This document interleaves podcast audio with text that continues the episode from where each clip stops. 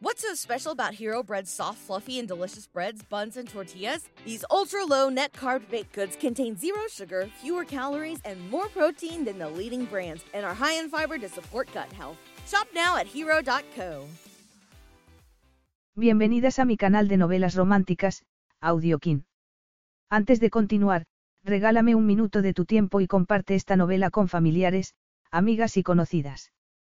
Me ayudarías a que otras personas conozcan este hermoso trabajo y cada día seguir creciendo. Estaré infinitamente agradecida por tu apoyo y deseando que una lluvia de bendiciones caigan sobre ti. Comencemos con la narración de la novela cuyo título es Resistiéndose a un millonario. Argumento.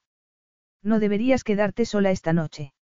Aceptar su propuesta llevaba a una pecaminosa tentación, Elana Grange estaba predispuesta a que le cayera mal Nico Radcliffe, su reputación de magnate arrogante le precedía. Así que no estaba preparada para aquella personalidad apasionante y carismática. La intensa química que había entre ellos le provocaba oleadas de conmoción, sobre todo cuando se vio obligada a aceptar su ayuda. Elana sabía que en brazos de Nico encontraría el placer, pero dejar que se acercara tanto le parecía muy peligroso. Capítulo 1. Nico Radcliffe esperaba una sofisticada banda que tocara sofisticada música country. Después de todo estaban en la parte más al norte de Nueva Zelanda, una región agrícola de pueblos pequeños, volcanes antiguos y un paisaje costero impresionante. Estrecha y rodeada por el mar, la península apuntaba hacia el Ecuador y se apoyaba en su belleza y su historia para atraer a los turistas. Así que los acordes de ya suave que llegaban hasta el aparcamiento mientras él caminaba hacia el auditorio Baipuna le resultaron una sorpresa agradable. O el extremo norte tenía una cultura musical profesional poco común, lo que era más lógico, el comité que había organizado el baile del centenario de Baipuna había contratado a una banda de Auckland. Un hombre de mediana edad se acercó a él cuando llegó a las puertas. Buenas noches, puedo ver su entrada, por favor. Nico se la atendió, y tras echarle un rápido vistazo el portero asintió y dijo. Bienvenido a Baipuna, señor Radcliffe. Espero que disfrute de la velada. Gracias, respondió Nico, aunque tenía sus dudas al respecto. Entró en el auditorio y se detuvo en la puerta para observar a la gente. El distrito se había esmerado para la ocasión. En las paredes colgaban guirnaldas de flores, y su suave perfume flotaba por el cálido aire. Los hombres vestidos con smoking negro creaban figuras en medio de la colorida multitud. Todo el mundo parecía estar pasándoselo muy bien. Quien se hubiera encargado de la decoración tenía talento, y debió haber trasquilado varias granjas y jardines del pueblo. Las flores competían en colorido con las brillantes copias de vestidos de los años 20 que llevaban las mujeres. Nico deslizó la mirada con indolencia hacia una de las mujeres que estaba bailando. Aunque ella le estaba dando la espalda, era más alta que la media, y su cabeza de tono rubio rojizo la distinguía de las demás. Su elegancia tendría que haberle granjeado un mejor compañero de baile que el hombre de mediana edad que intentaba guiarla torpemente entre la gente. Cuando se giraron, Nico le reconoció, Bruce Nixon, el esposo de la mujer que dirigía el comité del baile del centenario de Baipuna. La música se detuvo, la pista empezó a vaciarse y el ruido se cambió a un murmullo de risas y charlas. La mirada de Nico seguía clavada en aquel cabello brillante.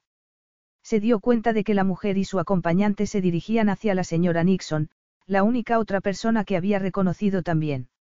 A pesar de su inesperada llegada a Baipuna unos días antes, ella le había seguido la pista y le había dado la bienvenida al lejano norte. Y como nuevo dueño de la granja Mana, le agradeceríamos mucho que pudiera venir a nuestro baile del centenario y que conozca a algunas personas del lugar, le había dicho con un tono que a Nico le recordó a su severa primera institutriz. Había accedido a aguantar el posible aburrimiento de un baile de pueblo porque la compra de la granja ganadera había sido la comidilla de los medios nacionales, y con bastante crítica. El nuevo director que había nombrado también le había contado el descontento que causaba que hubiera otro dueño ausente que comprara un trozo de tierra agrícola grande en Nueva Zelanda. Especialmente un dueño con su pasado.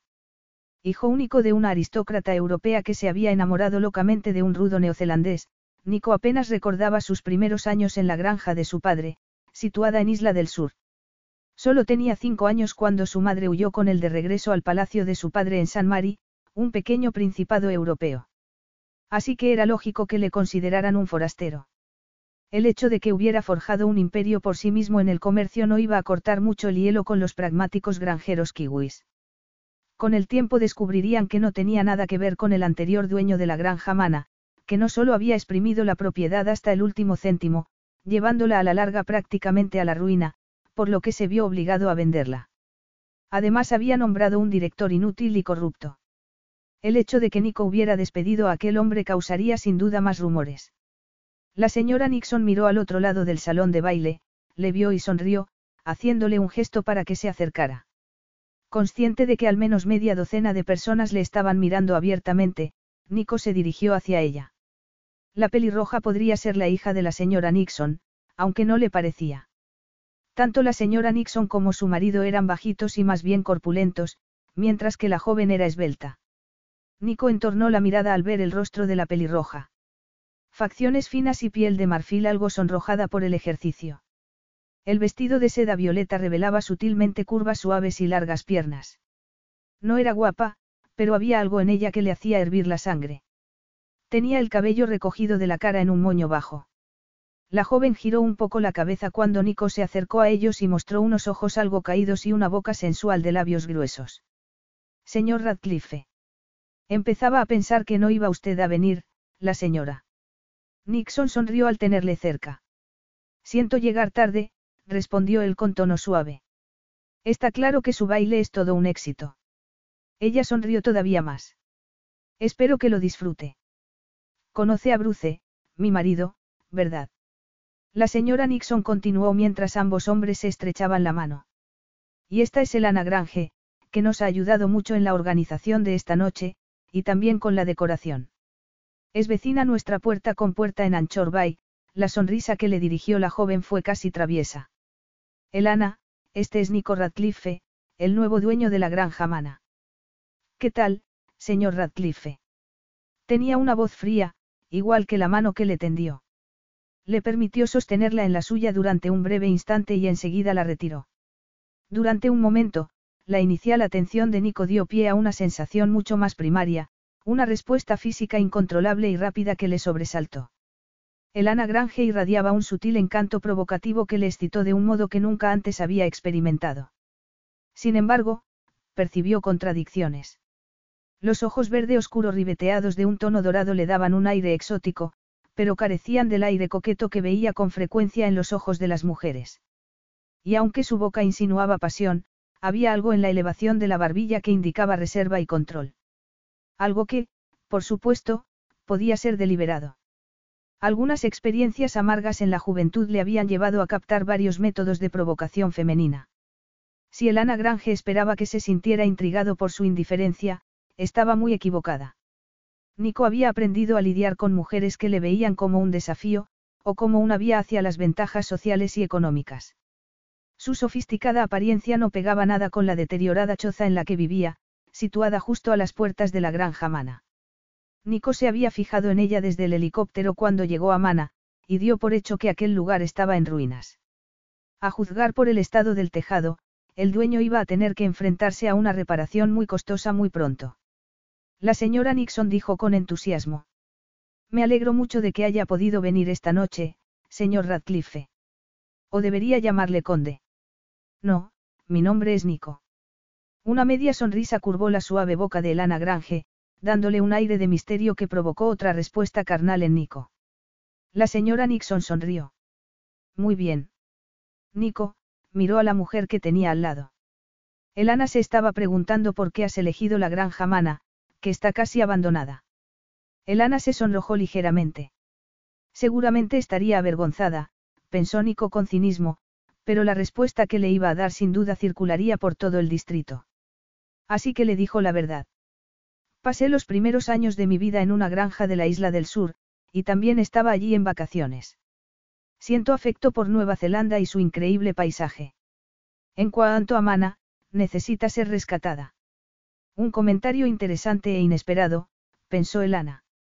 Sin embargo, el hecho de que hubiera comprado tanto ganado y la granja había causado mucho revuelo, y seguramente él era consciente de que no todos los comentarios eran favorables. Fingir cariño por el país podía ser un modo de aligerar aquello. El conde tenía una voz interesante si te gustaban los hombres con voz grave y cierto tono seco. Sabía dar la mano perfectamente, lo bastante fuerte para mostrar dominación pero sin causar dolor. Cuando le soltó la mano, Elana tuvo que hacer un esfuerzo para no rascarse la palma disimuladamente contra el costado. Nada más ver el arrogante corte de su mandíbula se puso instintivamente a la defensiva. Y la implacable mirada de sus ojos azules como el hielo había reforzado su deseo de protegerse. Era muy poco probable que llegara a hacerse amiga alguna vez del nuevo dueño de la granja mana. Sin embargo, el cuerpo le bullía con una sensual excitación. El conde Nico Radcliffe tenía un cuerpo delgado, carismático y musculoso enfatizado por anchos hombros y era muy alto. Llevaba el smoking con una confianza intimidatoria como ella no había visto nunca antes. Cálmate, le dijo Elana a su saltarín corazón. Los hombres guapos no eran tan poco comunes, y había visto suficientes fotos de Nico en los medios de comunicación como para saber qué esperar. Pero las fotos no lograban transmitir su natural aire de autoridad que era más que físico, respaldado por aquella perturbadora sonrisa. Según los medios, dirigía sus numerosos intereses con una formidable combinación de inteligencia, determinación y crueldad. En la mente de Elana se formó la imagen de un rey guerrero de la antigüedad que gobernaba con auténtica fuerza de carácter. Química, decidió intentado enfriar su absurda reacción con ironía. Algunos hombres la tenían a espuertas. Y por muy peligrosamente atractivo que fuera, el magnetismo de Nico Radcliffe no tenía nada que ver con la sinceridad, la amabilidad ni con ninguna virtud. Aunque seguramente los multimillonarios de la realeza no necesitaran sinceridad ni amabilidad para atraer a algunas mujeres. Avergonzada al instante por el curso de sus pensamientos, Elana los borró. Según la señora Nixon, una ávida lectora de las revistas del corazón, Nico escogía amantes conocidas por su belleza e inteligencia. La última era una bella aristócrata inglesa. Y en los círculos granjeros también tenía una buena reputación. Unas semanas atrás Elana había leído un artículo sobre cómo rescató al ganado de ovejas en la granja que había heredado de su padre. Invirtió mucho dinero talando los pinos salvajes que amenazaban con convertir la tierra en un bosque y eliminando a las cabras. Al parecer estaba decidido a acabar también con los conejos, aunque admitió que necesitaría un milagro para conseguirlo. Elana se atrevió a levantar la vista. El pulso se le aceleró cuando sus ojos se encontraron. No podía imaginarse a aquel hombre, tan seguro de sí mismo con su smoking hecho a medida, disparando a las cabras o arrancando pinos pequeños. Pero seguro que tenía secuaces para hacer el trabajo duro. Esbozó una sonrisa indiferente en los labios y dijo con tono ligero. Bienvenido a las tierras del norte, señor Radcliffe. Nico, respondió él alzando las oscuras cejas con voz cortante. Pero entonces sonrió. Elana se quedó impactada por la repentina tirantez que sintió en los nervios y en las articulaciones. Aquella sonrisa era impresionante. Y sin duda él era consciente del impacto que provocaba. Felicidades por la decoración, continuó Nico. Es preciosa. Elana hizo un esfuerzo por controlar el subidón de adrenalina antes de decir. Gracias. Hemos trabajado con un comité excelente. En aquel momento la banda tocó un acorde imperioso, y cuando disminuyeron las voces, el maestro de ceremonias, uno de los granjeros locales, habló en el micrófono para dar la bienvenida a los asistentes. Elana sintió algo demasiado parecido al alivio cuando el hombre que tenía al lado se giró para escuchar. Deja de portarte como una idiota, se dijo con firmeza. De acuerdo, el nuevo dueño de Mana tenía una presencia que atraía las miradas y toda la atención. Era definitivamente un macho alfa, inflexible, intolerante e intimidatorio. Como el padre de Elana. El tipo de hombre que despreciaba. Y temía. El maestro de ceremonias anunció el siguiente baile, y el conde se giró hacia la señora Nixon con una propuesta que hizo que la mujer se sonrojara ligeramente. Es muy amable por tu parte, pero esta noche no puedo bailar. Ayer me torcí el tobillo. Elana se dio cuenta horrorizada de que Nico tenía que pedirle bailar a ella por educación. Y así fue, se giró para mirarla con aquellos ojos de largas pestañas. ¿Me concedes el placer? Di que no. Pero sería muy desagradable. Después de todo, solo era un baile, confiando en que su sonrisa ocultara su abrupta e injustificada reacción, Elana puso los dedos con cautela sobre su brazo extendido. Así que vives encima de Anchor Bay, dijo Nico cuando la banda empezó a tocar los primeros acordes. No parecía particularmente interesado, así que ella respondió con el mismo desinterés. Sí. Desde allí puedes ver gran parte de la granja mana. Enseguida notarás algunos cambios. El tono decidido de su voz le congeló la sangre. Elana alzó la vista y sus miradas se entrecruzaron durante unos segundos. Parpadeó y bajó los ojos para protegerse del irónico desafío de sus ojos azul y hielo. ¿Te sorprende? Le preguntó Nico con voz suave. Elana hizo un esfuerzo por decir algo convencional, pero solo le salió. No, me alegro. Ya era hora de que alguien le devolviera algo del orgullo perdido a Mana. Nico frunció primero el ceño y luego asintió. Eso es precisamente lo que quiero hacer. No te preocupes, no te aburriré hablando de la granja. Bailemos. Un escalofrío le recorrió a Elana la espina dorsal al acercarse más a él. Durante un instante sintió como si hubiera dado un paso prohibido hacia un mundo alternativo. Un mundo peligroso, pensó cuando empezaron a moverse juntos. Un mundo en el que no se aplicaban reglas. El corazón empezó a latirle con fuerza, sorprendiéndola, y abrió las fosas nasales al aspirar el aroma excitante y viril de Nico y sentir la fuerza de sus brazos aprisionándola. Aprisionándola. Qué pensamiento tan ridículo. Pero el calor de la mano de Nico en su cintura estaba despertando una respuesta obvia. El vestido le pareció de pronto demasiado revelador, la seda violeta le resbalaba por la piel sensibilizada con un sensual masaje. Por supuesto, Nico bailaba de maravilla. Estaba dispuesta a apostar que aquel cuerpo tan espléndido lo hacía todo bien, desde bailar a hacer el amor. ¿Estás bien? La voz de Nico la sobresaltó. Tuvo que tragar saliva antes de poder hablar, e incluso entonces sonó vacilante. Sí, muy bien, miró de reojo hacia los ojos entornados de Nico. ¿Por qué lo preguntas? Pareces un poco tensa, respondió él con frialdad. No suelo morder, y cuando lo hago no hace daño. Elana sintió una oleada de calor que la recorrió de la punta de los pies a la coronilla. El instinto de cautela dio lugar a una sensación mucho más intensa. Estaba ligando con ella. En cuanto aquel pensamiento le cruzó por la mente, lo rechazó. Por supuesto que no. Era imposible pensar que el conde Nico Radcliffe hiciera algo tan frívolo. Entonces, la estaba poniendo a prueba. Si aquel era el caso, resultaba muy poco amable. Nico estaba tan fuera de lugar en Baipuna como lo estaría ella en los círculos sociales que él frecuentaba. Según la señora Nixon, las estrellas de cine se enamoraban de él, y seguramente alguna que otra princesa. Pero a Elana le daba igual, pensó intentando meter en vereda sus desbocados sentidos. Así que estás a salvo, continuó Nico. El tono burlón de su voz hizo que ella estirara la columna vertebral. Siempre es bueno tener esa seguridad, respondió. Aunque no termines de creértelo. Elana intentó pensar en alguna respuesta inocua que decirle, pero antes de que se le ocurriera algo Nico continuó hablando. No sé qué habrás oído de mí, pero no ataco a las mujeres. En cuanto aquellas palabras salieron de su boca, Nico se preguntó por qué las había dicho. Pasaba más tiempo defendiéndose de las mujeres que tranquilizándolas respecto a su integridad. No se hacía ilusiones respecto a las razones que había tras aquel tipo de interés femenino. El dinero y el poder atraían mucho, y para cierto tipo de mujer era suficiente para seducir. Pero por alguna razón, la voz de Elana Grange le había tocado el nervio. De hecho, toda ella. Cuando les presentaron sintió sus dedos largos y finos y sin anillos, y durante un instante se preguntó qué sentiría al notarlos en la piel. Y cuando la tomó entre los brazos todo su cuerpo se tensó con una respuesta primitiva. Sin embargo, por muy elegante que pareciera, tenía la sensación de que el Ana Grange no era lo suficientemente sofisticada para el tipo de relaciones que él buscaba.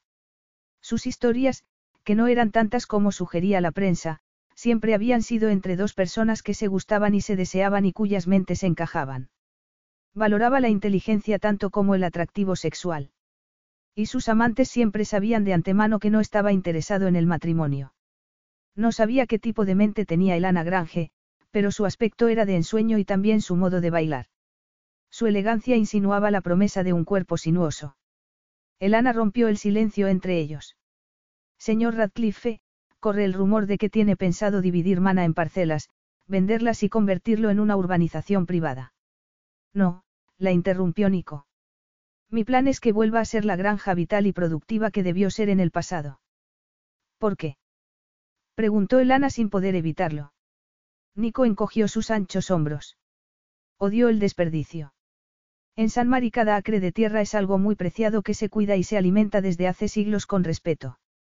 Todas las tierras agrícolas y de pastoreo deberían verse así, alteró un poco el tono de voz al terminar. Y llámame Nico. Entonces tú debes llamarme Elana, dijo ella con la esperanza de que no se le notara la resistencia en el tono. Un repentino cambio de dirección sobresaltó a Elana hasta que se dio cuenta de que Nico la estaba dirigiendo alrededor de una pareja que bailaba el charlestón en medio de la pista. Lo hacen muy bien, murmuró ella. Apenas había pronunciado aquellas palabras cuando el joven perdió el paso y se precipitó hacia ellos. El brazo de su compañero se puso tenso al instante, apretando a Elana contra su fuerza de acero de modo que se vio sujeta firmemente durante unos segundos contra los poderosos músculos de sus muslos. Una sensación intensa y sensual la dejó sin aliento. Concéntrate en el baile, le ordenó con firmeza a su desobediente cuerpo apartando una imagen erótica al rincón más lejano de su mente y tratando de cerrarle la puerta. Gracias, jadeó con la boca repentinamente seca. No ha sido nada, respondió Nico con tono frío y despreocupado. Estaba claro que él no había pasado por la misma respuesta potente. De hecho había aflojado el brazo rápidamente, como si encontrara aquella repentina cercanía desagradable. Y entonces, para su sorpresa, Nico le preguntó. ¿Eres la florista local? Elana vaciló. Parecía bastante interesado, y eso le resultaba extraño. Tal vez fingir interés cuando uno estaba aburridísimo era otra habilidad que se aprendía en la corte principesca. De acuerdo, ahora céntrate en la charla banal, se dijo. Ignora esos vibrantes segundos en los que estuviste apretada contra él y te sucedió algo extraño. Trabajo a tiempo parcial en la floristería de Baipuna, contestó con tono suave. Es lo que siempre habías querido. Le preguntó él como si estuviera interesado. No, Elana hizo una pausa de unos segundos antes de continuar. Soy bibliotecaria y antes trabajaba en Auckland, pero hace un par de años una situación familiar me hizo regresar a Baipuna. La situación familiar era un accidente que había matado a su padrastro y confinado a su madre a una silla de ruedas. Y decidiste quedarte aquí. Elana alzó la vista y volvió a sentir uno de aquellos escalofríos al ver sus ojos azules. Sí, contestó en un tono ajeno incluso para ella. ¿Y no hay biblioteca en Baipuna? Sí, pero la llevan voluntarios. No hay necesidad de una biblioteca profesional. Entiendo. ¿Y te gusta trabajar en la floristería? Era imposible que le interesara la vida de una mujer de un pueblo perdido en las tierras salvajes de Nueva Zelanda. No hacía falta que Nico lo supiera, pero aunque amaba Baipuna echaba de menos el estímulo de su vida profesional en Auckland. Siempre me han fascinado las flores, dijo evadiendo el tema.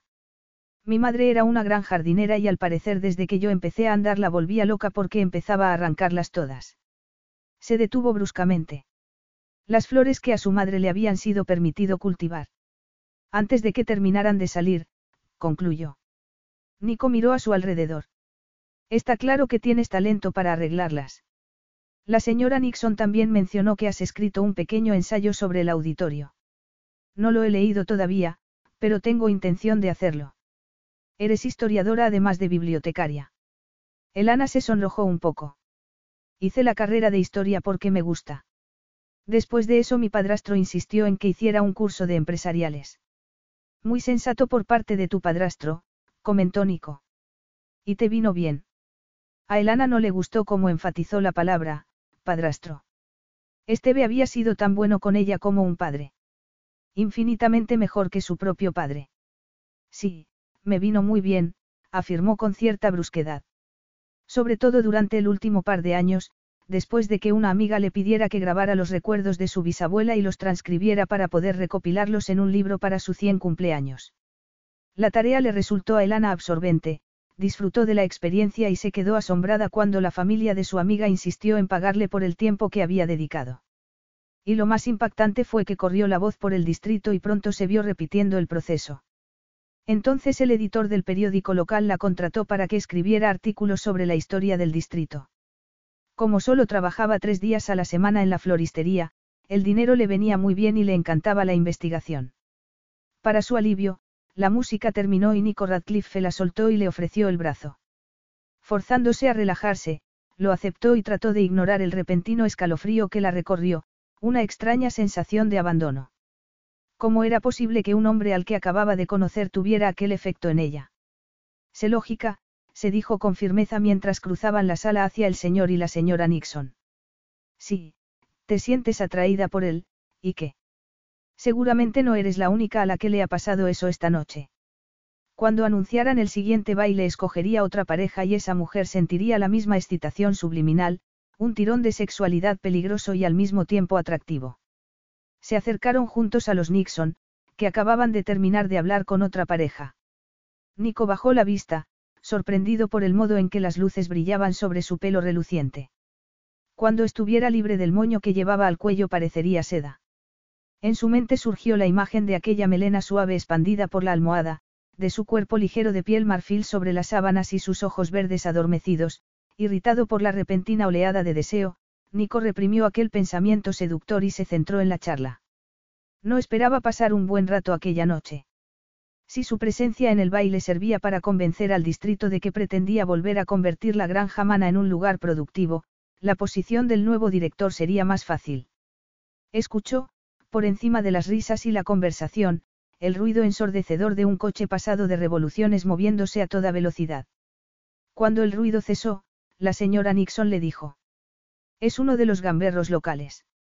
Como todos los chavales que tienen ese tipo de actitud, les gusta montar bronca en el distrito de vez en cuando. Nico asintió. La banda empezó a tocar la siguiente pieza y un joven vestido con un smoking que le quedaba un poco grande se acercó y le pidió bailar a Elana Grange. Ella aceptó con una sonrisa. Mientras la veía bailar, Nico tuvo que resistir una rápida emoción que se parecía demasiado al instinto posesivo. Sorprendido por la intensidad, agarró a una mujer que la señora Nixon acababa de presentarle y la guió hacia la pista de baile. Pero aunque su compañera bailaba bien y parecía simpática, Nico tuvo que hacer un esfuerzo por centrarse en ella y dejar que los ojos se le fueran hacia Elana Grange. A medida que transcurría la noche, se dio cuenta de que era muy popular y todos querían bailar con ella, aunque ella no parecía decantarse por ninguno en particular. Manteniendo la mirada alejada de Nico Radcliffe, Elana charló con sus amigos y conocidos, contenta de que no le hubiera pedido otro baile. Cuando llegó la medianoche se sentía extrañamente cansada, pero consiguió contener los bostezos hasta que se metió en el coche y siguió al de Nico. Contuvo otro bostezo y se centró en la carretera, que se iba haciendo más estrecha. Durante algún momento del baile había llovido y el pavimento brillaba bajo los faros. Tras algunos kilómetros, la carretera giraba hacia la costa y el pavimento se convirtió en gravilla. Cuando estaban a mitad de camino, las luces del coche de delante le indicaron que había algún problema. Frenó en seco y contuvo al aliento cuando el cinturón se le clavó en el pecho. Y cuando sus desconcertados ojos distinguieron la causa de la repentina parada gimió. Oh, no. Capítulo 2. Los faros del coche revelaban un vehículo parado a un lado. El conductor no había conseguido tomar bien la curva y el coche había resbalado antes de caer a la cuneta. Los terribles recuerdos de otro accidente, el que había matado a su padrastro y finalmente a su madre atravesaron la mente de Elana. Sintió un nudo en el estómago y se quedó paralizada hasta que se dio cuenta de que Nico Radcliffe ya había salido del coche y corría hacia el accidente. Elana se quitó el cinturón con dedos temblorosos y abrió la puerta. Antes de salir sacó el botiquín de primeros auxilios de la guantera y se unió a Nico, que estaba abriendo la puerta del conductor. Oh, Dios mío, por favor, Elana rezó en silencio antes de detenerse de golpe al darse cuenta de que Nico estaba prácticamente dentro del coche, seguramente quitándole el cinturón al conductor. Atrás. Rápido, le ordenó a ella girándose para mirarla. Huele a gasolina.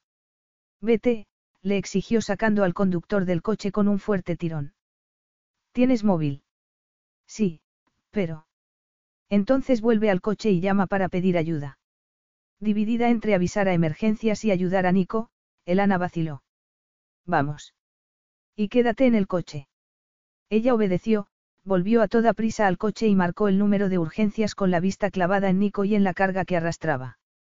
Ambulancia, bomberos y policía, le dijo a la operadora tras responder lo mejor que pudo a las preguntas que le hicieron. El olor a gasolina se ha hecho más fuerte, tengo que colgar. Dejó el móvil en el asiento del copiloto y corrió hacia Nico, que debía ser extraordinariamente fuerte porque, aunque tenía el rostro sudado, había llevado al conductor del coche accidentado más allá de sus vehículos, hasta lo que Elana esperaba que fuera una distancia de seguridad. Jadeando, Nico dejó al hombre inconsciente al borde de la carretera antes de incorporarse. ¿Cuánto tardarán en llegar? Unos 15 minutos, respondió Elana colocándose de rodillas al lado del conductor, que estaba peligrosamente quieto. Jordan, dijo tomándole de la mano. Puedes oírme, Jordan. Soy Elana Grange. Abre los ojos si puedes. ¿Quién es? preguntó Nico. Jordan Cooper, contestó ella con los ojos llenos de lágrimas. Solo es un niño. Debe tener 18 años. Parece que no tiene pulso, dijo concentrándose en la muñeca. Temblando por dentro, Elana exploró un poco más y para su intenso alivio reconoció un pequeño latido contra los dedos. Sí. Está vivo, puso con cuidado la mano sobre el pecho del conductor y lo sintió subir y baja bajo la palma. Respira. Te vas a poner bien, Jordan. La ayuda llegará pronto. Sigue respirando. Nicola observaba agachado al lado de la cuneta. El tiempo nunca había pasado tan despacio. Confiaba en no haber agravado las lesiones de Jordan al sacarle del coche. El chico llevaba puesto el cinturón de seguridad, así que seguramente se había librado de una lesión grave. El olor a gasolina derramada seguía en el aire como una amenaza constante. Por fin el silencio quedó interrumpido por el sonido de unos vehículos subiendo la colina. Elana alzó la cabeza.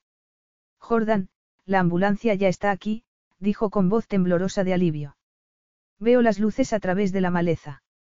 Sigue respirando. Te vas a poner bien. Cuando llegó la ambulancia seguida de los bomberos y un coche policial, Elana guardó silencio.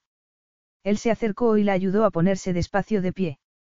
Aunque estiró los hombros con valentía, no pudo disimular los escalofríos que le recorrían el esbelto cuerpo. Nico se quitó la chaqueta y se la pasó por los hombros. ¿Estás bien? Sí.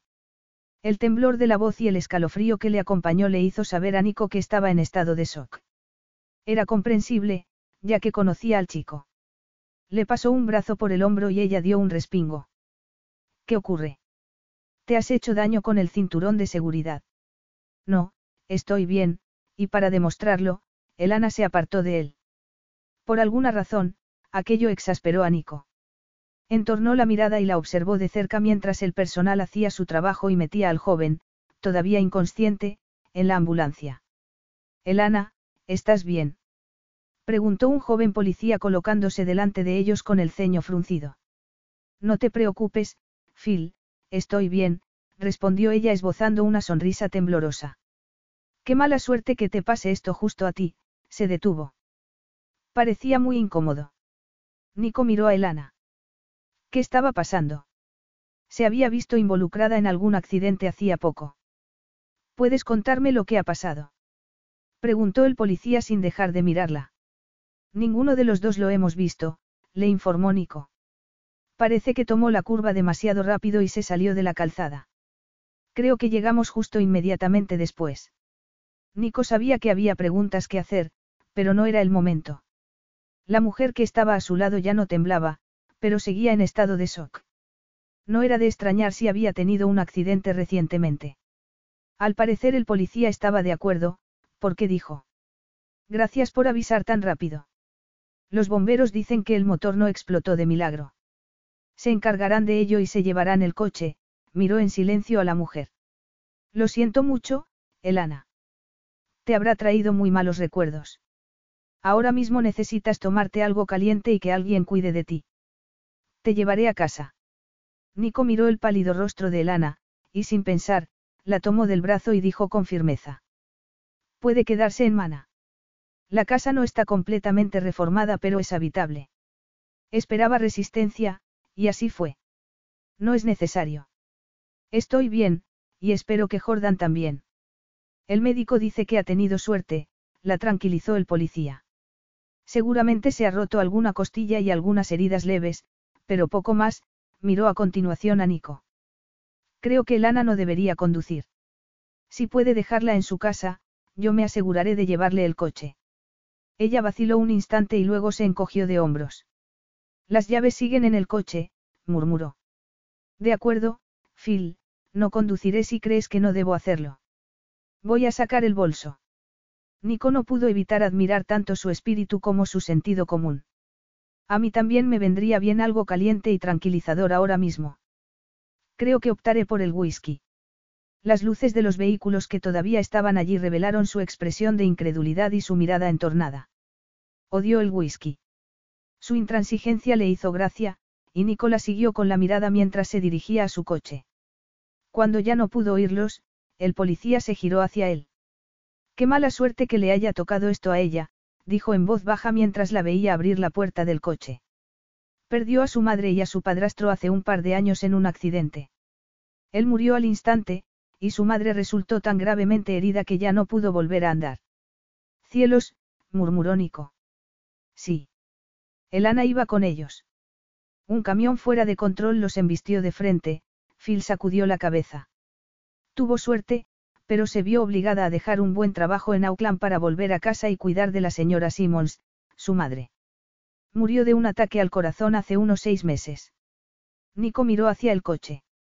Elana seguía todavía revolviendo por el asiento delantero, buscando al parecer el bolso. Por fin se incorporó con él en la mano. Nico se giró hacia el policía.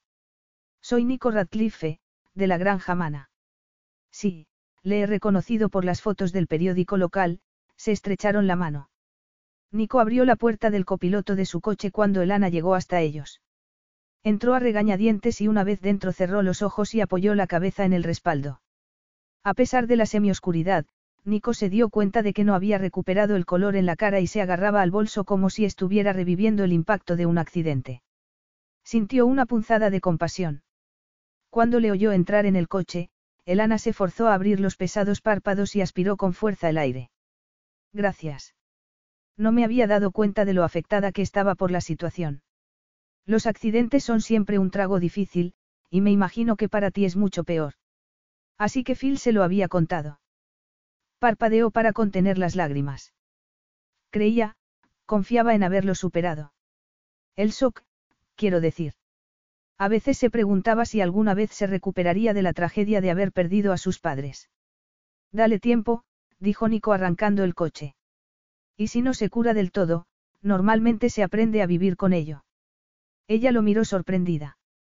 Su rostro angular y su tono de voz le hicieron preguntarse si lo sabía por propia experiencia. Se reprendió al instante por ser tan egocéntrica. No era la única persona del mundo que había vivido una tragedia. Otras personas vivían cosas todavía peores y conseguían superarlo. Es que les echo mucho de menos, dijo con tono débil. Para su asombro, Nico quitó una mano del volante y le cubrió la suya. Su contacto le resultó cálido y extrañamente reconfortante. Esa es la peor parte, le dijo soltando sus dedos fríos. Pero a la larga aprenderás a vivir sin ellos. Y a ser feliz de nuevo. Su pragmática simpatía calentó alguna parte dentro de ella que llevaba tanto tiempo congelada que ya se había acostumbrado. Habría sufrido también Nico una pérdida. Seguramente. Sin embargo, no se sentía cómoda hablando de su dolor con un desconocido, aunque los acontecimientos de la noche habían creado en cierto modo un lazo entre ellos. Elana abrió los ojos y miró hacia adelante. Los faros del coche revelaron unos potreros y unas vallas. ¡Eh! exclamó. Para, ¿qué haces? Pero él siguió conduciendo hacia la granja mana. Te has pasado mi entrada. Lo siento, tendría que haberte dicho dónde vivo. Sé dónde vives. Pero no deberías quedarte sola esta noche. Silenciada por una mezcla de shock y rabia, Elana abrió la boca para hablar, pero tenía la garganta cerrada y las palabras se negaron a salir. El hombre que estaba a su lado siguió hablando. He llamado a la señora que cuida de la casa y te está preparando una habitación. Seguro que tiene pestillo, añadió con ironía. Aunque en caso contrario también estarás a salvo. Elana aspiró con fuerza el aire. Me encuentro bien, un poco alterada, eso es todo. No hace falta que despiertes a la señora que cuida la casa. No es ningún problema para ella, afirmó él escuetamente girando el volante para entrar entre los dos muros de piedra bajos. Durante muchos años habían sido la orgullosa entrada de la granja mana. Ahora habían caído algunas piedras volcánicas al suelo, pero sin duda enseguida las recolocarían. Pues, muchas gracias, murmuró Elana apretando los dientes. No es nada. Su tono indicaba que lo decía de verdad. A su manera dominante, Nico Radcliffe pensaría seguramente que estaba siendo únicamente un buen vecino. Porque por supuesto, sería la señora que cuidaba la casa quien se encargara de todo. Ha sido una experiencia dura para ti, y no es de extrañar, continuó él. Y eso significa que no soy capaz de cuidar de mí misma. Siempre te resulta tan difícil aceptar ayuda. A Elana no se le ocurrió ninguna respuesta sensata. Por mucho que se resistiera a la idea, el impacto del accidente de Jordan no era la única razón de su silencio. Desde el momento que vio a Nico causó un potente efecto en ella. Y desde luego no era algo que quería compartir con él. Fue Nico quien rompió el silencio. Si la señora Nixon hubiera estado con nosotros, apuesto a que le habrías dejado que te llevara a su casa con ella. Bueno, Elena hizo una pausa y luego dijo a regañadientes, sí. Pero conozco a los Nixon de toda la vida y sé que se habría quedado preocupada. Yo también me habría quedado preocupado si te hubiera dejado sola. Y si te preocupaban los cotilleos del pueblo, quédate tranquila. La señora que cuida mi casa hará de carabina. Su respuesta la hizo sentir como una virgen de un melodrama victoriano, así que Lana le espetó una respuesta cortante. No me preocupa lo más mínimo mi, bueno, mi seguridad. Ni mi reputación. Solo quiero irme a casa. No, afirmó Nico con frialdad. ¿Por qué haces esto? inquirió Elana frustrada. No te das cuenta de que es un secuestro. Hubiera preferido que habláramos del asunto antes de dejar atrás mi puerta. ¿Por qué? Habríamos tenido exactamente la misma conversación, solo que un poco antes. Y doy por hecho que eres lo bastante sensata como para aceptar que no solo estás cansada, sino también todavía traumatizada por la tragedia del accidente de tus padres. Elana dio un respingo y apartó la cara cuando el coche se detuvo fuera de la casa. La luz dura de los faros resaltaba el cambio tan increíble que podían producir grandes cantidades de dinero en pocos meses. Las pruebas de los años de negligencia con el otro dueño habían desaparecido, y la casa de Mana lucía tan inmaculada como debió estar cuando fue construida, más de un siglo atrás. Nico se giró y observó a Elana. Estaba mirando hacia la mansión con el gesto apretado. Te he puesto triste. Lo siento, dijo resistiendo el impulso de tomarle las manos para ofrecerle todo el consuelo que pudiera. Años atrás aprendió la lección de dejar llevar por un impulso compasivo. La hija de un amigo había sufrido un contratiempo y se la llevó a hacer un crucero corto en su yate. Pero entonces se dio cuenta de que se estaba enamorando de él. Nico solo sentía por ella un afecto fraternal, y se lo dijo con toda la delicadeza que pudo. Estaría agradecido el resto de su vida de que su intento de suicidio resultara fallido, y ahora estaba felizmente casada. Desde entonces tenía mucho cuidado de no levantar expectativas que no era capaz de cumplir, y por eso escogía amantes sofisticadas que entendían que no estaba interesado en el matrimonio. El Ana Grange sacudió la cabeza y respondió con tono firme. Estoy bastante cansada de decirle a la gente que estoy bien. Gracias. Estás siendo muy amable. Esbozó incluso una sonrisa mientras estiraba los hombros y decía. Es impactante lo que 20 años de abandono han hecho a este sitio. Esos árboles pautucaba que están al borde de la playa deben tener más de 300 años. Los antiguos dueños los iban a cortar. Decían que tapaban las vistas. ¿Por qué no lo hicieron? Hubo un clamor general y la amenaza de llevar el caso a las autoridades medioambientales. No sé por qué querían quitarlos, si casi nunca venían a Mana, Elana hizo una pausa. Y el roble que acabamos de pasar fue plantado por la esposa del primer asentador que vino aquí. A juzgar por tu tono, deduzco que no estás muy segura de si voy a traer las excavadoras para tirar árboles, murmuró Nico con ironía. Elana vaciló antes de decirle la verdad. No se me había ocurrido, pero espero que no lo hagas. Prefiero plantar árboles en vez de matarlos, afirmó con rotundidad. Y como había decidido restaurar la casa en lugar de demolerla, ella le creyó. A excepción de los pinos, creo. Sí, menos los pinos salvajes, reconoció Nico. Apagó el motor del coche y salió. Elana aspiró con fuerza el aire y se quitó el cinturón de seguridad. Antes de que pudiera abrir la puerta, él la abrió desde fuera. Vamos, toma mi brazo, le ordenó Nico. Gracias, pero estoy bien, musitó Elana saliendo. Aunque él no dijo nada, ella se dio cuenta de que la observaba fijamente mientras se dirigían a la casa. Una mujer abrió la puerta. La señora que cuidaba la casa, por supuesto. Tendría unos cuarenta y pico años y una sonrisa que expresaba bienvenida y curiosidad al mismo tiempo. Elana, esta es la señora Best, dijo Nico. Patty, Elana Grange vive aquí al lado. Ha sufrido un shock, así que sugiero que tome una taza de té o de café, la miró por el rabillo del ojo. O algo más fuerte. Te está bien, gracias, contestó Elana lo más secamente que pudo. Siento que el señor Radcliffe se sintiera obligado a hacerle pasar por todo esto, añadió. La mujer sonrió todavía más. No supone ningún problema. Le he hecho la cama en una habitación con vistas al mar. Gracias. Aunque debía ser muy tarde, Elana ya no estaba cansada. Solo abrumada. Él te la ayudaría a pensar con claridad. ¿Por qué se había rendido al calmado secuestro de Nico? La respuesta la miró a la cara. El accidente de Jordan le había devuelto el impacto de la pérdida primero de Esteve y luego de su madre. Ahora era demasiado tarde para arrepentirse de su debilidad. Estaba allí, en Mana, y gracias al exacerbado sentido de la responsabilidad de Nico Radcliffe, no tenía manera de volver a casa. Cinco minutos más tarde estaba sentada en el cómodo sofá de una salita que rezumaba elegancia dentro de un estilo rústico, luchando contra la fatiga que le nublaba la mente. Apenas era capaz de mantener los ojos abiertos, y bostezó con ganas. Sentarse no había sido una buena idea. En aquel momento lo único que quería era el bendito olvido del sueño, en su propia cama. Tenía los ojos como con arenilla y los huesos cansados. Nico frunció sus oscuras cejas. Estás agotada. ¿Quieres saltarte el té? No, su voz sonaba extrañamente lejana.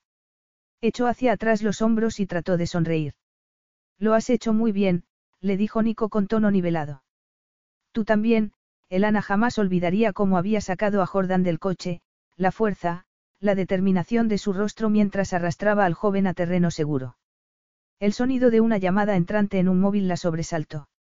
Se puso de pie con una mezcla de preocupación y adrenalina, y tras un instante se dio cuenta de que Nico le estaba ofreciendo la mano.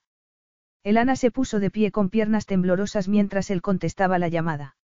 Guardó silencio dos segundos y luego preguntó con tirantez. Al habla. ¿Cómo está Jordan? Capítulo 3. Elana tragó saliva y se preparó para la mala noticia. El tiempo se le hizo interminable hasta que Nico dijo en un tono completamente distinto. Ha recuperado la conciencia. Genial.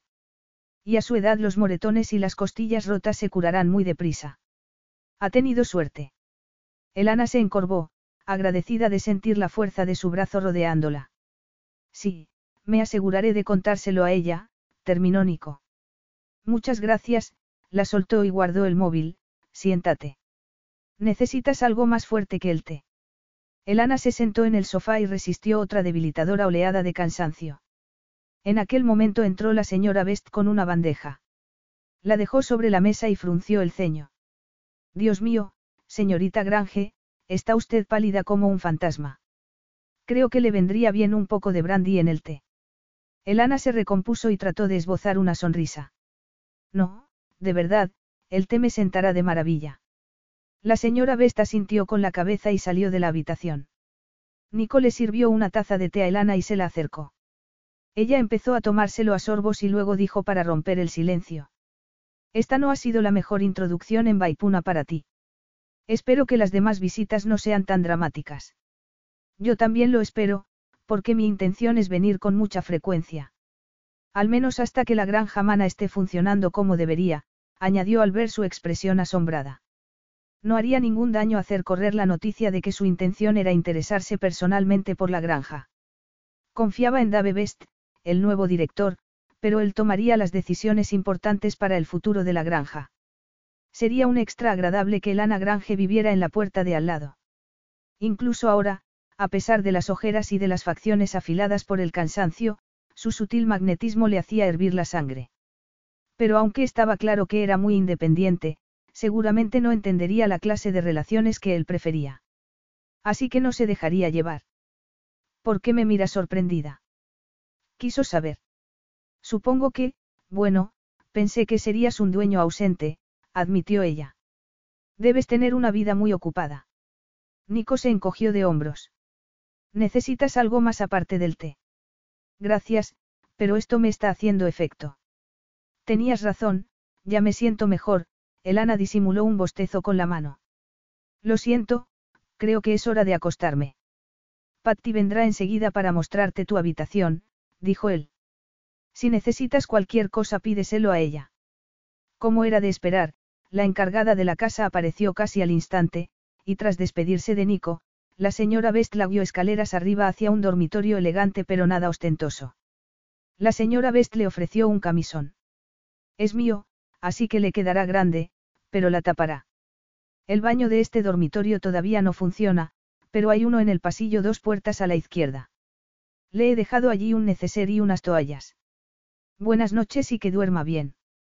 Elana fue el baño, empleó sus últimas fuerzas en lavarse la cara y los dientes, se puso el enorme camisón y se metió en la cama, agradecida de que la inconsciencia se apoderara de ella. Pero con el sueño llegaron las pesadillas, las mismas que la habían torturado después del accidente. Incapaz de evitarlas, volvió a revivir el horror de ver el enorme camión dirigirse hacia ellos, el grito de su madre atajado por el momento del impacto, el dolor afortunadamente disminuido por la oscuridad. Y luego, gracias a Dios, se despertó. Se puso de pie sollozando, el corazón le latía con tanta fuerza en el pecho que pensó que se le iba a salir. Encendió la lamparita de la mesilla de noche y aspiró con fuerza el aire un par de veces antes de darse cuenta de que necesitaba ir al cuarto de baño. Dos puertas más allá, murmuró arrebujándose el enorme camisón. La luz del pasillo era muy tenue, pero pudo encontrar con facilidad la puerta del baño. Fue hasta allí de puntillas y entonces escuchó un ruido a su espalda. Apretó el paso y rezó para que fuera la señora Best. Elana. No tuvo tanta suerte. La voz pertenecía a Nico Radcliffe. Se llevó la mano al ancho cuello del camisón y se giró. Nico se cernía en la semioscuridad, alto, grande, demasiado cerca y mostrando demasiado su cuerpo. Al principio pensó que estaba desnudo y dio un paso atrás mientras miraba los hombros bronceados y el musculoso pecho que tenía un leve rastro de vello oscuro. Sintió cierto alivio al darse cuenta de que llevaba puestos los pantalones de pijama. ¿Qué? jadeó Elana. Nico avanzó dos pasos hacia ella y se detuvo al ver que reculaba. ¿Estás despierta? Le preguntó frunciendo el ceño. Por supuesto que sí, Elana se pasó la lengua por los labios secos. Tenía que ir al baño. Estás temblando. Espero que no tengas miedo de mí. Por supuesto que no, ella se dio cuenta de que tenía la voz temblorosa. Estoy bien. Yo. Se detuvo y sacudió la cabeza, aspirando una vez más el aire con fuerza. Lo siento, susurró. Nico esperó unos segundos antes de preguntarle con tono amable. ¿Puedes andar? Sí, pero cuando dio un paso las piernas le fallaron. Mortificada, se apoyó contra el muro y cerró los ojos para evitar que las paredes dejaran de girar. Te llevo en brazos. Y antes de que Elana pudiera protestar se vio envuelta en su calor y su fuerza, en su sutil y potente aroma a hombre confortándola y al mismo tiempo estimulándola. Tuvo que resistir el impulso de apoyar la cabeza en su hombro. Pesó mucho, dijo cuando la levantó. No, quédate quieta y te llevaré a la cama. Ella obedeció sin palabras. Cuando Nico se incorporó tras dejarla en la cama, Elana se estremeció. De pronto se sentía fría y abandonada. La luz de la mesilla destacaba la fuerte estructura ósea del rostro de Nico, y una inesperada sensación se apoderó de ella, una especie de urgencia, de deseo, algo en la mirada del conde hizo que se diera cuenta de que se le había bajado el cuello del camisón, revelando parte de sus senos. Se puso roja y se subió la tela, agradecida al ver que Nico la tapaba rápidamente con el edredón. Te voy a traer algo de beber, dijo él con expresión neutra. Que no sea whisky, Elana consiguió esbozar una débil sonrisa. Él le devolvió una sonrisa que encendió todas las células de su cuerpo. No, whisky no. Elana le vio salir de la habitación, aspiró con fuerza el aire y se apoyó contra las almohadas, subiendo el edredón para cubrirse el pecho. Qué estupidez por su parte haber estado a punto de desmayarse como una dama victoriana al ver a un hombre en pijama. Nico regresó casi al instante con un vaso de agua en la mano. Elana estaba recostada sobre el cabecero, con el cabello cayéndole como una nube de seda dorada y rosa sobre los hombros. Nico suspiró al recordar los pechos de marfil cubiertos por la tela que abrazaba cada curva, su aroma sutil y el calor de su cuerpo contra el suyo. Era una tentación para todos sus sentidos. Entonces vio las lágrimas brillando bajo las pestañas de Elana. No estaba en condiciones para nada que no fuera un consuelo carente de sexo. Toma, bebe esto. Elena estiró el brazo y se le bajó el edredón. Sonrojándose, lo agarró y se lo colocó hasta los hombros. Nico, que había echado un sorbito de brandy en el agua, le puso el vaso en la mano. Se dio cuenta de que seguía temblando y se puso tensa. Si estuviera sola tendría que lidiar solo con sus pesadillas, pero ahora además se enfrentaba a aquella extraña respuesta de su cuerpo. Bajó la cabeza y empezó a beber, rezando para que el calor y el sonrojo desaparecieran de su rostro y de sus hombros. Vete, por el amor de Dios, déjame sola. Pero Nico se quedó hasta que apuró la última gota. Gracias, esperaba que no se le notara cuánto le costaba controlar la voz. Ha sido muy amable. Ya estoy bien. Nico la miró fijamente y luego asintió. Muy bien. Hasta mañana entonces. Una vez que la puerta se cerró tras él, Elana trató de relajarse y de soltar la tensión de los músculos, pero no lo consiguió. Miró el reloj y se dio cuenta de que solo le quedaban un par de horas de sueño, y eso no sería suficiente para calmar el feroz cansancio que la poseía. Pero había desaparecido, reemplazado ahora por una explosión de energía. Se volvió a apoyar contra las almohadas, cerró los ojos y trató de concentrarse en calmar la tensión con el mecanismo de defensa que había desarrollado cuando era niña y trataba de bloquear el sonido del llanto de su madre. Pero unos recuerdos inquietantes se abrieron camino. No era el dolor de la infancia ni los fantasmas de la pesadilla, sino el momento en que su anfitrión la miró en la cama y vio el deseo reflejado en sus ojos azules. Alarmada, Elana trató de controlar la respuesta de su propio cuerpo. Nico Radcliffe no solo era un hombre guapo, proyectaba una virilidad que la incomodaba y al mismo tiempo la excitaba.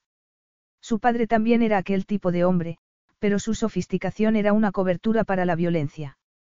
Tres años atrás, Elana se enamoró y descubrió que estaba siguiendo el patrón familiar. Tras los párpados cerrados vio el rostro de su madre, escuchó su voz consolándola tras la amarga ruptura. Me alegro mucho de que hayas tenido el valor de dejar a Roland, le había dicho. Yo fui una cobarde. Me llevó mucho más tiempo darme cuenta de lo que tu padre me estaba haciendo. Era la chica más feliz del mundo cuando me casé con él. Creía que él me amaba, y sin duda yo lo amaba a él. Los ojos de su madre se llenaron de lágrimas. Pero lo que sentía por mí no era amor, sino posesión, una necesidad acuciante de control, vaciló un instante. Y cuando utilizaba la fuerza para obtener ese control, yo sentía que era culpa mía que me pegara, no suya. Yo me prometí que nunca cometería el mismo error, le había asegurado Elana. Y al menos Roland nunca me pegó. Pero, ¿cómo puedes distinguir la diferencia entre amor y posesión a tiempo, antes de que sea demasiado tarde, antes de enamorarte? Su madre torció el gesto. Ay, cariño, te daría una lista de reglas si pudiera. Pero cuando dejé a tu padre y encontré a Esteve, me di cuenta de que lo que consideraba amor en realidad era deseo. Me sentía halagada de que tu padre me deseara aunque él y yo no tuviéramos nada en común. Elana giró la cabeza en la almohada y cerró los ojos.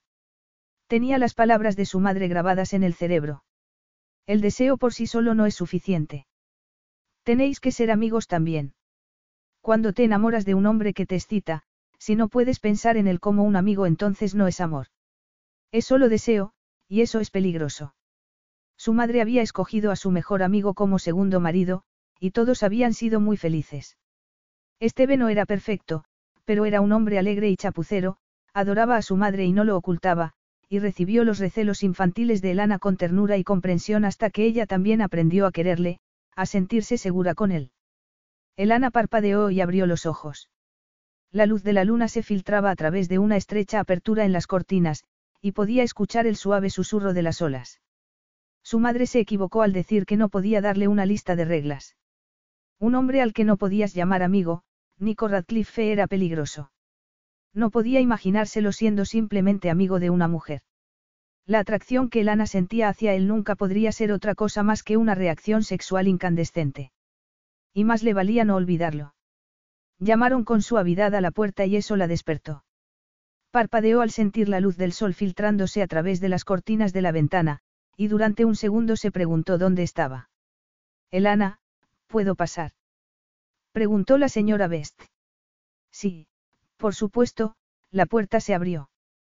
Pensé que sería mejor despertarte ahora o no podrás dormir nada esta noche, dijo la mujer acercándose a la cama con una bolsa de plástico en la mano. ¿Qué hora es? Las once en punto. Dios mío, dijo Elana en un hilo de voz. Nunca me había despertado tan tarde en mi vida. Está claro que necesitabas descansar, la señora Best sonrió con cautela. Lo siento, pero he entrado en tu casa. El jefe me lo sugirió, así que entré sigilosamente esta mañana y saqué la llave del bolso, luego fui a tu casa y recogí una muda para ti. Espero que no te importe, dijo tendiéndole la bolsa y la llave. Sorprendida durante un instante, Elana respondió con auténtica gratitud. En absoluto. Muchas gracias.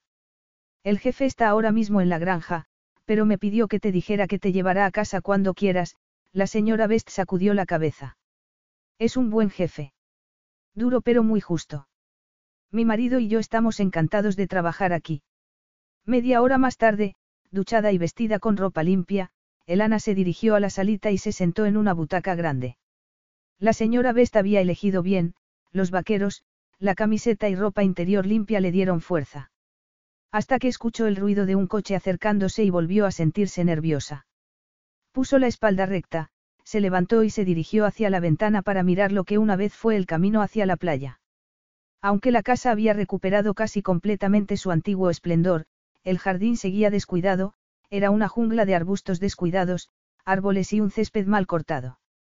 La marea estaba alta, y el sol había convertido el estuario en una sábana dorada. Normalmente la vista le habría elevado el ánimo, pero cuando escuchó su nombre a la espalda dio un respingo y se giró llevándose la mano al pecho. Lo siento, no sabía que estabas tan, cerca, le dijo a Nico. Normalmente no soy tan neurótica. Gracias por todo lo que has hecho por mí, le miró y consiguió esbozar una sonrisa. Pero si no es mucho problema me gustaría volver a casa. La señora Best nos está preparando algo de comer. Debes tener hambre. Como en respuesta, el estómago le rugió. Está claro que sí, admitió con tono algo seco. Nico sonrió con una mezcla de comprensión y sentido del humor que le provocó un escalofrío de emoción por todo el cuerpo. Elana tuvo de pronto una visión clara y aterradora de la incapacidad de su madre para resistirse a su padre. Pues ven a comer, sugirió Nico interrumpiendo sus pensamientos y ofreciéndole el brazo. Elana lo aceptó y fue consciente del escalofrío que la recorrió al notar la dura flexión de sus músculos bajo los dedos mientras avanzaban por el pasillo. La señora Best había preparado la mesa en una terraza con vistas al mar, los rayos del sol se abrían paso a través del espeso follaje y se reflejaban en los azulejos. Oh, Elana se detuvo y miró a su alrededor. Esto es precioso. Su anfitrión retiró una silla para que ella se sentara. Estoy buscando un buen paisajista para el jardín, ¿conoces a alguien? No, lo siento, Elana tomó asiento. No creo que haya ninguno en Baipuna. Nico rodeó la mesa y se sentó al otro lado. Debiste ser una niña encantadora con ese pelo tan increíble. Asombrada por el repentino cambio de tema y por el escalofrío que le subió el calor a las mejillas, Elana intentó responder con naturalidad. Al parecer es una herencia de mi abuela. Mi madre era completamente rubia. La genética es muy interesante, Nico miró a su alrededor, hacia el follaje salvaje que rodeaba el césped demasiado alto. Me dijeron que este jardín fue una vez maravilloso. Ahora también tiene una belleza salvaje, comentó ella. Media hora más tarde, Elana estaba sentada frente a una taza vacía de café negro y miraba al otro lado de la mesa. El estómago le dio un vuelco al ver cómo un rayo de sol capturaba el rostro de Nico, marcando sus facciones en oro. Algo dentro de ella, algo salvaje e incontrolable se convirtió en fuego y calor. Tuvo que aspirar el aire antes de hablar. Gracias, esto era justo lo que necesitaba. Le daré las gracias a la señora. Vesti luego tengo que volver a casa. Nico se puso de pie. Por supuesto, yo te llevo. Estaba claro que ella no tenía nada que decir al respecto. Tal vez a algunas mujeres les resultaran intrigantes los machos dominantes, pero había una diferencia entre dominar y mandar. Y se dio cuenta de que Nico Radcliffe se acercaba demasiado a mandar. Como su padre. Y Roland. Pero daba igual. Cuando volviera a casa seguramente no volvería a ver a Nico. Gracias, dijo con tono pausado. Cinco minutos más tarde, tras darle las gracias a la señora Best por su ayuda, Elana entró en el coche con la ropa de la noche anterior guardada en una bolsa de plástico. Nicola miró de reojo y se dio cuenta de que había recuperado gran parte del color en su piel de marfil. Aparte de un poco cansada, parecía en buena forma. Mantuvo la conversación en un tono impersonal hablando del distrito y de algunas familias que vivían en las granjas de toda la península. Cuando se acercaron a la entrada de Mana, Nico le preguntó. ¿Eres descendiente de las familias pioneras de aquí? Para nada. Primero vinimos de vacaciones a la cabaña de una amiga, Elana sonrió. Creo que en el sur las llamáis chozas. Creo que sí, respondió él. Yo nunca me he considerado del sur, ni siquiera neozelandés. Ella lo miró con asombro y luego asintió. Es comprensible. Pero al tener la doble nacionalidad, tienes dos países a los que llamar tu hogar. Nico se dio cuenta sorprendido de que no llamaba hogar a ningún sitio. Aunque su madre le había llevado de vuelta al palacio de su abuelo, aquel lugar enorme forrado de dorado y púrpura no había sido un hogar para él. Y lo mismo le ocurrió con los internados y las universidades a las que fue. Su abuelo y su tío, el príncipe heredero de San Mari, siempre estaban ocupados con asuntos de Estado. Y aunque le gustaba estar con ellos, las vacaciones pasadas en la vieja casa de piedra en la granja ovejera de su padre habían sido suficientes para que echara raíces. Tal vez por eso había comprado la granja mana. Para tener un hogar. Desechó la idea. Así que tus padres se enamoraron de este lugar, dijo. Un rayo de sol convirtió el cabello de Elana en una aureola mientras asentía. Exactamente. Les gustaba tanto que Esteve, mi padrastro, consiguió un trabajo en Baipuna y compraron la cabaña. En aquel entonces solo tenía una cocina primitiva y una ducha fuera. Mi madre y él la transformaron en una casa de verdad. Alertado por el tono reservado de sus palabras, Nico volvió a mirarla. Tenía los labios apretados, como si hablar del pasado le hiciera daño. O la enfadara. Sus padres se habían divorciado. Cielos, Nico entendía cómo se sentía. El fin de un matrimonio, ya fuera por un divorcio o un fallecimiento, era muy traumático para los niños. Él recordaba su propia confusión y angustia cuando su madre se lo llevó a San Marí. Echaba mucho de menos a su padre. Y todavía se arrepentía de no haber sido capaz de forjar una buena relación con él antes de su muerte. Elana dijo a su lado. Es la siguiente entrada a la izquierda. Puedes dejarme aquí, la casa no está muy lejos. Te llevaré hasta la puerta, afirmó él con calma. Unos cien metros después, tras recorrer un estrecho camino rodeado de árboles canuca, aparecieron la casa y un garaje independiente. Cuando se detuvieron, Nico se dio cuenta de que la casa debía ser apenas más grande que un invernadero antes de que el padrastro de Elana la reformara. Las construcciones estaban anidadas en medio de un jardín lleno de flores que terminaba en un acantilado bajo. Los árboles Pautucaba formaban un pequeño borde verde que llegaba hasta Anchor Bay, con su curva ámbar mirando hacia el mar. Nico salió del coche y miró a su alrededor. El jardín, natural y un poco desordenado, estaba lleno de abejas y flores brillantes. Al dar la vuelta al vehículo, tuvo una excelente vista de las largas y elegantes piernas de Elana cuando salió del coche. Un deseo salvaje se apoderó de él y le aceleró el corazón, enviando un mensaje instantáneo a todas las células de su cuerpo. Cielos, pensó molesto por su falta de control. No había tenido una respuesta tan depredadora desde la adolescencia. Se inclinó para cerrar la puerta mientras Elana se dirigía hacia la casa. Cuando se incorporó, ella se giró y le tendió la mano, mirándolo a los ojos. Gracias por toda tu ayuda y tu apoyo. A Nico le resultó demasiado formal. No ha sido nada, murmuró él estrechándole la mano. Espero que el accidente no te haya afectado demasiado. Elana mantuvo la mirada, pero le pareció que había palidecido un poco. Nico se sintió mal y moderó un poco el tono. Si necesitas algo dímelo. Gracias, respondió ella educadamente, dejando claro por el tono que no pensaba hacer nada semejante. Por alguna extraña razón, aquella negación no expresada le exasperó tanto como la fría sonrisa que le dedicó antes de darse la vuelta y entrar en la casa. Nico esperó a que cerrara la puerta de entrada y luego volvió al coche y arrancó el motor. Aplazó cualquier especulación respecto a su inesperada y turbadora reacción a ella hasta que llegó a la granja Mana. Una vez allí, en lugar de ir a la casa se dirigió al prado y se detuvo frente a la orilla baja que rodeaba la playa. Elana Grange era justo el tipo de mujer con el que había prometido que no volvería a involucrarse, joven y poco sofisticada. Frunció el ceño y se dijo que ya había pasado la etapa de querer acostarse con todas las mujeres que encontrara sexys. Hasta que vio a Elana en el baile había conseguido mantener a raya sus emociones. Aquella reacción irresponsable y no deseada había sido una reacción química, no emocional, se dijo. Y pasaría. Mientras estuviera en Mana sería un buen vecino para ella y nada más. Se dio la vuelta y observó la casa. La arquitectura original combinaba elementos de la serenidad georgiana con las barandas y terrazas más informales típicas de una plantación tropical.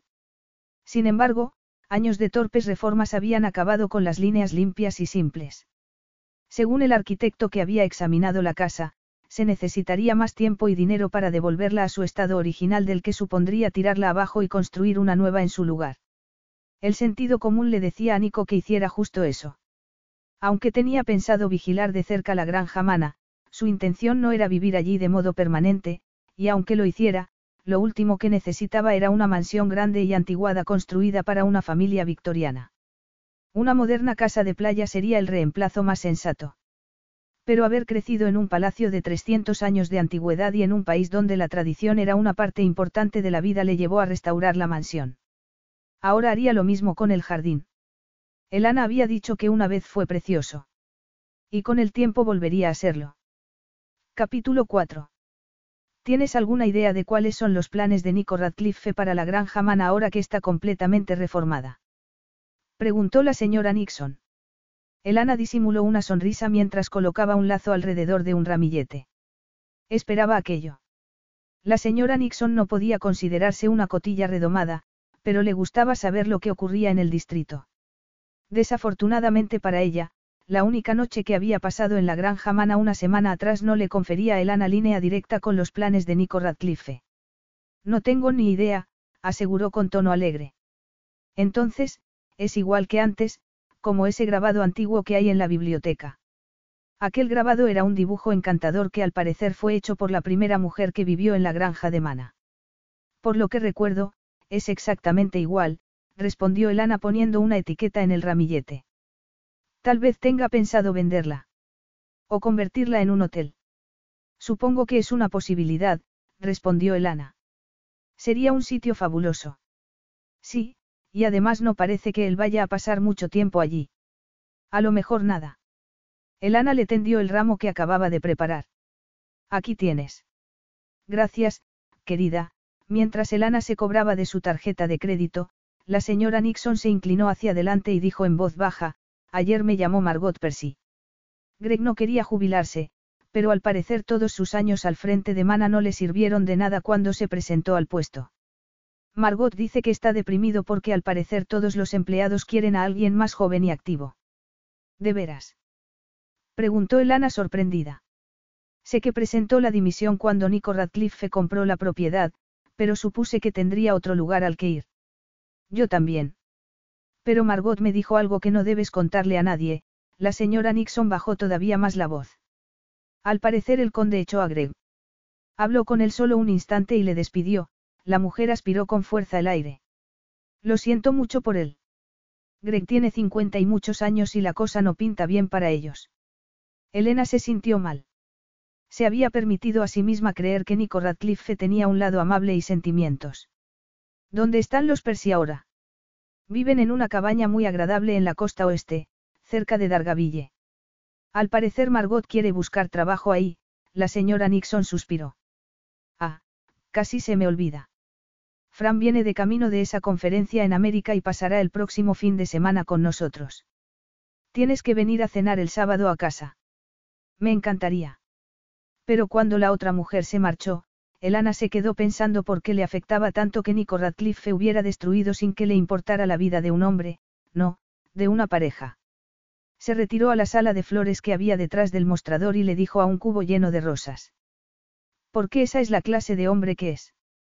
Arrogante, inflexible, y despiadado.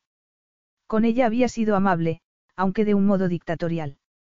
Sin duda tenía que saber que la situación de Mana no había sido culpa del señor Percy. Obviamente no, dijo en voz alta torciendo el gesto. Cualquiera que entrara en la tienda y la viera hablar sola pensaría que estaba loca.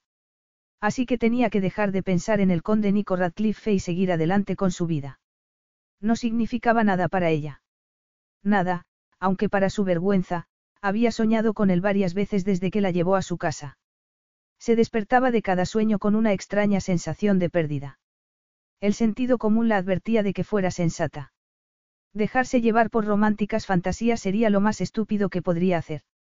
Había prometido no volver a permitir que un hombre como su padre entrara en su vida. Aunque no pudiera mandar sobre sus sueños, podría borrar a Nico de su mente mientras estuviera despierta. El sábado por la tarde Fran fue a verla para ponerse al día antes de la cena de los Nixon. Por supuesto, no puedo hacerte todas las preguntas que quiero con mis padres delante, le dijo la joven mientras estaban fuera tomando un café. El sol calentaba los ladrillos de la terraza que Esteve había construido para recibir el sol de la tarde, que brillaban por encima del estuario. Fran suspiró. A veces sueño con esto cuando estoy lejos y me pregunto por qué me fui de Baipuna. Y ahora háblame del conde, como mamá insiste en llamarlo. Fran escuchó atentamente mientras Elana le resumía el accidente y la noche que había pasado en Mana. ¿Y qué te parece él? Elana vaciló. Pero Fran era una de las pocas personas que estaba al tanto de los abusos que su madre y ella habían sufrido hasta que escaparon. Es un macho alfa, así que no me cae especialmente bien. No todos los alfas son violentos como tu padre. Eso es lo que me dice la lógica, admitió Elana. ¿Te ha contado tu madre que despidió a Greg Percy? Sí, Fran se encogió de hombros. Es duro. Pero actualmente no puedes despedir a un trabajador sin motivos. Seguramente el señor Percy no esté capacitado para llevar a cabo los planes que Nico Radcliffe tiene para Mana. En cualquier caso, no veo a Radcliffe viviendo aquí, está demasiado aislado. Su empresa está construyendo actualmente un nuevo helipuerto en Auckland. ¿Cómo lo sabes? Porque leo los periódicos, aseguró Frank con tono alegre. Ha gastado mucho dinero restaurando la casa, así que lo más lógico es que la convierta en hotel, la joven terminó el café y sonrió. Y por supuesto, tú estarás a cargo de la decoración floral.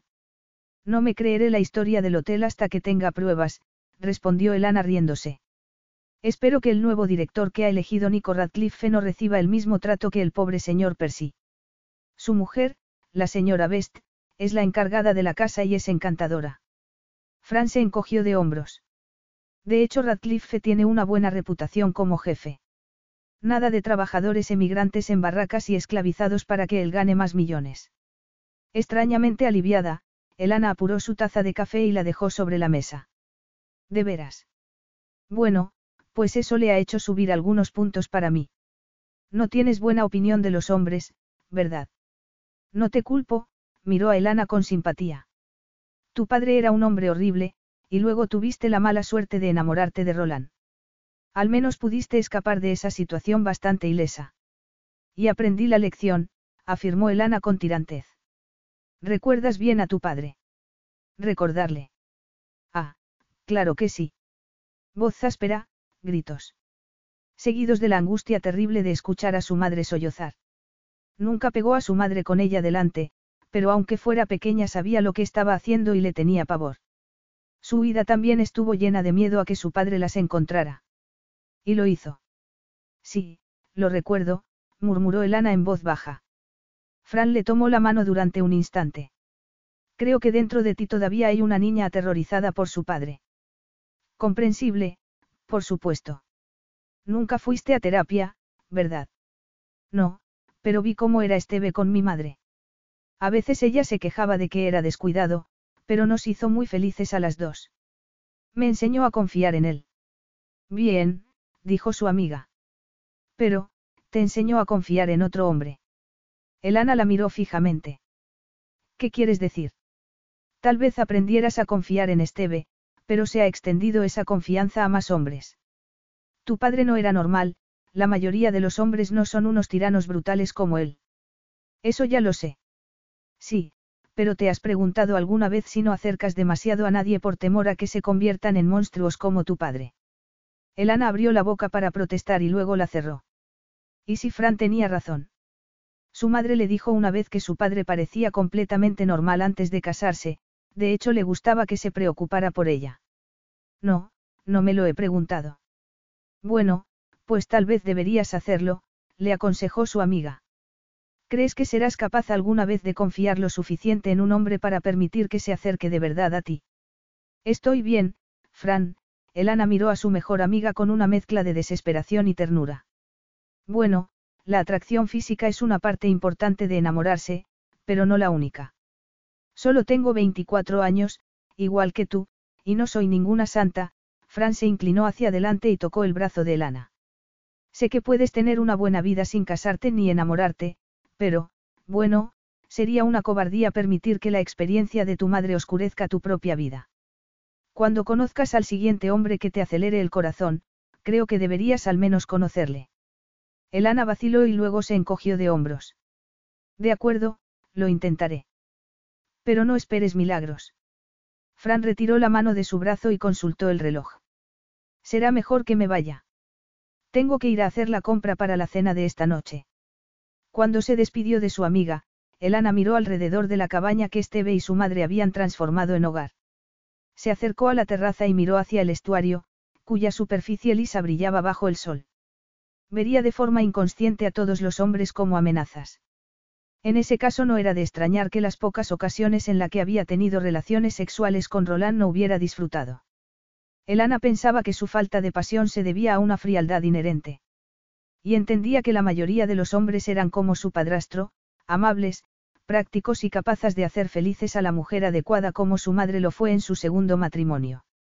Así que según su experiencia pasada, y una vez que Nico Radcliffe estuviera a salvo en el otro lado del mundo, seguramente no tendría que controlar el ritmo de su corazón en busca de algún arrebato traicionero. Capítulo 5. Elana se estremeció al escuchar la alarma de la estación de incendios. Miró por la ventana de la tienda hacia la calle. Había llovido durante la noche, así que seguramente no sería un incendio forestal. Un accidente de coche. Ojalá no fuera un incendio en una casa, lo que le recordó que tenía que ponerse en contacto con el banco. Tras escuchar un ruido sospechoso en el tejado un par de días atrás, llamó a un experto de la localidad que se lo arregló y le advirtió que pronto tendría que cambiar todo el tejado. ¿Cuánto va a costar? La suma que le dijo el experto todavía la hacía temblar. Tendría que pedir prestado el dinero. Y para colmo de males, aquella mañana la señora Nixon le contó con expresión preocupada que había oído que un forastero estaba pensando en poner una floristería en Baipuna. Sería una tontería, le dijo. Baipuna no es tan grande como para dos floristerías. No, no lo era. Tener competencia significaría que Rosalie, la dueña de la tienda, podría rebajar costes. Y eso supondría casi sin lugar a dudas que Elana perdería su trabajo. Frunció el ceño y volvió a mirar el libro de pedidos. Sí, el cliente había especificado que quería lirios peruanos para el ramo de su nuera. Deseando fervientemente que le gustara el color, Elana fue a la parte de atrás para hacer el ramo, pero fue inmediatamente interrumpida al escuchar el timbre de la tienda. Salió con una sonrisa empastada y sufrió una explosión de latidos del corazón cuando su mirada asombrada se cruzó con unos ojos azul hielo colocados en un rostro bello y duro. La sonrisa se le quedó congelada en los labios. Nico alzó sus oscuras cejas. Hola, Elana, dijo con tono suave. No pongas esa cara de asombro. Si no recuerdo mal, dije que tenía pensado visitar Mana con mucha frecuencia. Me alegro de verte, dijo ella con la boca repentinamente seca. Voy a poner estas flores en agua. Lo que le dio unos diez segundos para escapar de aquella mirada desafiante y controlar la lluvia de impresiones que estaba registrando su cerebro. En el par de semanas que había estado fuera, la impresionante y controlada autoridad de Nico Radcliffe parecía haberse fortalecido. Y el estúpido corazón de Elana se estaba volviendo loco dentro de su pecho. Todo, el sol fuera en la calle, el perfume de las flores de la tienda, el azul frío de los ojos de Nico Radcliffe, la curva irónica de su boca pecadora, todo era como si de pronto cantara, los colores eran más vívidos, como un ataque glorioso a los sentidos. Algo dulce y salvaje prendió dentro de ella, todos los músculos se le tensaron con una punzada de anticipación. Colocó los lirios otra vez en el jarrón, aspiró con fuerza el aire y volvió a salir. Quisiera enviar unas flores a Inglaterra, dijo Nico. Elana agarró el bolígrafo, encontró la hoja de pedido y lo miró, pero antes de que pudiera preguntarle por los detalles, Nico le entregó un trozo de papel. Todo lo que necesitas estás aquí. Así era. No se trataba de ninguna bella actriz ni de una princesa. Las flores eran para Lady Sofia de apellido compuesto que vivía en una mansión en algún punto de Inglaterra. Así que cálmate, le advirtió a su agitado corazón. Este latido es exagerado.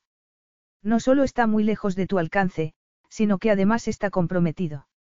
¿Alguna fecha en concreto de entrega? Le preguntó. No. Nico sabía que Sofía reconocería las flores por lo que eran, una despedida civilizada después de que él hubiera puesto fin a su aventura. Elana alzó la vista para mirarlo con expresión en guardia. Haré que las envíen enseguida. Por alguna razón, su tono le exasperó. La única vez que la había visto sin aquella armadura de protección fue cuando se encontraron en el pasillo de Mana después del accidente. No venía al caso, pero la imagen de sus ojos verdes y dorados con ojeras y sus sinuosas curvas bajo el enorme camisón apareció en su mente. Como le sucedía con demasiada frecuencia desde la última vez que vio a Elana Grange. Ignoró el recuerdo y le tendió la tarjeta de crédito, obligándose a sí mismo a centrarse en sus manos mientras ella la pasaba. Eran finas y hábiles, las uñas cortas y limpias. Antes de irme de Baipuna, la señora Nixon me contó que tú escribiste la publicación del centenario de Baipuna, dijo por hablar de algo. Sí, murmuró ella como si estuviera confesando un delito menor. Y que también escribes artículos para la revista de historia. Así que seguramente te interese saber que he descubierto en el ático varias cajas llenas de lo que parecen ser documentos y periódicos antiguos. También hay cosas en lo que antes era el establo de Mana. A Elana se le iluminó la cara. De verdad. Ojalá lo hubiera sabido cuando estaba escribiendo el libro del centenario. Le he echado un rápido vistazo a lo que estaba más a mano, la mayoría es de finales del siglo XIX. Hay diarios escritos por varios miembros de la familia que entonces vivía en la casa. Al parecer no tiraban nada. Oh, eso es increíble, jadeó Elana como si alguien acabara de descubrir un tesoro. ¿Y qué tienes pensado hacer con todo ese material? Voy a contratar a alguien para que lo examine y lo catalogue. No sé lo que es importante y lo que no. Creo que tú sabes bastante de esto, ¿no? Yo, sí, reconoció Elana. Te estoy ofreciendo el trabajo. Ella abrió los ojos de par en par, su brillo intensificado por las motas doradas de sus verdes profundidades. Era lo más seductor del planeta. Algo fiero dentro de Nico se puso tenso. Me llevará un tiempo, dijo ella en un tono que no pretendía en absoluto seducir. No puedo dejar mi trabajo. Tengo entendido que es a tiempo parcial. Ahora mismo es a tiempo completo. Rosalie, la dueña de la tienda, está en Australia en este momento. Supongo que no tendrá pensado quedarse allí, no. Aquello hizo sonreír a Elana. No, ha ido para estar en el nacimiento de su primer nieto. Volverá dentro de dos semanas si el bebé nace a tiempo. Nico esperaba que accediera sin dudar. Según la señora Nixon, que todo lo sabía, los padres de Elana solo le habían dejado la casa, y su empleo a tiempo parcial en la tienda no podía estar muy bien pagado. Entonces, ¿por qué se resistía? La señora Nixon dice que eres muy competente, y después de leer la historia que escribiste, estoy de acuerdo con ella, continuó Nico. También me gusta cómo escribes. Por supuesto, te pagaré por el trabajo. Elana vaciló un instante y se le quedó la expresión congelada, como si algo se le hubiera ocurrido. Y ese algo la llevó a decidirse. No, me temo que ahora no es buen momento, hizo una vez más una pausa antes de seguir, puedo darte el nombre de un amigo que vive de esto. Es muy bueno, y tiene mucha más experiencia que yo. ¿Qué clase de amigo era? Sorprendido por la intensidad de aquella reacción primitiva, Nico tiró de las riendas y dijo. Pero tú vives aquí y tienes unos conocimientos de base que ayudarían. Bueno, sí, reconoció Elana. Pero. Y además, la señora Nixon es una gran defensora tuya. Me dijo que se te daba muy bien hacer entrevistas. Elana sonrió. Eso no es ninguna recomendación. La señora Nixon tiene un amplio conocimiento del distrito, además de una memoria excelente, apretó ligeramente los labios antes de volver a su estado normal. Los recuerdos de aquella boca le habían perseguido, tan femeninos y seductores, una boca hecha para los besos sensuales y las palabras apasionadas y dulces, labios que contrastaban de manera intrigante con la fuerza interior que percibía en ella, el modo en que mantenía sus emociones bajo un estricto control. En cierto modo podía culpar a aquellos labios de haberle enviado a Inglaterra para decirle a Sofía que su aventura había terminado. El deseo se apoderó de su cuerpo, una ansia poderosa que se estaba convirtiendo en algo familiar. Ya había superado hacía mucho la pasión casi incontrolable de la adolescencia, así que aunque el rechazo de Elana a su propuesta resultaba irritante, no debería importarle demasiado. Y, sin embargo, incluso ahora se preguntaba qué haría falta para atravesar las barreras que percibía en ella. Palabras dulces. Lujo. La promesa de la pasión. O dinero. Elana estaba librando una batalla silenciosa y quería que se marchara. ¿Por qué no accedía y le agradecía al destino aquella oportunidad? Necesitaba el dinero para reparar el tejado. Y, además, sería un proyecto fascinante. Era una cobarde. No, solo estaba siendo sensata. Desconfiaba profundamente de la embriagadora oleada de sensaciones que atravesó cada célula de su cuerpo cuando Nico entró en la tienda. Todo en él le resultaba vivido, familiar, como si le hubiera llevado en su corazón desde la última vez que lo vio. Verle, aunque fuera poco, iba a provocar el caos en su paz mental. Pero seguramente no pasaría mucho tiempo en Nueva Zelanda. Tras unos instantes tensos, y con el mismo cuidado que si estuviera dando un gran paso hacia un peligro desconocido, Elana dijo con voz pausada. No puedo darte una respuesta tan rápidamente. Estoy trabajando a tiempo completo aquí hasta que Rosalie vuelva. Elana se armó de valor y le miró a los ojos tratando de contener la repentina punzada de deseo que se apoderó de ella. Piénsatelo, le pidió él con voz tranquila. Te llamaré cuando regrese de Auckland dentro de un par de días y podrás darme una respuesta. Ella le vio salir de la tienda con su imponente figura en vaqueros y camisa de cuadros. Deja de estar obsesionada por ese hombre. Se dio la vuelta y se dirigió hacia la trastienda. Su traidor corazón seguía acelerado, y tenía miedo. Nico Radcliffe la afectaba de maneras tan diferentes que podría producirse un desastre. La tarde siguiente, tras un día de lluvias y el descubrimiento de otra inquietante mancha en el techo, Elana miró el correo, y para su disgusto descubrió que el banco no le prestaba el dinero para arreglar el tejado. Intentó calmar los nervios viendo las noticias, pero fue peor. El desastre se fraguaba en forma de una tormenta que empezaba a crearse al norte, en las cálidas aguas ecuatoriales.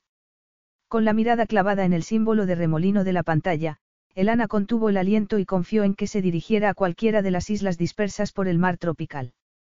Y que se mantuviera lejos de Nueva Zelanda. Apagó la televisión y se dirigió a la ventana, entornando los ojos para protegerse del sol del oeste que brillaba en un cielo casi ausente de nubes e iluminaba el agua con un brillo plateado. Ya no tenía opción. Tenía que aceptar el trabajo de organizar todos aquellos documentos. En cuanto lo confirmara con Nico Radcliffe llamaría al constructor. Frunció el ceño.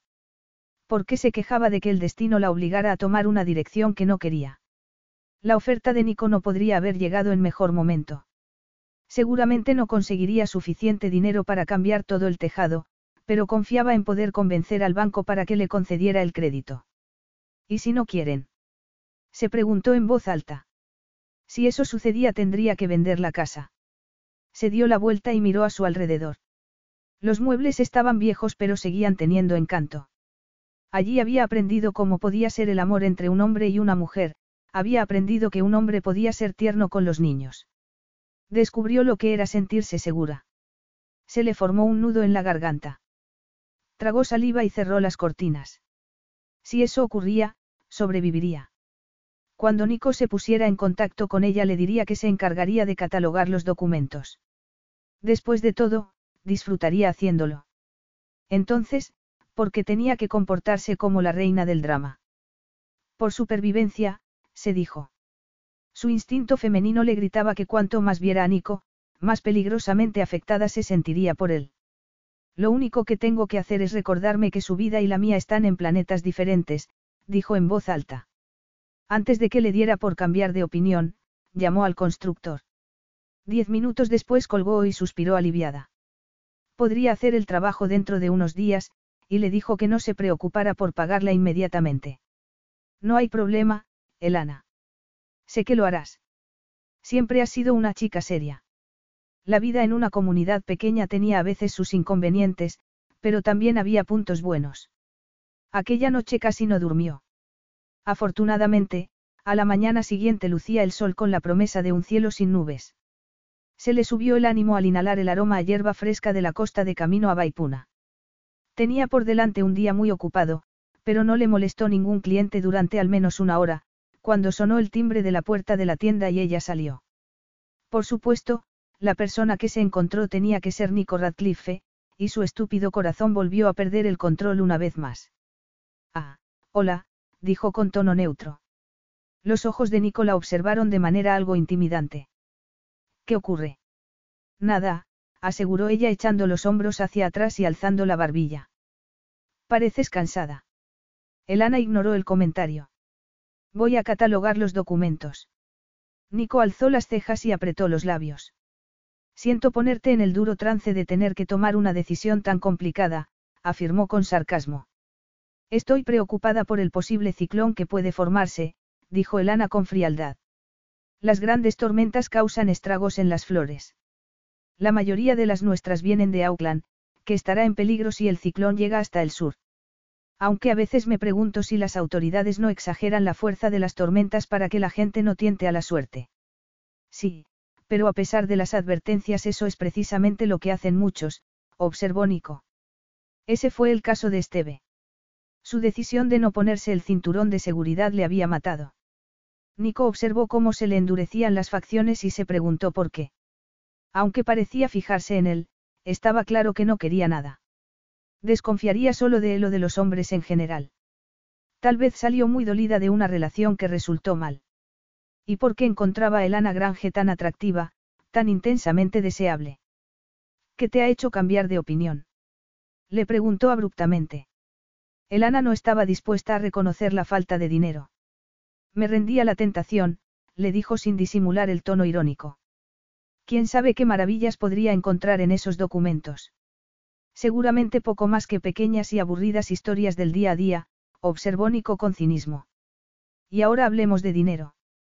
Y dijo una suma que la hizo parpadear. Eso es demasiado, aseguró. Para nada. Es el precio del mercado. Pero tendrás que compaginarlo con tus horas aquí, y eso significará trabajar el fin de semana. Por supuesto, eso te pagará como horas extra.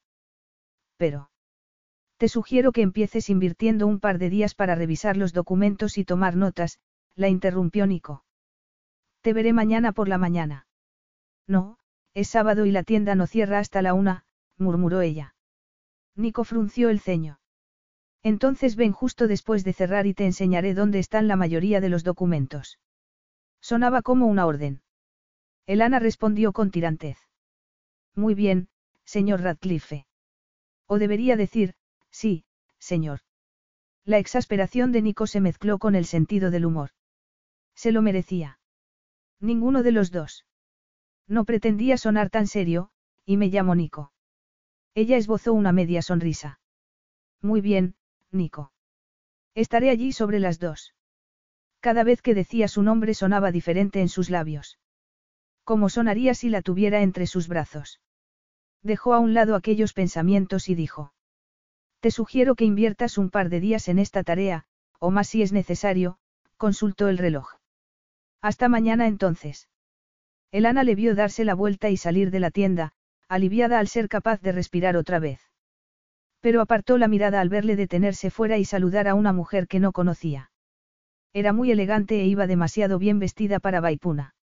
Sorprendida por aquel juicio de valor, Elana se dirigió a la trastienda. Nunca había conocido a un hombre con Nico Radcliffe y seguramente no volvería a conocer a ninguno así.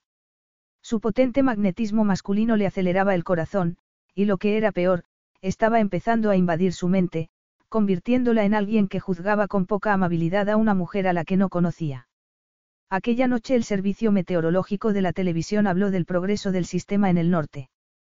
Todavía no era oficialmente un ciclón, pero ya había sembrado el caos en las islas tropicales que había cruzado. Elana trató de centrarse en el libro que estaba leyendo, pero no consiguió captar su atención, cada vez que pasaba una página veía sin saber cómo la cara de Nico sobreimpresionada en el papel. Disgustada por su tontería, se rindió y se fue a la cama.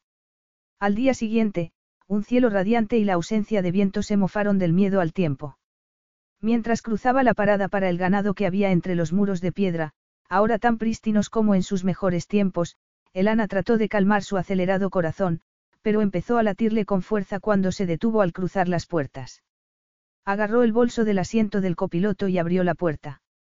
Cuando se incorporó y se dio la vuelta, Nico se dirigía hacia ella. El sol le dibujaba flamas azules en el pelo negro. Vestido con una camisa tipo polo y vaqueros, se movía con una peligrosa ligereza que le provocó un escalofrío erótico por la espina dorsal. Confiando en que aquella respuesta involuntaria hubiera quedado bien oculta, Elana forzó una sonrisa y dijo con tono calmado. Buenas tardes. Buenas tardes, ¿te apetece tomar un café antes de que empecemos? Empecemos. Sin duda no. No, gracias. Me pondré a trabajar, respondió ella con sequedad. Antes ve a echar un vistazo a lo que Patty Best encontró en el ático esta mañana. Son acuarelas del jardín, probablemente pintadas por miembros de la familia. Y a juzgar por la ropa, yo diría que son de finales del siglo XIX. La diferencia entre el anterior abandono y la elegancia que la recibió en la mansión volvió a pillar a Elana por sorpresa. Me alegro mucho de que le hayas devuelto la vida a este lugar, le dijo a su anfitrión. Nico se encogió de hombros. El arquitecto, el decorador y los obreros han hecho un gran trabajo. No era de extrañar. El cruel despido del anterior director de Mana demostraba que el conde Nico Radcliffe no tenía tiempo para la gente que no llegaba a sus expectativas. Si creía que alguien no se ganaba el sueldo, sin duda le echaría con la misma brutalidad que al señor Percy. La casa está bien construida, y los muros son buenos. Lo único que hay que reemplazar es el tejado, y lo hará el mismo hombre que, según me ha dicho, reparará también el tuyo pronto. Asombrada y un poco molesta, Elana solo pudo decir. Sí. Vivir en un pueblo pequeño tiene muchas ventajas, admitió Nico con sonrisa irónica, pero estarás de acuerdo conmigo en que la intimidad no es una de ellas. Elana decidió cambiar de tema. ¿Qué planes tienes para el jardín? Algunos árboles parecen bastante deteriorados. Espero que se puedan salvar todos. Ya he hablado con un jardinero y solo sacrificaré los que sean un peligro. Las acuarelas están en la terraza. Nicolás extendió sobre la mesa y se quedó al lado mientras Elana las observaba detenidamente con los ojos semicerrados para protegerse de la luz de la tarde reflejada en el agua del estuario. Son preciosas, observó el borde que el artista había delineado con cuidado. Quien pintó esto estudió la vegetación minuciosamente. Si te encuentras más al revisar los documentos, he buscado a un experto en conservación. Mi asistente me ha dado una lista de contactos para ti. Elana alzó la mirada y se encontró con unos ojos azules y fríos. Olvidó lo que iba a decir mientras una oleada de calor se apoderaba de ella, acelerándole la respiración. Gracias, dijo con un tono que le resultó extraño incluso a ella. Allí en Mana, con Nico Radcliffe a su lado, se sentía de pronto abrumada por una intensa sensación de pertenencia, como si hubiera estado perdida y de pronto la encontraran, como si las partes divididas de su vida se unieran de pronto no como antes, sino formando un nuevo dibujo, haciéndola sentir completa de nuevo. Como si en el pasado, mucho tiempo atrás, hubiera estado allí con aquel hombre a su lado mirando el jardín y el estuario, se sentía peligrosa y extrañamente segura. Asombrada, apartó la vista de sus ojos y se centró en las acuarelas. Por supuesto, no había ocurrido nada especial. Haciendo un esfuerzo por recuperar algo de sentido común, Elana se dijo a sí misma que aquellos momentos de pertenencia debían ser un flash o un déjà esa sensación ocasional de revivir una experiencia olvidada o nunca vivida. En otras palabras, el cerebro le estaba jugando una mala pasada. Así que lo ignoró. Nicola sobresaltó al preguntarle. ¿Qué ha pasado? ¿Estás bien? Sí, Elana parpadeó y mantuvo la vista fija en las acuarelas. Seguro que tienes cosas que hacer, si me dices dónde están las cuadras iré a echar un vistazo. Yo te llevaré, afirmó él. Cuando Elana se mordió el labio inferior, Nico no pudo evitar preguntarse qué sentiría si ella le mordía alguna vez la piel, y todo su cuerpo respondió ante aquel errático pensamiento. Vociferó en silencio. Aquello era ridículo. Antes de ir a las cuadras, Te enseñaré dónde vas a trabajar, sugirió. Le había preparado un despacho en la mansión, una pequeña salita al lado de la terraza. Comprueba el equipamiento, le pidió. Mi asistente personal dijo que necesitarías todo lo que hay ahí, pero echa un vistazo. Si necesitas cualquier otra cosa se te proporcionará. Tras echar un rápido vistazo a la sala, Elana dijo. Tu asistente sabía exactamente lo que necesitaba. Sabe exactamente lo que todo el mundo necesita. En ciertos aspectos me recuerda a la señora Nixon. Elana se rió, y Nico se sintió acogido por su risa. Era espontánea y fresca, casi traviesa. Aquel era un lado distinto de Elana, uno que no imaginaba. Hasta entonces había estado en guardia, manteniendo sus emociones bajo control.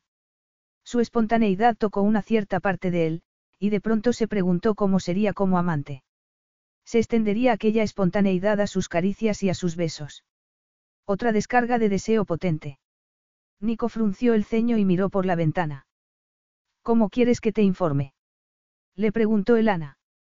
No sé cuánto tiempo estaré fuera. Tengo que cerrar un trato en China. Mándame correos electrónicos periódicamente con tus progresos. No, mejor todavía, usaremos el programa de comunicación del ordenador para poder hablar. Y no tengas prisa, no me importa lo que tardes. Solo quiero que hagas un buen trabajo. Parecía simple, pero tras ver todas las cajas de documentos, Elena fue consciente del tiempo que necesitaría pasar en Mana. Nico se despidió de manera formal cuando llegó el helicóptero y ella le deseó un buen viaje con la misma formalidad. Pero la casa parecía extrañamente vacía sin él. Al enfrentarse ahora a este inesperado deseo por un hombre que apenas conocía, Elana le agradecía a su madre su sabiduría ganada a pulso en lo que se refería a los hombres carismáticos. Aquella noche el pronóstico del tiempo trajo alivio. La tormenta tropical había girado a la derecha y se dirigía hacia el Pacífico, perdiendo intensidad en latitudes más frías. Pero llega un frente de bajas presiones desde el Polo Sur, anunció el presentador con tono grave. Traerá vientos y lluvia fuerte a la isla del sur cuando llegue dentro de un par de días. Granjeros, tendrán ustedes que comprobar que el refugio del ganado está en buenas condiciones, y tampoco estaría de más tener un buen acopio de comida, porque si la intensidad continúa así puede que cierren las carreteras por nieve al sur, o que haya inundaciones más al norte. Oh, Dios mío, murmuró Elana con resignación cambiando a otro canal. Capítulo 6. El sonido del teléfono despertó a Elana del primer sueño. Parpadeó y se preguntó si lo habría soñado. Volvió a sonar y se convenció de que estaba despierta, y como era más de medianoche, Debía tratarse de una urgencia. Angustiada, se dirigió al salón y contestó al teléfono. Hola, dijo con voz rota. Siento despertarte, pero acabo de ver cómo se llevan tu coche a Baipuna, dijo la voz grave de Nico. ¿Qué? Elana aspiró con fuerza el aire, convencida de que estaba soñando. Nico. Pero, no estás en China. No, he vuelto a Baipuna. Habían hablado cada día desde que él se marchó dos semanas atrás, y cada vez que veía su rostro en la pantalla del ordenador sentía una punzada de emoción. Nico mostraba interés en su progreso con los documentos, y le había hablado brevemente de sus impresiones sobre Pekín, pero Elana no era tan tonta como para hacerse ilusiones. ¿No sabías que se lo habían llevado? Le preguntó él. No, llamaré a la policía, dijo Elana paralizada. Ya lo he hecho yo. Estaré en tu casa dentro de unos minutos. Elana colgó el teléfono con el corazón latiéndole a toda prisa. El coche era vital para ella, sin él no podría ir a Baipuna a trabajar ni a ningún lado. El viejo cacharro de Esteve estaba todavía en el garaje, pero no le daba ninguna garantía. Dios mío, murmuró. Piensa en positivo. La policía los detendrá y te devolverán el coche.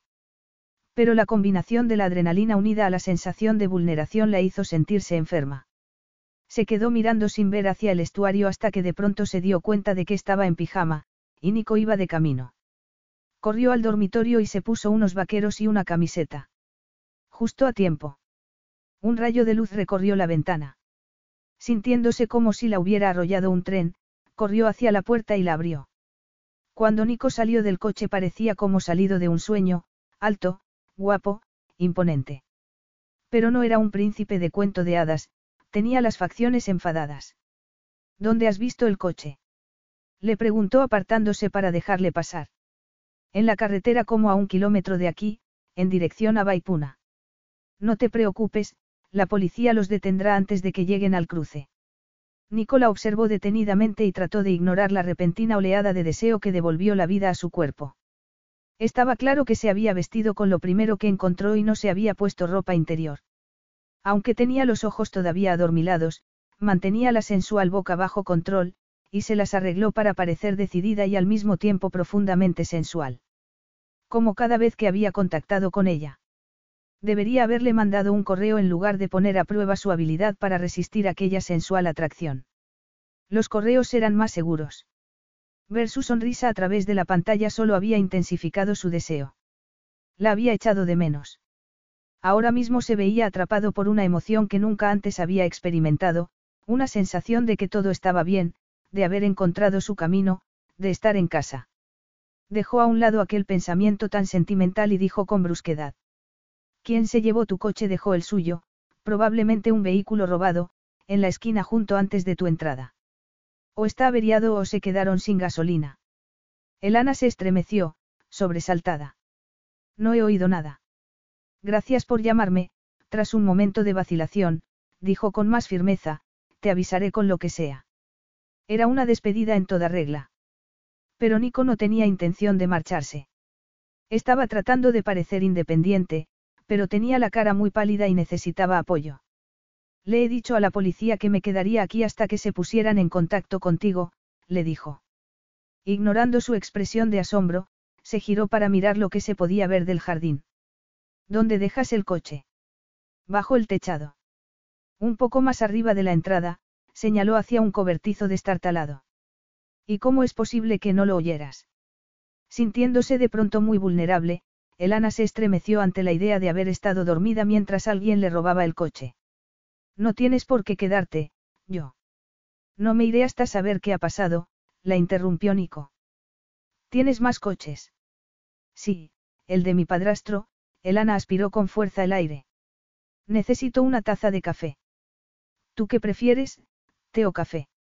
Aunque su tono parecía calmado, Nico se dio cuenta de que estaba haciendo un esfuerzo. Café, gracias. Nico entró a su casa, que a pesar de parecer algo destartalada resultaba cálida y alegre.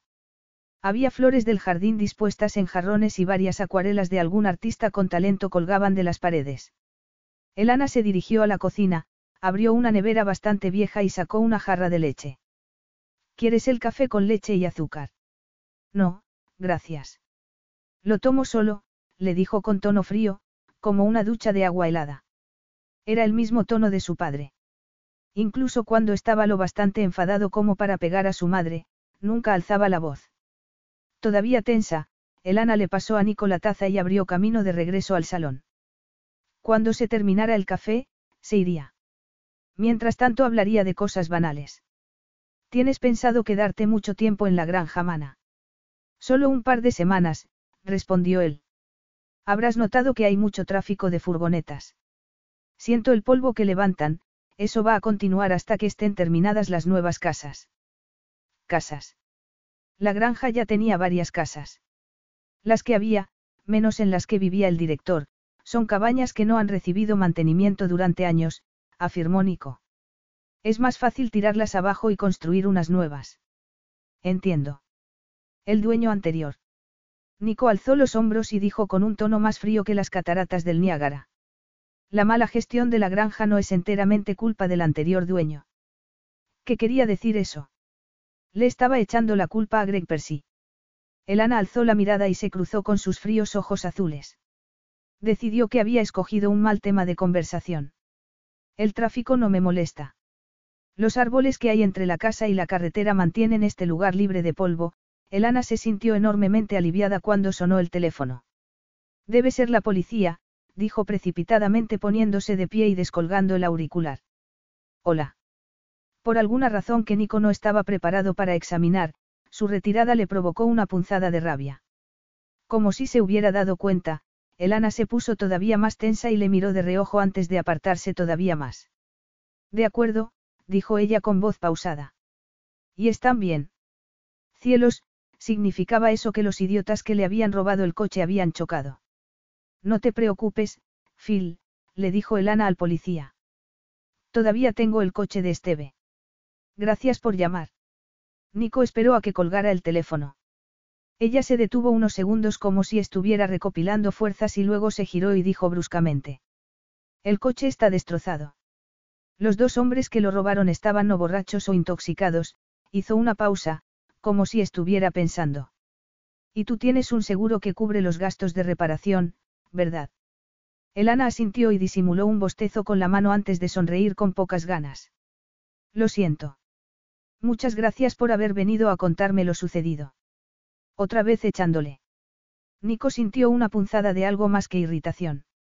Se le pasó un poco cuando vio que su piel de marfil estaba más pálida de lo normal, y que apretaba los labios. Sorprendido por el profundo deseo de protegerla, decidió que no estaba dispuesto a dejarla así. No ha sido nada, afirmó con calma. Siéntate y termínate el café. La mirada que Elana le dirigió estaba cargada de irritación, pero se sentó. Nico ocupó la silla enfrente de ella y empezó a hacerle preguntas sobre su trabajo con los documentos. Ella le siguió, y al hablar recuperó un poco de color en las mejillas. Cuando Nico se terminó el café preguntó. ¿Hace cuánto que no usas el coche de tu padrastro? Bastante, ¿por qué? Elana lo miró confundida. Los motores de los coches necesitan un uso frecuente. ¿Hace cuánto que no sale a carretera? Un par de años. Entonces será mejor que vayamos a comprobar si funciona. En caso contrario tendrás que organizarte para ir a trabajar mañana. Elana se encogió de hombros y se puso de pie. De acuerdo, iré a probarlo. Y no le sorprendió que ni correspondiera. Voy contigo. Mientras le guiaba por el oscuro camino hacia el cobertizo en el que estaba el coche de Esteve, Elana agarró la linterna situada al lado del huerto de su madre. Las olas del mar susurraban de fondo, los aromas del jardín y el cielo plagado de estrellas en un cielo tan intenso le hicieron sentir la inmensidad del universo. Aquí está, dijo Elana pasándole la linterna. Aquí no hay luz, así que si me sostienes esto yo intentaré arrancar el motor. Y se estremeció cuando sus dedos se rozaron al recibir Nico la linterna. Entró en el coche y giró la llave. Solo sonó un clic. Volvió a intentarlo. Nada. Nico se acercó y dijo. Seguramente sea el solenoide de arranque. Sujeta la linterna y le echaré un vistazo. ¿Qué era un solenoide de arranque? Elana se bajó del coche y agarró la linterna. Tienes un destornillador. Esteve guardaba aquí las herramientas, dijo dándose la vuelta y dirigiendo la luz hacia donde debería estar la caja de metal. Desgraciadamente, no había ni rastro de ella. Y por alguna razón aquello la desanimó más que todo lo que había sucedido aquella noche. Tuvo que hacer un esfuerzo para evitar que le temblara la voz. Aquí no está. Déjalo, ordenó Nico. Estás cansada. Dame la linterna. Estoy bien, respondió ella con brusquedad. No era el cansancio lo que le pesaba, sino la sobredosis de adrenalina unida al poderoso deseo que se había apoderado de ella desde que le abrió la puerta. Todo reforzaba una emoción que nunca antes había sentido. Aquella certeza la aterrorizaba y al mismo tiempo la estimulaba, como si estuviera al borde de un precipicio mirando hacia un paisaje bello y desconocido plagado de peligros ocultos. No estás bien. Tenemos que volver a tu casa. Le di mi teléfono a la policía, pero tal vez te llamen a ti. Me gustaría que dejaras de decirme cómo me siento, le espetó Elana. ¿Y lo que tengo que hacer? Yo sé lo que quiero y lo que necesito. Pero se dio cuenta de que lo que más quería en aquel momento era a Nico Radcliffe. En todos los sentidos, lo deseaba tanto que le dolía. Aspiró con fuerza el aire, pero no experimentó ningún alivio. Nico se acercó más al coche y sacó las llaves. Luego se incorporó y bajó el capó. Y la sorprendió diciendo con frialdad. Lo siento. Por alguna razón, aquello provocó una sonrisa renuente en sus labios. La borró a toda prisa y dijo. Vas a tener que parecer un poco más arrepentido si quieres que te crea. Nico se rió, y durante un poderoso segundo Elana vio al niño travieso que debió ser. Sus débiles defensas se derrumbaron y dio un paso hacia él. Entonces se dio cuenta al verle endurecer de repente el rostro que estaba pisando terreno peligroso. Ten cuidado. El suelo es irregular aquí, le dijo dirigiendo la luz de la linterna al camino. Cuando llegaron a la puerta de la casa, Elana había recuperado el control suficiente para decir. Gracias por todo. Voy a buscar un destornillador. No te preocupes, seguro que yo tengo uno en el coche, dijo él extendiendo la mano. Dame la linterna y entra en casa. Estás temblando. No tienes que estar aquí fuera. Elana abrió la boca para protestar, pero luego se lo pensó mejor. Lejos de él podría recomponerse, recuperar su habitual equilibrio, detener aquel impetuoso deseo hacia algo peligroso que podría marcarle la vida si se rendía a él. De acuerdo, dijo teniendo cuidado de evitar su contacto cuando le pasó la linterna. Gracias.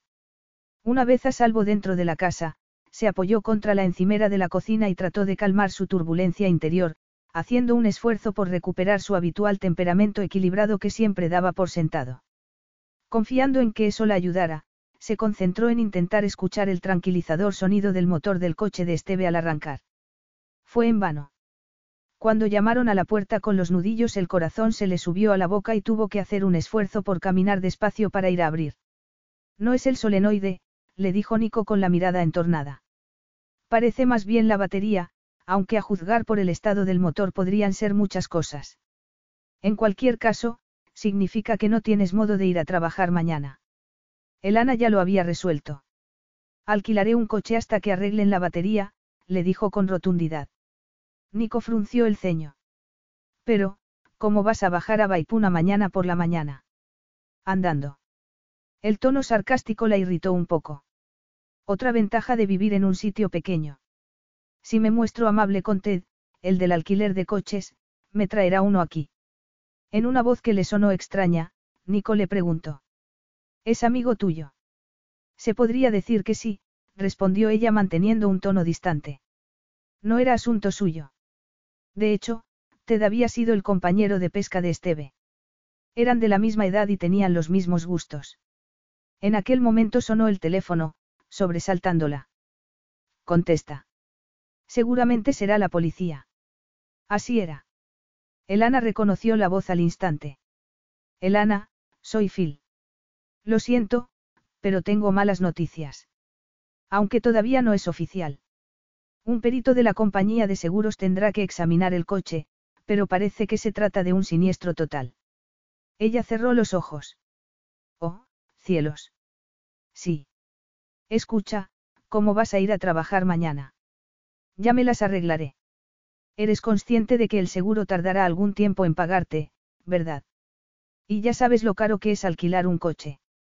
En cierto sentido Phil era como un hermano mayor. Conocía su situación financiera, pero Elana no quería tener aquella conversación con él mientras Nicola miraba con sus increíbles ojos azules. Giró la cabeza y dijo. Sí, lo sé. Gracias por llamar, Phil. De nada, pero si no consigues quien te lleve, llámame. No será necesario, respondió ella con una sonrisa. Y colgó. Supongo que es tu amigo el policía, dijo Nico. Y parece que no te ha dado buenas noticias. No, Elana se encogió de hombros y disimuló un bostezo con la mano. Al parecer mi coche es siniestro total. Entiendo. ¿A qué hora entras a trabajar? A las ocho, contestó ella mirándolo. ¿Por qué? Yo te llevo. No, no hace falta, se apresuró a decir Elana. ¿Puedo lidiar con esto? Nico se encogió de hombros. Eres siempre tan intransigente cuando los vecinos te ofrecen ayuda. De pronto quiso que se fuera. La tensión la abrumaba, alimentada por una oleada de volatilidad peligrosa. Un deseo de rendirse, de permitir que él se ocupara de todo. Se mordió el labio inferior y aspiró con fuerza el aire. ¿Puedo ocuparme yo? No necesito que me rescaten, cruzó la estancia y abrió la puerta a la noche, sosteniéndola. Gracias por ayudarme y por ofrecerte a llevarme. Es muy amable por tu parte, pero... Te recojo a las siete y media. Nico, no. Elana se quedó sin voz. Nico se acercó a ella con la mirada encendida. Elana contuvo el aliento en los pulmones, y trató de ofrecerle una mirada desafiante, pero fue incapaz cuando él extendió la mano y le tocó la boca. El corazón le saltó dentro del pecho, y fue incapaz de moverse, hipnotizada por la intensidad de su mirada. Bajo la caricia, sus labios formaron una palabra, el nombre de Nico, pero no fue capaz de decirla en voz alta. Aquello era lo que había querido desde que bailaron juntos, pensó mareada. Aquella era la razón por la que esperaba los chats en el ordenador cuando Nico estaba fuera. Cruzó por su mente el recuerdo de la advertencia de su madre, pero lo rechazó al instante. No tenía pensado casarse con Nico. No estaba enamorada de él. Así que no corría ningún peligro. Pero volvió a susurrar. Nico, no. No. Preguntó él con un tono grave que sugería que estaba sintiendo el mismo y poderoso deseo. ¿No qué? No lo sé, susurró Elana contra su suave dedo. Estás temblando. ¿Tienes frío? No, respondió ella. Sí, dijo luego con voz temblorosa. Déjame calentarte. Nico esperó a que asintiera con la cabeza antes de envolverla en su abrazo. Sus brazos eran como un refugio contra el mundo, un escudo seguro contra todo. Una deliciosa sensación expectante acabó con sus últimas defensas. Una parte lejana de su cerebro le ordenó que se apartara. Pero no pudo. Elana, dijo él en tono áspero. Sí, susurró ella. Nico inclinó la cabeza y tomó su boca como si hubiera esperado meses a besarla, años, eternamente.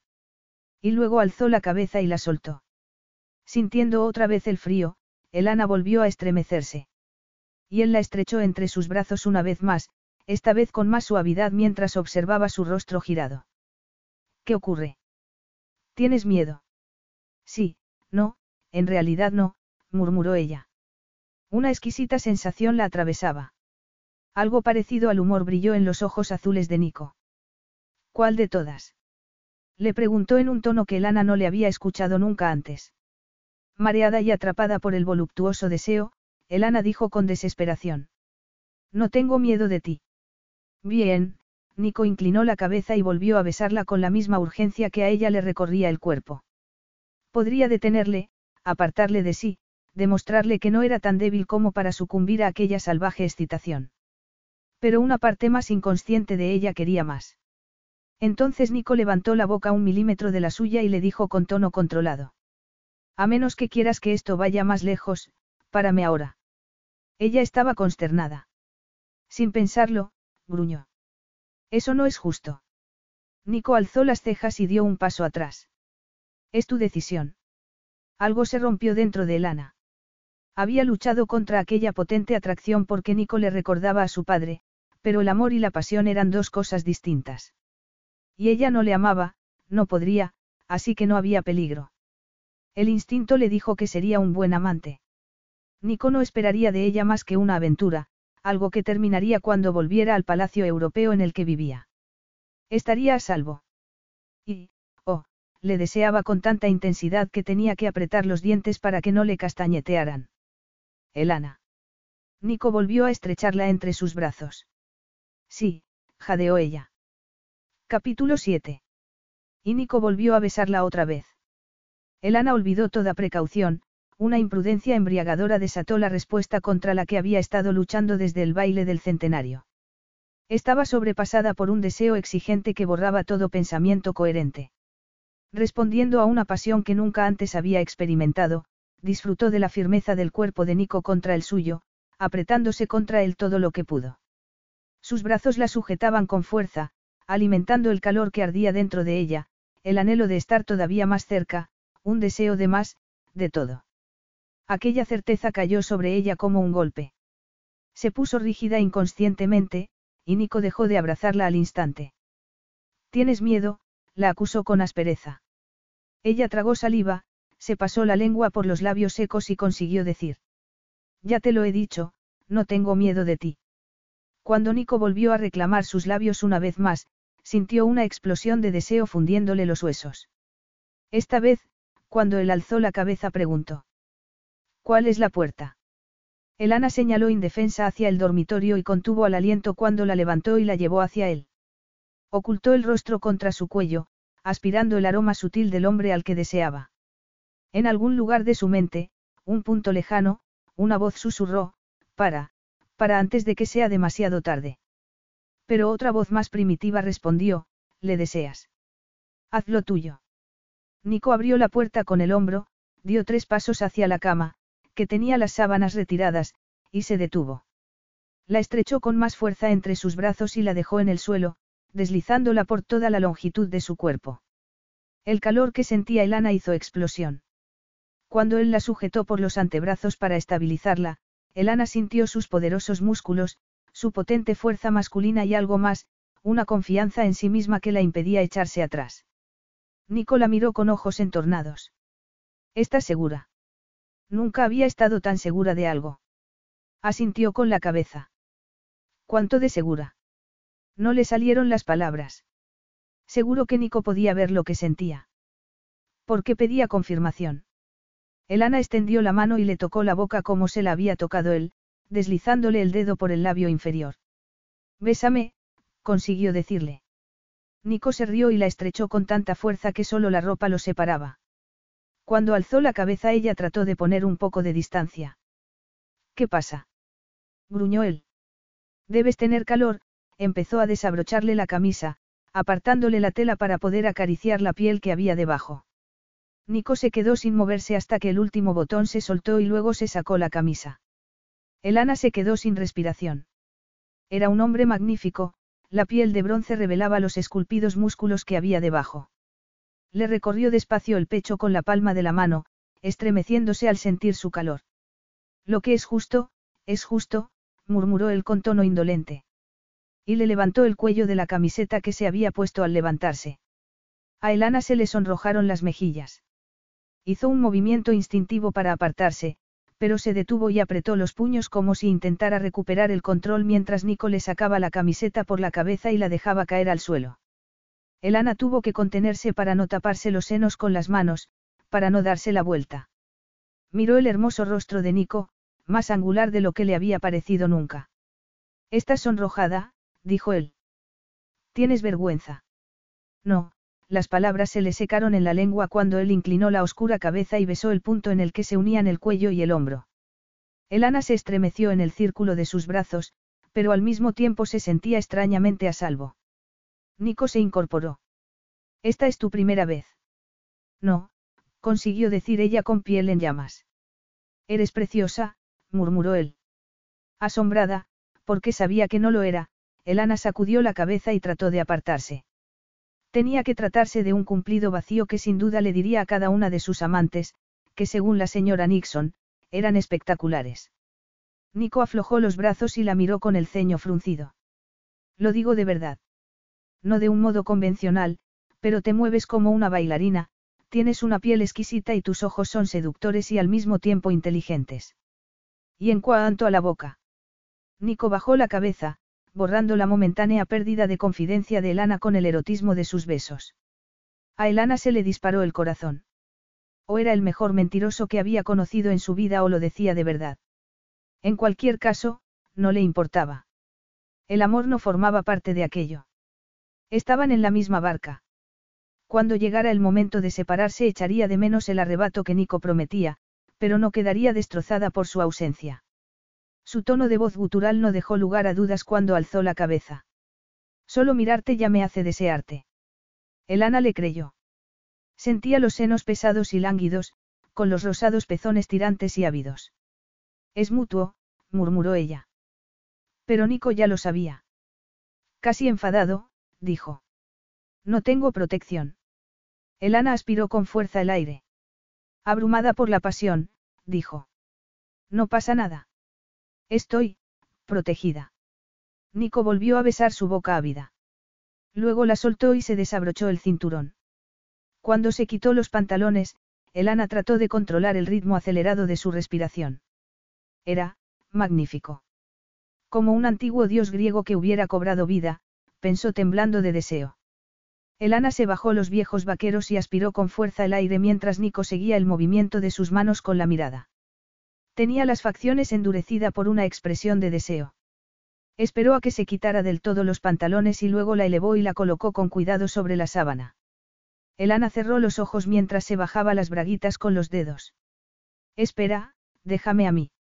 El deseo se saltó un nuevo límite, convirtiéndose en algo que Elana no había sentido nunca antes mientras él le quitaba la última prenda y se deslizaba en la cama a su lado. Abre los ojos, le pidió Nico casi jadeando. ¿Por qué? Para que sepas con quién estás haciendo el amor, Nico le besó cada párpado. ¿Y por qué me gustan tus ojos, con esas chispas doradas sobre el verde? Encandilada, Elana levantó las pestañas y lo miró a los ojos. Algo extraño sucedió en su corazón. El calor le recorrió la piel y cerró otra vez los ojos cuando Nico empezó a besarla de nuevo y deslizó las manos bajo su cuerpo, sosteniéndola contra el suyo mientras exploraba su cuerpo con los labios y con la mano, volviéndola tan loca de deseo que no pudo evitar jadear. Y cuando la boca de Nico encontró la suplicante punta de su seno, sintió una oleada de placer con los sensuales tirones de sus labios, con la lenta y delicada exploración de su cuerpo. Llegó un momento en el que no pudo seguir soportando aquel erótico tormento. Se arqueó contra él, acariciándole, explorándole mientras él la iba descubriendo. Su cuerpo se flexionó bajo su contacto, y Nico deslizó la mano más abajo, hacia aquel latente calor que se moría por algo que nunca había experimentado. Cuando llegó a su destino, un gemido estremecido surgió de la garganta de Elana y se apretó con más fuerza contra él, exigiendo, buscando, tan atrapada en la magia de su forma de hacer el amor que nada le importaba excepto sus caricias. Ya no podía pensar. Ahora. La ronca intensidad de su tono elevó su excitación a un nivel insoportable.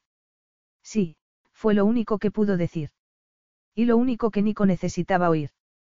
Cuando se arqueó contra él la penetró. La descarga de exquisito placer la llevó a gritar, y entonces él se paró. No pasa nada, consiguió decir ella en un hilo de voz. Pero al ver que Nico no se movía, le abrazó la ancha espalda y alzó el rostro para que pudiera verla, susurrando. Por favor. Al ver que seguía sin moverse, miró su rostro duro y angular y se arqueó, atrayéndole hacia sí, casi sollozando ante la intensidad de placer que la atravesó. Elana, dijo él reclamándola de un modo que ella estaba más que dispuesta a aceptar. El apasionado placer que arrancó de Elana la llevó a un reino de experiencias que iba más allá de todo lo que había imaginado. Y cuando fue subiendo, cuando se sintió poseída por un intenso éxtasis, Nicola siguió. Y luego se dio la vuelta y la sostuvo contra su pecho mientras sus corazones se iban calmando juntos. Entonces Elana se dio cuenta de lo que acababa de hacer. Por supuesto que no estaba enamorada de él, pero el salvaje éxtasis de su acto amoroso había destrozado las barreras que había levantado. Había puesto su corazón en riesgo estúpidamente. Un escalofrío helado la hizo apartarse. Se tumbó boca arriba, pero ella sabía que Nicola estaba mirando. No pasa nada, le dijo haciendo un esfuerzo por mantener la voz firme. ¿Estás segura? Preguntó él sin ninguna calidez. Sin ninguna emoción. Y se levantó de la cama. Elana subió las sábanas para cubrir su desnudez y cerró los ojos mientras él se vestía. ¿Estás bien? Le preguntó Nico acercándose a la cama. Sí, por supuesto, murmuró Elana deseando que se marchara, y que se quedara. Me voy. ¿Podrás dormir? Sí, por supuesto, repitió ella esbozando una sonrisa falsa. Estoy muy bien. De verdad. Nico asintió y se dirigió a la puerta. Buenas noches, le dijo ella. Sonaba como un adiós. Nico la miró un instante. Ya no estaba la mujer que había cobrado vida entre sus brazos, bajo su contacto. Se había refugiado en sí misma. Antes de irme quería preguntarte, ¿qué ha pasado con tu coche? Phil encargará una grúa para que se lo lleven. Llamaré al seguro mañana por la mañana. ¿Qué te parecería si Patty Best te llevara a Baipuna mañana por la mañana? Le preguntó. Seguro que tiene que ir a hacer algunas compras. Elana sonrió. Eso estaría bien. Gracias. Muy bien, si tu amigo no puede conseguirte un coche de alquiler mañana por la mañana, Llama a mi casa y o Patty o yo te recogeremos después del trabajo. Buenas noches, Elana. Gracias. Que duermas bien. Nico salió por la puerta y se marchó. Elana se quedó temblando en la cama. ¿Por qué le había dado las gracias? Por el sexo. Les daba las gracias también a sus otras amantes, esas criaturas elegantes y famosas que se llevaba a la cama. Se quedó mirando el techo furiosa y se dijo a sí misma que debía pensar en organizar el asunto del seguro al día siguiente, pensar en cómo iba a conseguir el dinero que necesitaba para arreglar el tejado de la casa, pensar en cualquier cosa que no fuera el peligroso magnetismo de su vecino. Tal vez se arrepintiera para siempre haberse dejado llevar por aquel imperioso deseo, pero se aseguraría de que no volviera a ocurrir nunca más. Y seguramente Nico estaría pensando lo mismo. En lo alto de la colina que separaba la granja mana del terreno de Elana, Nico pisó el freno y detuvo el coche justo entre los dos pilares de piedra. Una vez fuera cerró la puerta y se quedó mirando con el ceño fruncido el estuario bañado por la luz de luna, intentando encontrar algo de paz. ¿Por qué había perdido el control aquella noche? Cielos, que tenía Elana Grange que acababa con su habitual autodisciplina. ¿Y por qué haber hecho el amor con ella le había resultado tan... tan que... La única palabra que se le venía a la cabeza era, trascendental. Impactado, se apartó un par de pasos del coche y dejó escapar un profundo suspiro. Lo que Elana había despertado en él era mucho más profundo que el deseo sexual normal. Atravesaba su fuerza de voluntad. Había tomado la decisión de guardar las distancias, la decisión adecuada, porque no quería hacerle daño. Sí, ella ya había tenido experiencias previas, pero la clase de relaciones que Nico había vivido con anterioridad le parecían ahora sórdidas y casi cínicas. Y sin embargo se había rendido a un deseo que ahora casi le daba miedo. Capítulo 8. Una vez duchada y tras haber borrado hasta el último rastro de Nico Radcliffe cambiando las sábanas, Elana se metió en la cama y se quedó varias horas mirando al techo en la oscuridad, amargamente consciente de que no podría volver a dormir en aquella cama sin recordar el maravilloso momento que había vivido entre los brazos de Nico. Tal vez él estuviera acostumbrado a las aventuras de una noche, pero Elana no. Finalmente se quedó dormida, pero soñó con él, una combinación extraña de escenas cuyo recuerdo la hizo sonrojarse a la mañana siguiente mientras se preparaba para ir a trabajar. Tenía que parar aquello ya. Tenía muchas otras cosas más importantes de las que preocuparse. Como llamar a Ted y alquilarle un coche. Pero él le dijo que no tenía vehículos disponibles. Al parecer el destino parecía decidido a obligarla a pedirle ayuda a Nico, al menos aquel día. Colgó el teléfono, se puso el lápiz de labios y observó su reflejo en el espejo. Su mirada se encontró con una mujer algo distinta a la que había visto el día anterior por la mañana.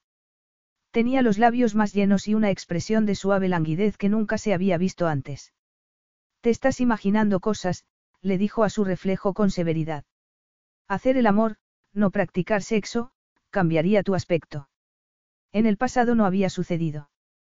Pero su experiencia anterior con el hombre que una vez creyó amar no se parecía en nada a la tormenta de sensaciones salvajes que había experimentado en brazos de Nico. Allí aprendió lo que podía lograr un orgasmo total, una especie de renacer, un descubrimiento de sí misma. Nico le había insuflado vida, la había cambiado para siempre. Cálmate, se ordenó a sí misma entre dientes dándose la vuelta. No va a volver a pasar. Llamó a regañadientes a Mana con el temor de que le respondiera Nico. Por suerte contestó la señora Best. Iba a llamarla ahora mismo. El jefe me ha dicho que necesita que la lleven y la traigan de Vaipuna esta tarde. ¿A qué hora quiere salir? El Ana le dijo la hora, le dio las gracias y colgó. Tendría que volver a hacer funcionar el coche de Esteve. Así que llamó al mecánico, quien le dijo que podría estar allí sobre las cinco y media de la tarde. Muy bien, a esa hora ya estaré en casa. El mecánico repasó cuidadosamente el motor, luego se incorporó y cerró el capó. Sacudió la cabeza y le dijo con simpatía. Sinceramente, Elana, no vale la pena arreglar este montón de chatarra. Ni siquiera voy a intentarlo. No es seguro para llevarlo por carretera, y con el dinero que te vas a gastar en él puedes comprarte un coche de segunda mano decente. Elana vaciló antes de preguntar. ¿Has podido echarle un vistazo a mi coche? Phil me dijo que está en tu taller. Sí. Se puede salvar. Elana sintió una oleada de alivio. ¿Cuándo crees que estará listo? No puedo darte fecha, el mecánico se encogió de hombros. Seguramente tardará más de una semana. Elana le dio las gracias y se despidió de él. Luego recibió la llamada de Ted, que le dijo que había encontrado un coche que podría alquilarle durante un par de días. Ella le dio las gracias, se puso crema de protección solar en brazos, piernas y nariz y salió al huerto. Alquilar un coche, aunque fuera por poco tiempo, se comería sus ahorros, y los necesitaba para arreglar el tejado. Sería mucho más sencillo y más económico aceptar la oferta de Nico. Suspiró y se dio cuenta de que los gusanos habían hecho estragos en las lechugas que había plantado unas semanas atrás. De camino al invernadero para ir a recoger el cebo para gusanos, se detuvo al escuchar el sonido de un coche. El enorme todoterreno de Nico dobló la esquina. A Elana se le agolpó la sangre en los oídos, como si hubiera corrido una maratón. La tensión que sentía se intensificó con la caricia de la brisa que le recorrió los brazos y las piernas desnudos. Lamentó haberse puesto los vaqueros cortos que tendría que haber tirado un par de años atrás y aquella camiseta todavía más vieja de un color que no le sentaba bien. Esperó y trató de recuperar el aliento. El coche se detuvo al girar la rotonda de la entrada. Nico salió y a ella le dio un vuelco al corazón. Tuvo que hacer un auténtico esfuerzo por esbozar una sonrisa amistosa. Nada más mirarle supo que aquel no era el amante tierno y apasionado de la noche anterior. Se preparó y dijo con el tono más alegre que pudo. Hola, sonó falsa y estúpida. ¿Qué ocurre? Preguntó Nico entornando los ojos y acercándose a ella. Y no me digas que nada porque te lo he notado nada más verte. Elana vaciló un instante y luego suspiró. Acabo de saber que el coche de Esteve no se puede arreglar. Por suerte Ted me ha conseguido un coche para el resto de la semana. Ayer estuve hablando con la señora Nixon, le contó Nico. Está preocupada por ti. Y supongo que está bien que lo haga, porque me dijo que no tienes familia. Elana se encogió de hombros. Bueno, no que yo sepa. Mi madre creció en un centro de acogida y Esteve era inglés. Nunca habló de su familia. ¿Y por parte de tu padre? Se hicieron unos segundos de silencio antes de que ella volviera a hablar. Que yo sepa, no, afirmó con tono seco. Pues entonces está muy bien que tengas a la señora Nixon. Acabo de recibir una llamada de la oficina del primer ministro. Tengo una reunión con él en Wellington y luego vuelo a las Maldivas. A las Maldivas. Iría a encontrarse con alguien allí. Con alguna rubia famosa que perteneciera a su mundo. Elena sintió una fiera punzada de celos que ya le resultaban agónicos. Que te lo pases bien, dijo con ligereza controlando el dolor. De pronto se escuchó el sonido del motor de un helicóptero. Ese es mi helicóptero, dijo Nico. Me llevas de regreso a Mana. Voy a prestarte mi coche mientras esté fuera.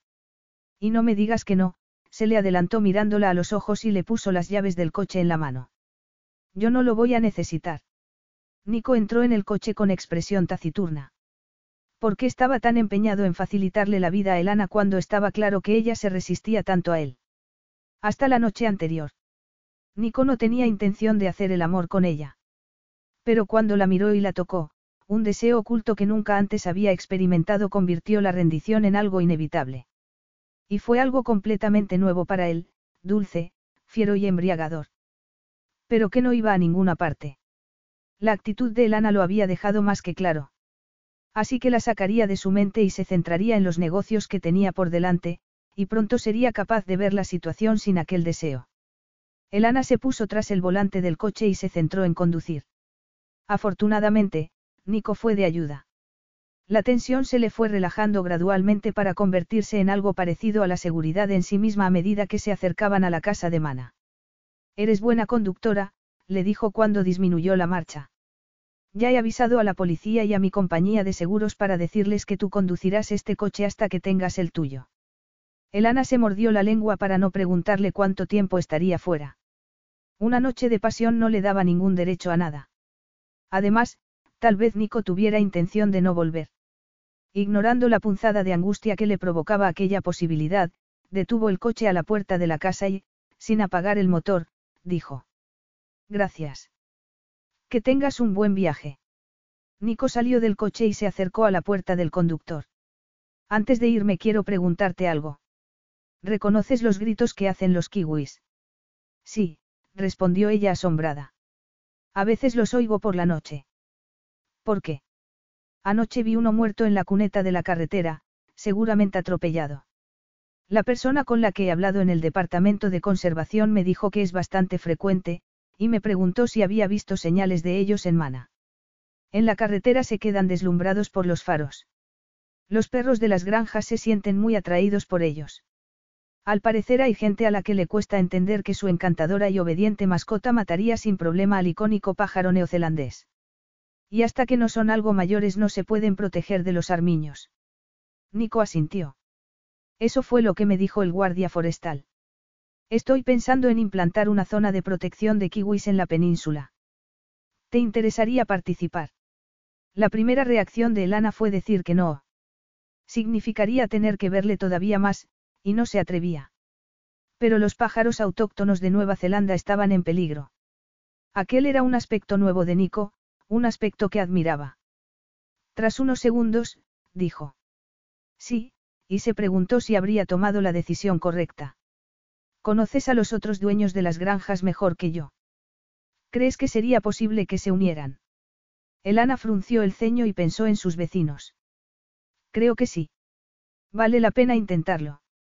Estoy de acuerdo, Nico consultó su reloj. Será mejor que me ponga en camino.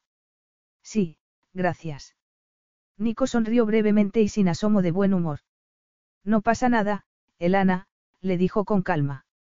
Veo que estás sufriendo por lo que ocurrió anoche, pero no pienso peor de ti, si eso es lo que... No.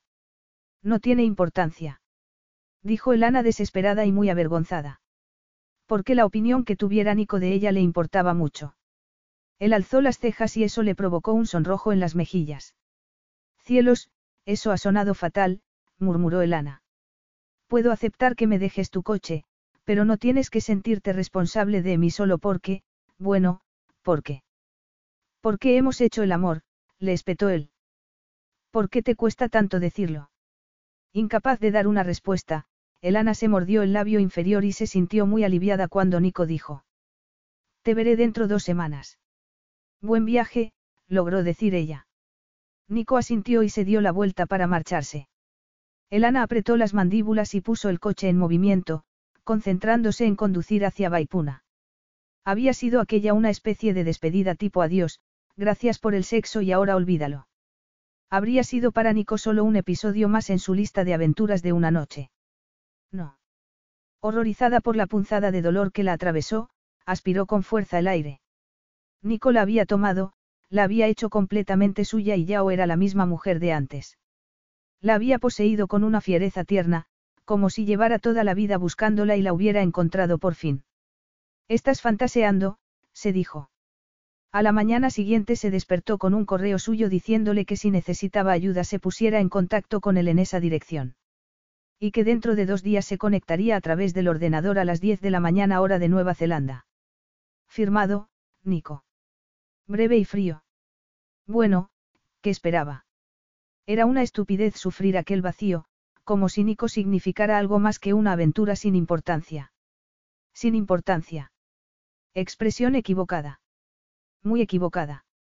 Una especie de pánico se apoderó de ella, el entendimiento de que la noche anterior la había en cierto modo transformado. Pero a juzgar por el tono de la despedida de Nico, si podía llamarse así, no había tenido ningún efecto en él. Debería sentirse aliviada. Pero, porque cada palabra impersonal de aquel correo hacía que se sintiera como si le hubieran clavado un puñal. Deja de pensar en él. Al menos tenía el proyecto de Mana, que la mantenía ocupada. Aparte de la considerable suma que iba a recibir por el trabajo, la ayudaría a no pensar en Nico y el humillante deseo que sentía por él. Apretó los dientes y llamó a la granja. Tenía que organizar una rutina que les viniera bien a todos mientras Nico estuviera fuera. O podría llevarme los documentos a casa, sugirió. No quería acordarse de él cada vez que fuera a la casa. David Best guardó silencio durante un instante y luego dijo. No creo que el jefe esté de acuerdo con eso. Son muy frágiles. Después de colgar, Elana llamó al constructor, que le dio cita para la reparación. Elana se alegró pero también estaba preocupada. A pesar del salario que iba a recibir por su trabajo en Mana, tendría que ajustarse a un presupuesto muy estrecho durante los próximos meses. Se dijo a sí misma que igual que había podido con todo lo demás podría también con esto, igual que con el anhelo de su estúpido corazón por un hombre en el que no se atrevía a confiar. A medida que transcurrían los días, Elana se fue interesando cada vez más en los documentos, especialmente en los diarios. Leyó el relato de accidentes, fatalidades, fiestas, bodas y bailes, comentarios de las noticias del día, y un día descubrió lo que le pareció un fajo de cartas de amor atadas con un lazo de seda azul. Le pareció deshonesto pensar siquiera en desatar el lazo para leer los desahogos del corazón de alguien, así que las dejó a un lado sin tocar. Nico se pondría en contacto con ella dentro de unos días, así que se lo mencionaría. Y trataría de librarse de su desesperada y vergonzosa emoción ante la idea de volver a verle en la pantalla. Los recuerdos de su acto amoroso, apasionado y tierno, se mezclaban con los recuerdos de su frialdad posterior. Pero la última vez que contactó con él le pareció distinto, más relajado, como si disfrutara de hablar con ella. Una llamada a la puerta interrumpió sus pensamientos. David Best, el director, se disculpó y dijo. Los chicos del instituto estarán aquí pronto para plantar algunos árboles. Tal vez lleguen antes de que vuelva de recoger al jefe en el aeropuerto, pero no te molestarán. Saben dónde tienen que ir.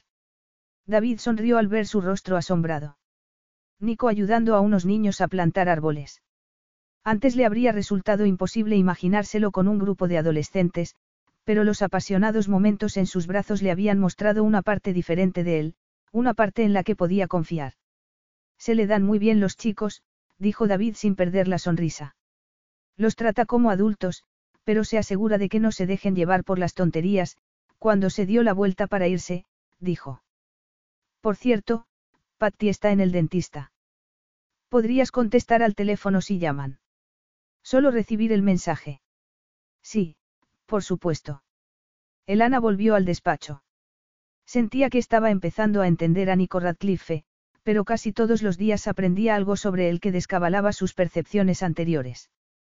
Poco a poco, con cuidado y casi a regañadientes, estaba aprendiendo a confiar en él. La noche anterior, durante la cena en casa de los Nixon, le contaron la donación tan generosa que había hecho para la residencia de jubilados de Baipuna. Está haciendo grandes cambios, comentó la señora Nixon. Y no solo económicos. Una hora más tarde, cuando sonó el teléfono, Elana descolgó y dijo con tono serio. Granja Mana. La persona que llamaba era una mujer con acento inglés seco y abrupto que dijo. Quiero hablar con Nico Radcliffe. Lo siento, no está aquí, respondió Elana sobresaltada. ¿Quiere dejar algún mensaje? No, ¿tú quién eres? Su secretaria. No había necesidad de ser tan maleducada. No. Ah, su última novia, supongo, dijo con tono alterado. Si ese es el caso, ten cuidado. Es un bruto. Y no solo verbalmente. Ten cuidado con sus puños si le enfadas. Asombrada, Elana abrió la boca para hablar, pero ya era demasiado tarde. La otra mujer había colgado. Sentía ganas de vomitar. Colgó el teléfono y se puso de pie con piernas temblorosas. Sentía un frío helador en el estómago y en la piel. Se acercó temblando a la ventana y la abrió. ¿Quién había llamado? Una mujer que conocía a Nico, al parecer. Y que parecía tener buenas razones para odiarle. Había hablado escupiendo veneno, pronunciando las palabras como si fueran flechas. Elana se estremeció, como si algo único y valioso se hubiera hecho añicos. Se había permitido incluso creer que podría confiar en él, sus náuseas se intensificaron y se convirtieron en un dolor tan fuerte que superó toda molestia física que había experimentado en su vida. Otra vez no, pensó destrozada. En un mundo lleno de hombres decentes, porque estaba condenada a toparse con los maltratadores. Primero su padre, que pegaba a su madre. Y luego Roland, que no soportaba que no estuviera pendiente de él en todo momento. Por mucho que lo intentara no podía imaginar a Nico pegando a una mujer. Pero tampoco había visto las señales de advertencia cuando se enamoró de Roland. Había tardado varios meses en darse cuenta de que su constante crítica, su exigencia de que le dijera siempre dónde estaba y con quién, sus días de helado silencio cuando consideraba que le había desobedecido, todo procedía de un abuso que la estaba dejando sin confianza en sí misma. Pero quejarse al respecto no iba a solucionar nada. Lo que tenía que hacer era asegurarse de que no volvería a rendirse a sus instintos más bajos. Y mientras tanto tenía trabajo que hacer. Se sentó al escritorio y trató de centrarse en absorber la descripción de los preparativos de una fiesta victoriana en el jardín de la casa, escrita por la hija de 18 años de la familia. Hasta que fue interrumpida por una voz a su espalda, fría y grave y que reconoció al instante. Debe ser una lectura fascinante. A Elana le saltó el corazón dentro del pecho y los dedos se le quedaron congelados en el teclado. Había estado temiendo aquel momento. Se dio la vuelta despacio y se preparó. No, dijo añadiendo estúpidamente, no he oído el helicóptero. Está en revisión. Dave me ha recogido en el aeropuerto, Nico frunció el ceño. ¿Qué te pasa? Parece como si hubieras visto un fantasma. Nada, respondió Elana automáticamente. Los pensamientos se le cruzaban por la mente, ninguno de ellos tenía mucho sentido. Tragó saliva y balbuceó. No te esperaba. Pensé que dijiste que ibas a estar fuera dos semanas, pero solo ha pasado una. Entonces se detuvo, mortificado porque ahora Nico sabía que estaba contando los días. Así que se apresuró a añadir. Escuché el coche, pero pensé que era la señora Best que volvía del dentista, díselo ahora. Alguien llamó hace un rato. A juzgar por el acento, parecía inglesa. No dejó ningún mensaje. Alarmada, Elana le escudriñó el rostro para encontrar alguna señal de que esperaba la llamada. Su expresión no decía nada. Si es importante, volverá a llamar, dijo Nico con indiferencia. Y se acercó para mirar el libro viejo que tenía ella abierto en el escritorio. ¿Qué es esto? Con todos los sentidos avizor, Elana tragó saliva antes de decírselo. Rezó para que se marchara y no tuviera que soportar el sutil aroma de su piel, almizclado y muy viril, algo que recordaba muy bien de su encuentro amoroso. Es fascinante, terminó. Me alegro mucho de que estos documentos se hayan salvado. Me pregunto qué habrían hecho los antiguos dueños de Mana con ellos si hubieran sabido de su existencia. Seguramente quemarlos. Veían Mana solo como una inversión. ¿Crees que es así como la considero yo? Elana sacudió la cabeza sin necesidad de pensar. No, he visto los cambios que has hecho aquí. Nadie que viera este lugar como un sitio que explotar habría devuelvo la vida a la casa, hizo una pausa y luego añadió, ni habría organizado la visita de un grupo de escolares para venir a plantar árboles y evitar la sedimentación del estuario. Y, sin embargo, detecto en ti un cierto tono de reserva, observó él. ¿Por qué? Vete, le urgió Elana en silencio. Su cercanía la afectaba como una caricia física, la piel se le apretaba y una sensación salvaje la recorría acelerándole el pulso y dejándola sin aliento. Volvió a tragar saliva. Despedir al señor Percy fue, poco afortunado. Nico le dirigió una mirada dura. Te diré por qué ya no trabaja aquí. El dueño anterior no era el único que se estaba llevando el dinero de Mana. El director también. Elena estaba tan asombrada que no supo qué decir. Nico siguió hablando. Su mujer no lo sabe, y no tengo intención de decírselo. Pero desde luego, no puedo confiar en él. No, murmuró ella embotada. Por supuesto que no. Para inmenso alivio de Elana, Nico dio un paso atrás.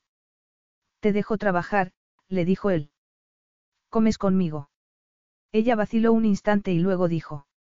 Patty ha estado en el dentista, no creo que se sienta bien como para preparar la comida. Puedo hacerla yo, afirmó Nico con una sonrisa irónica. Comeremos en la terraza. Y se marchó dejando a Elana sin energía. Cuando ella escuchó la puerta cerrándose dejó escapar un suspiro mientras una mezcla de emociones que apenas lograba controlar luchaban por la supremacía. El impacto de haberle vuelto a ver de forma tan inesperada se mezclaba con el dolor por la pérdida de confianza. Se habría tomado Nico su completa rendición como una señal de que su apasionada relación continuaría cada vez que él estuviera en mana. No parecía ser así. No hubo en su voz ni en su expresión ninguna señal de deseo. Elana se dijo que se alegraba. Pero las horas de locura pasadas entre sus brazos la habían cambiado de un modo que no se sentía preparada a examinar. Su ternura la había conmovido profundamente y había acarreado confianza, una confianza completamente destruida por la llamada de teléfono. Elana se prometió que aquel recuerdo la mantendría a salvo. Después de todo, Nico no iba a estar mucho tiempo en Mana. A mediodía se levantó y se dirigió a la puerta. No tenía ni idea de en qué terraza iban a comer, pero se dirigió a la que conocía.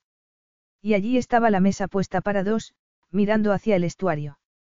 La señora Best se movía bajo el sol con una bandeja en la mano. Hola, la saludó Elana. ¿Qué tal ha ido la cita en el dentista? Muy bien, contestó la otra mujer con una sonrisa.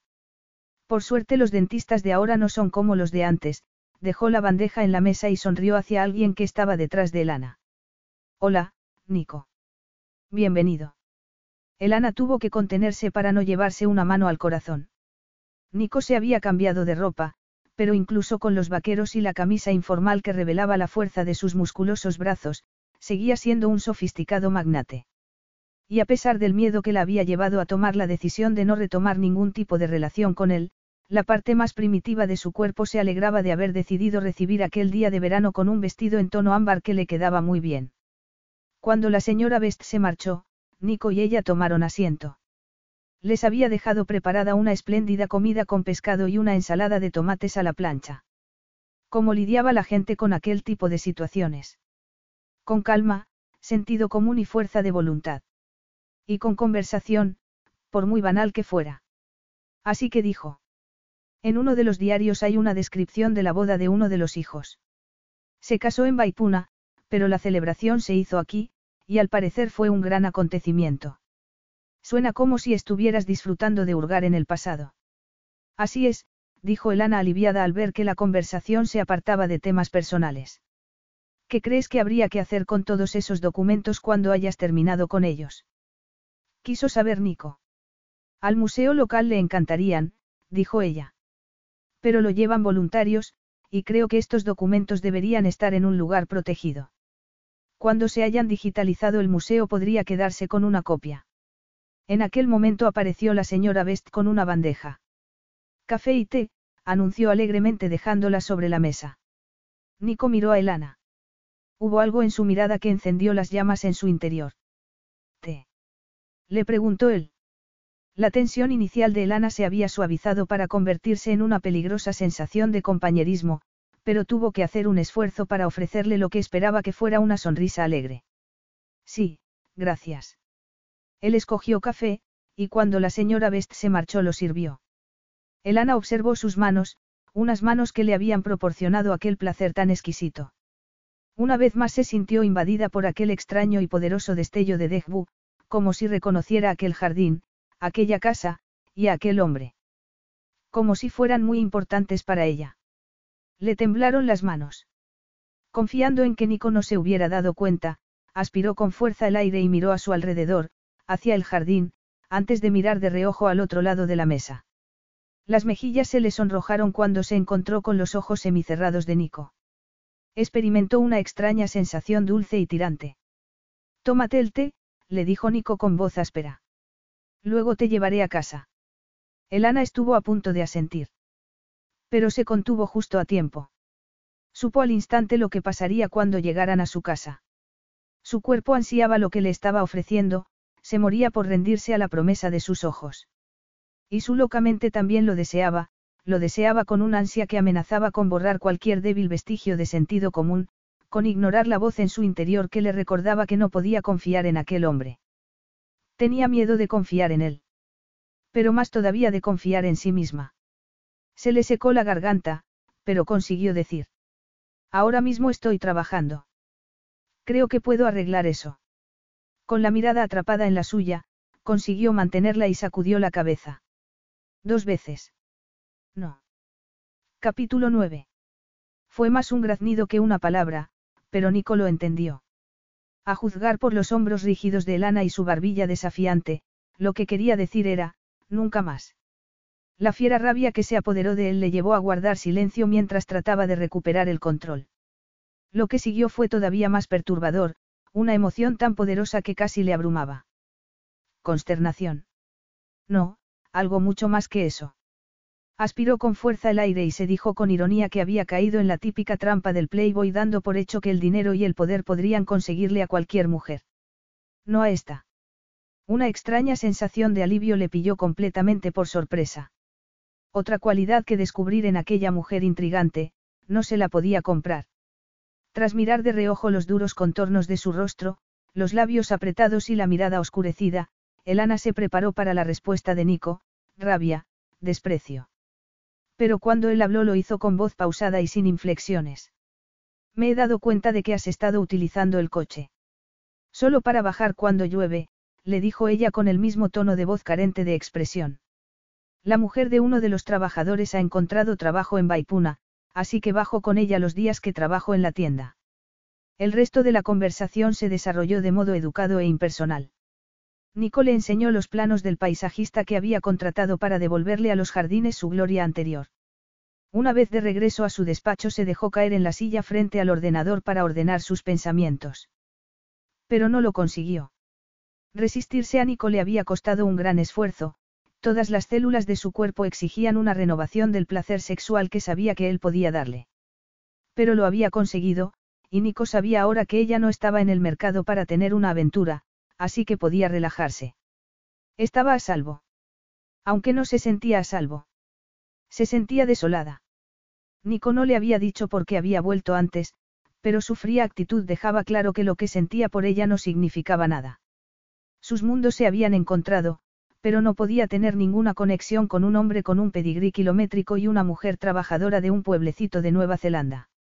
Con un poco de suerte, Nico dejaría pronto Mana y se dirigiría a algún lugar exótico donde mujeres hermosas con bikinis de diseño le valorarían mucho más de lo que ella se atrevía a hacer. Cuanto antes mejor. Tuvo que concentrarse mucho para hacer progresos con el documento en el que estaba trabajando, pero finalmente llegó el momento de recoger las cosas y volver a casa.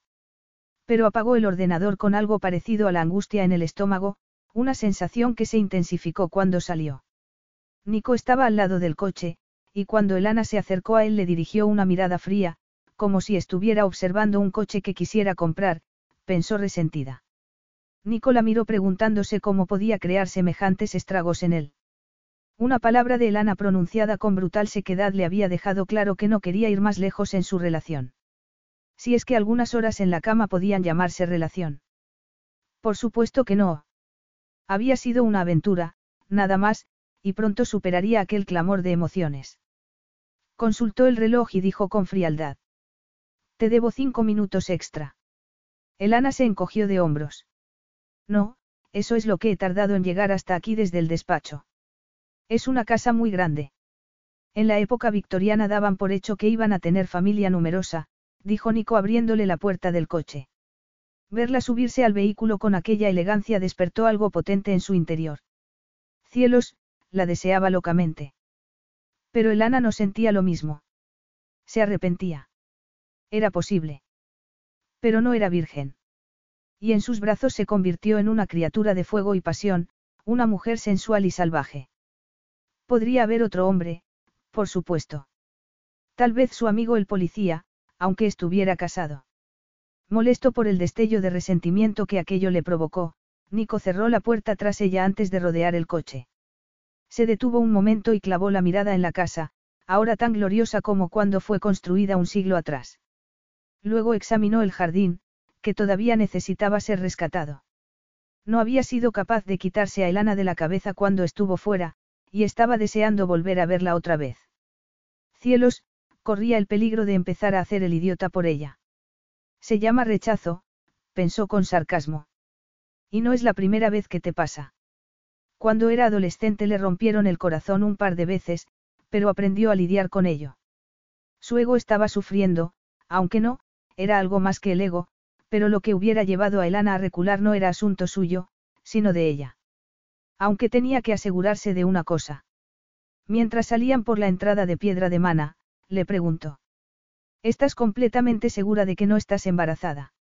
Sintió cómo ella se ponía tensa a su lado. Tras un instante, dijo con sequedad. Cien por cien segura. Bien, dijo Nico. Y lo dejó ahí.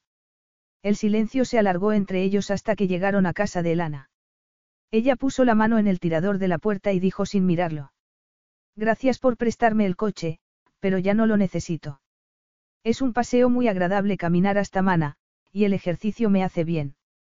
Nico controló el tono de su respuesta con una mezcla de frustración y de rabia. Si llueve alguien irá a buscarte y te llevará a casa. Elana frunció el ceño, abrió la puerta y salió del coche. No será necesario. Tengo impermeable. Nico necesitó de todo su autocontrol para no apretar los dientes. Al mirarla al lado del coche con los hombros estirados, la sensual boca apretada y la mirada inflexible, supo que salir del coche para decirle que era una obcecada no iba a cambiar su decisión. Pero gracias por la oferta, continuó Elana. Y por traerme a casa. Ha sido un placer, replicó él escuetamente. Y puso el coche en marcha, saludando con la mano por la ventanilla abierta mientras se marchaba. Rota de nuevo por aquellas emociones enfrentadas, Elana se rebeló contra el arrepentimiento que amenazaba con hundirla y se giró para volver a entrar en la casa. Debería haberla sentido como el refugio que siempre fue, pero le apreció extraña, solitaria, carente de recuerdos, no, eso tampoco. Un recuerdo estaba grabado en su cerebro, en su piel, en cada célula de su cuerpo. Cada vez que entraba se acordaba de la apasionada forma de hacer el amor de Nico, la voluptuosa excitación que despertaba en ella, el embriagador deseo al que había sucumbido sin ningún miedo. Y la ternura con la que la había abrazado después, la adormilada caricia de sus manos por su piel sensibilizada, la seguridad que sintió tumbada junto a él. Una sensación de dolor se mezcló con el miedo. No, susurró. No podía ser tan tonta. Aquello no podía ser amor, aspiró con fuerza el aire. No, repitió con más firmeza. El Ana no era tonta. Sí, Nico era un amante fantástico. ¿Con cuántas mujeres se había acostado para ser tan bueno? Con cientos, probablemente. Pero había entendido su rechazo, y no se había mostrado desilusionado por ello aunque tal vez supusiera un impacto para él. Recibió de buen grado la interrupción del teléfono. Ah, señora Nixon, dio dándole la bienvenida a aquella voz familiar y amiga. Hola, querida. Hace mucho tiempo que no te veo, aparte de dos palabras que cruzamos en la tienda. ¿Por qué no comemos juntas en el café que hay al lado del río y nos ponemos al día? Yo te recojo y te llevo luego a casa. ¿Qué te parece el sábado? Así podemos ir al mercado antes de comer. Una vez arreglado, Elana colgó, contenta de tener algo normal y cotidiano a la vista. El conde Nico Radcliffe había estado ocupando demasiado espacio en su mente. Y comer con la señora Nixon siempre era divertido. Al menos se pondría al día de los cotilleos locales y también internacionales. Hasta entonces, evitaría a Nico todo lo que pudiera. Y no pensaría en él. Lamentablemente, eso era más fácil de decir que de hacer. Aunque Nico pasaba la mayor parte del tiempo que estaba en Mana en las tierras con el director de la granja, Elana no podía evitar comer con él, y con frecuencia tomar también el té por la tarde. Siempre era un compañero estimulante, y la trababa con una cortesía que a ella le resultaba extremadamente dolorosa. Desgraciadamente, cada ocasión reforzaba su absurdo deseo de recibir más de lo que Nico podía darle. Elana se despreciaba a sí misma por ello. No solo era vergonzoso, sino también humillante. Creía que se le había roto el corazón cuando Roland mostró su auténtica cara, pero el alivio fue más poderoso. Sin embargo, ahora, cada noche que se metía en la cama le volvían los recuerdos de placer y se apoderaban de sus sueños. En más de una ocasión se despertó envuelta en lágrimas y sollozando. Aguanta, se dijo con firmeza. Solo es un capricho. Nico no te añora. Pero el Ana se moría por él, era una ansia permanente que no mostraba señales de calmarse, un deseo salvaje que se negaba a desaparecer. Cuanto más tiempo compartía con él, más potente se volvía el deseo. Así que comer con la señora Nixon era un alivio. El café daba a las cataratas, un muro de lava antigua solidificada situado al principio del estuario por el que caía el río en una pila rodeada de manglares. Sin mirar la carta, la señora Nixon anunció. Voy a tomar el pescado con patatas. El pescado con patatas del café venía con una ensalada y mayonesa casera, y tenía mucha fama en Baipuna. Cuando las dos hubieron pedido, la señora Nixon se inclinó hacia Elana y dijo. Y mientras esperamos puedes contarme qué opinas del conde ahora que le conoces. Elana vaciló y luego tomó una decisión. Decidido, muy astuto, contenido y con capacidad para apreciar tanto Mana como el tesoro de los documentos que se han encontrado allí. Y un superamante, su compañera asintió. Bien. ¿Qué te parece su idea de formar un grupo de conservación de kiwis en la península? La encuentro excelente, aseguró. Mientras esperaban a que llegara la comida, la señora Nixon dijo en tono confidencial. Me has dado tu opinión pública sobre la personalidad de Nico Radcliffe. Ahora, solo para mis oídos, ¿qué piensas de él? Elana se rió. Básicamente lo mismo. En cualquier caso, seguro que tú sabes más de él. Contraatacó. Por la información recogida en las revistas de cotilleos del dentista, se explicó. La expresión de asombro de la señora Nixon dio lugar a otra de divertimento.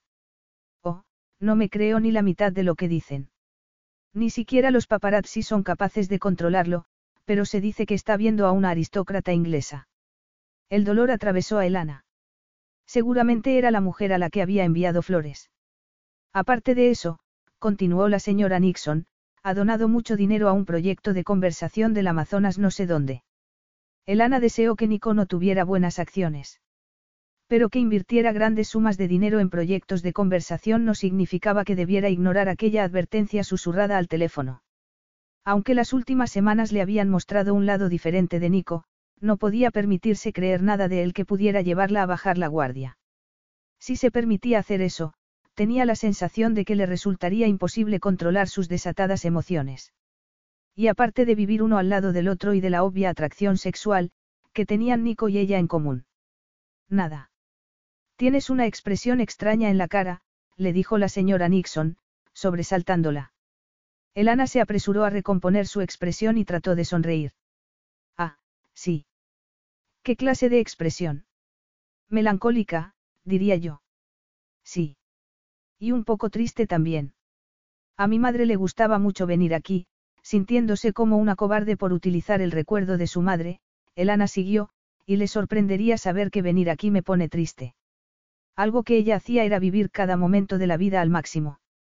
Sí, así era, la señora Nixon le dio una palmadita inesperada a Elana en la mano. Este último año ha sido muy duro para ti. Fran y yo hemos estado preocupados por ti.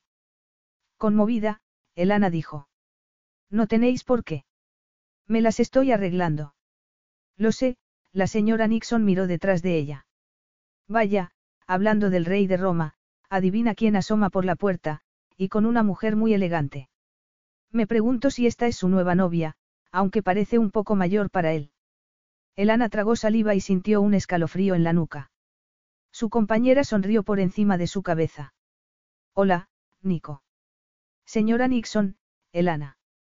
Elana empastó una sonrisa en la cara y se giró para encontrarse con la mirada de Nico. A su lado estaba la mujer que había visto a su lado en la calle. Permítime que os presente a Petra Curtis, dijo él con frialdad. Va a supervisar el rescate de los jardines de Mana. La señora Nixon sonrió de oreja a oreja. ¡Qué maravilla! Antes eran preciosos. ¿Os apetece sentaros con nosotros o preferís hablar de negocios a solas? Elana se puso tensa. ¿Por qué tenía que ser tan amable? Pero Nico dijo. Ya hemos hablado de negocios. Petra está de camino a Auckland, y seguramente le interesará cualquier recuerdo que tengas del jardín. La mujer que estaba al lado de Nico sonrió. Me encantaría escuchar todo lo que pueda contarme. Nico asintió. Entonces nos sentaremos aquí, dijo con tono suave retirando la silla que estaba frente a Elana, lo que significaba que iba a sentarse al lado de ella. Una tensión exquisita se apoderó de Elana, haciendo girones sus pensamientos y convirtiéndolos en fragmentos irracionales. Tuvo que hacer un esfuerzo para sonreír cuando Nico se sentó. Relájate, cielo santo. Se centró en la conversación entre la paisajista y la señora Nixon, que estaba más que dispuesta a hablar de sus recuerdos del jardín. Petra tomó notas, hizo preguntas, se disculpó por monopolizar la conversación y los impresionó a todos con su conocimiento de las plantas que podían florecer en un jardín al lado del mar. Yo crecí en el mar, explicó Petra, al norte de Auckland, así que sé bien que crecerá aquí y que no, sonrió mirando a Nico. No te sería tan útil si quisieras que te ayudara a rescatar tu jardín en la granja que tienes en la parte alta del país. Afortunadamente, ese está en perfectas condiciones, respondió él educadamente. Mi padre era más jardinero que granjero. Elana alzó la vista para mirarlo y se dio cuenta de que la estaba mirando a ella. El corazón le dio un vuelco dentro del pecho y se le aceleró el pulso. Sentía de pronto los labios calientes y llenos. Hizo un esfuerzo por recuperar el control y volvió a bajar la vista hacia la comida. El otro día estuve hablando con la madre del joven Jordan, dijo la señora Nixon sonriéndole a Nico. Me dijo que lo ayudaste mucho. Es un chico de buen corazón, y en cierto modo el accidente le ha ayudado a madurar, respondió Nico con modestia. Me ha dicho que los fines de semana está trabajando en Mana, es así. Está ahorrando para pagarse un curso de conducción segura, Nico parecía ahora un poco aburrido. Le he dicho que si quiere conducir rápido necesita saber cómo y dónde hacerlo sin matarse ni matar a nadie, Cambiando suavemente de tema, preguntó.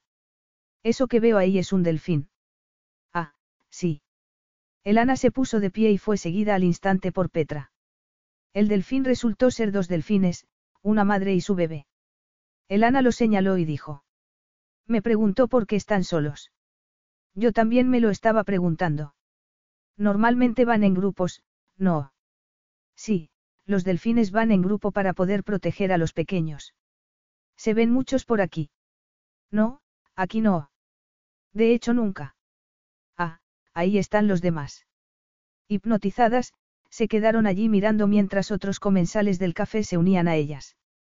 Finalmente el grupo de delfines decidió marcharse. Una vez de regreso en la mesa, Elana sintió el cambio en el ambiente.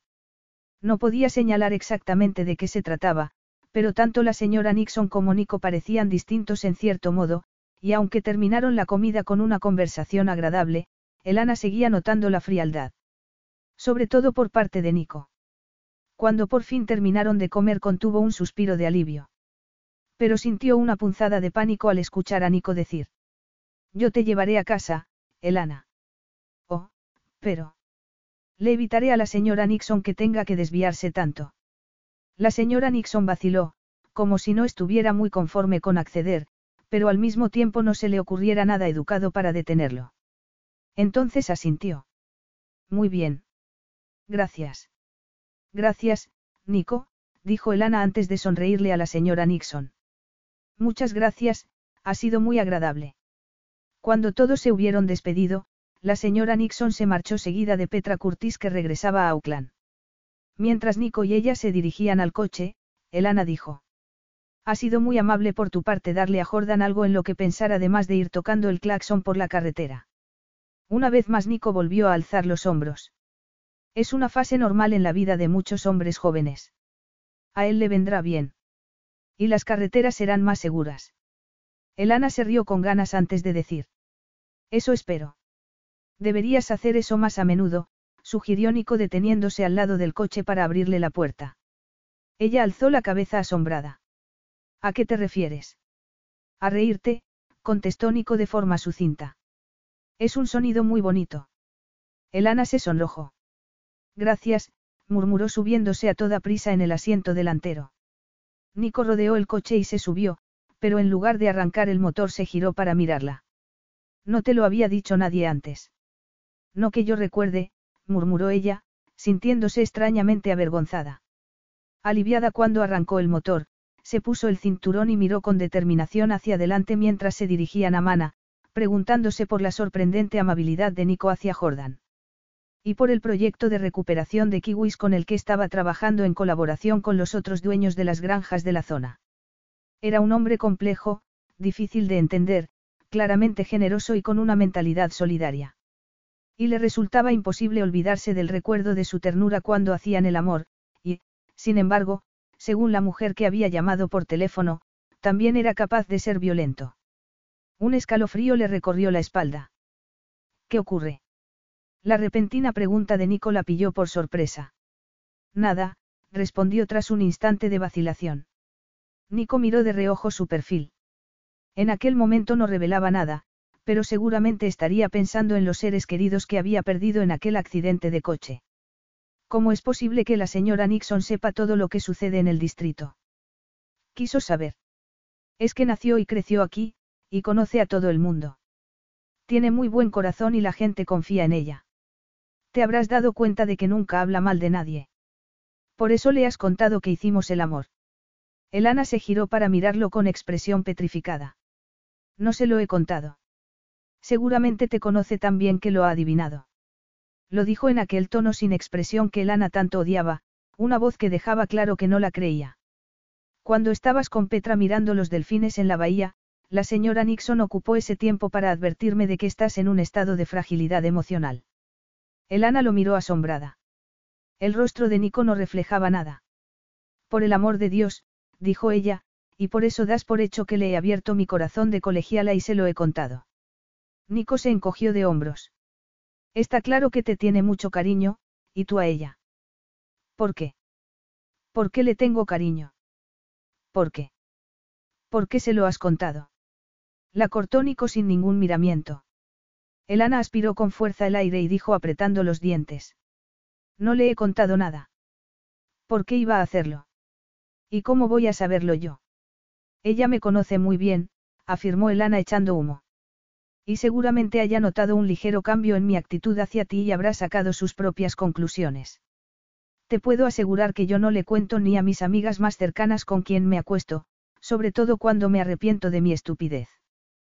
Capítulo 10. Elana se arrepintió de sus furiosas palabras nada más pronunciarlas. Bueno, no quería decir eso, yo, ya sabes cómo estaba, después, se detuvo, volvió a tomar aire y continuó con más calma. Nico, no tengo nada contra tus habilidades como amante. Solo me arrepiento de haberme permitido a mí misma ir tan lejos. Nico guardó silencio durante unos instantes. Luego dijo. Me creo que no le hayas contado nada a la señora Nixon. Me he equivocado y lo siento. Elana lo miró asombrada. No pasa nada. Supongo que decirle que se ocupe de sus propios asuntos no serviría de nada, ¿verdad? Me temo que no, reconoció Elana con cierta ironía. Espero haber conseguido calmar sus miedos. Desesperada por cambiar de tema, Elana le preguntó. Tú tienes muchos parientes. Bastantes. La mayoría por parte de mi madre, y primos y una tía por parte de padre. ¿Y tienes algún puesto oficial en San Marí? Elana lamentó al instante haber hecho aquella pregunta. Pero a Nico no pareció resultarle impertinente. Tengo obligaciones como hijo de mi madre y conde de un principado. Mi presencia es requerida en ocasiones oficiales importantes, y tengo mis propios aposentos en palacio. Elana guardó silencio mientras recorrían los últimos kilómetros. Bastantes parientes y bastantes amantes también, y al menos una de ellas llena de deseos de venganza. La idea provocó que le doliera el corazón. Cuando el coche se detuvo ante la puerta de su casa, reunió todo su autocontrol y dijo. Gracias por traerme. Te acompaño a la puerta, respondió Nico con brusquedad. Solo a la puerta. Una parte insensata de ella se cubrió de desolación. No, se dijo a sí misma enfadada. No quieres una repetición de la última vez que estuvo aquí. Ni ahora ni nunca. Era demasiado peligroso. Y lo que aquella noche le parecía inevitable y correcto, a la cruel luz del día siguiente resultaba un recuerdo vergonzoso de su rendición a un impulso primitivo y descontrolado, una rendición tan impropia de su carácter que quería apartarla al rincón más lejano de su mente, borrarla completamente. Pero sabía que nunca sería capaz de hacerlo. No hace falta, Nico, dijo en lo que esperaba fuera un tono educado y no asustado. Él se bajó sin responder y le abrió la puerta mientras Elana se quitaba el cinturón. Gracias, dio ella saliendo mientras pasaba por delante de su figura en dirección a la puerta. Márchate, por favor, le rogó en silencio mientras intentaba meter la llave en la cerradora. Dame la llave, le pidió él desde atrás. No pasa nada. No sé por qué se está atascando. Nico extendió la mano y le agarró la muñeca. ¿Qué te pasa? Suéltame. Él lo hizo al instante. Y luego murmuró con un tono completamente distinto. No pasa nada, Elana. Cálmate. Finalmente logró meter la llave en la cerradura, giró y abrió la puerta. Dio un paso para entrar en la casa y se obligó a sí misma a darse la vuelta. Nico tenía el ceño fruncido y los labios apretados. Estás asustada, dijo dando un paso atrás. ¿Por qué? ¿Crees que te haría daño? Lo harías. Inquirió ella antes de pararse a pensar. Yo no hago daño a las mujeres, afirmó Nico con frialdad. A pesar de la llamada de teléfono, el tono completamente disgustado de su voz casi la convenció de que le estaba diciendo la verdad. Pero le daba miedo terminar de creérselo. No tengo miedo de ti, aseguró. No, de quien tenía miedo era de sí misma. De hecho, estaba aterrorizada. Porque se estaba enamorando de él, no solo no confiaba en él, no podía confiar tampoco en ella. Con el ceño todavía fruncido y la mirada fija, Nico insistió. Entonces, ¿de qué va todo esto? Sí, estaba molesto cuando creí que podrías haberle contado lo que pasó a la señora Nixon, pero más por ti que contigo. Aunque tenga buen corazón es una cotilla. Los pueblos pequeños tienden a ser conservadores. Será cotilla, pero tiene buena intención. Aunque sospeche lo que pasó entre nosotros no lo va a ir contando por ahí. Tu reputación está a salvo. Nico se encogió de hombros. No me importa mi reputación. Resulta que la que me importa es la tuya, se detuvo. Parece sorprendida. Lo estaba. Y extrañamente conmovida. Antes de que pudiera contestar, Nico continuó. Tú vives aquí y tendrás que cargar con los cotilleos si es que surgen. No quiero que sufras por lo que sucedió entre nosotros. No sufriré por ello, afirmó Elana con la voz más firme que pudo.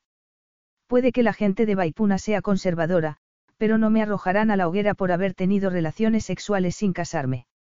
Y sintió una punzada de placer al ver que él alzaba las cejas. Relaciones sexuales. Repitió Nico con un tono que le provocó escalofríos eróticos por la espina dorsal.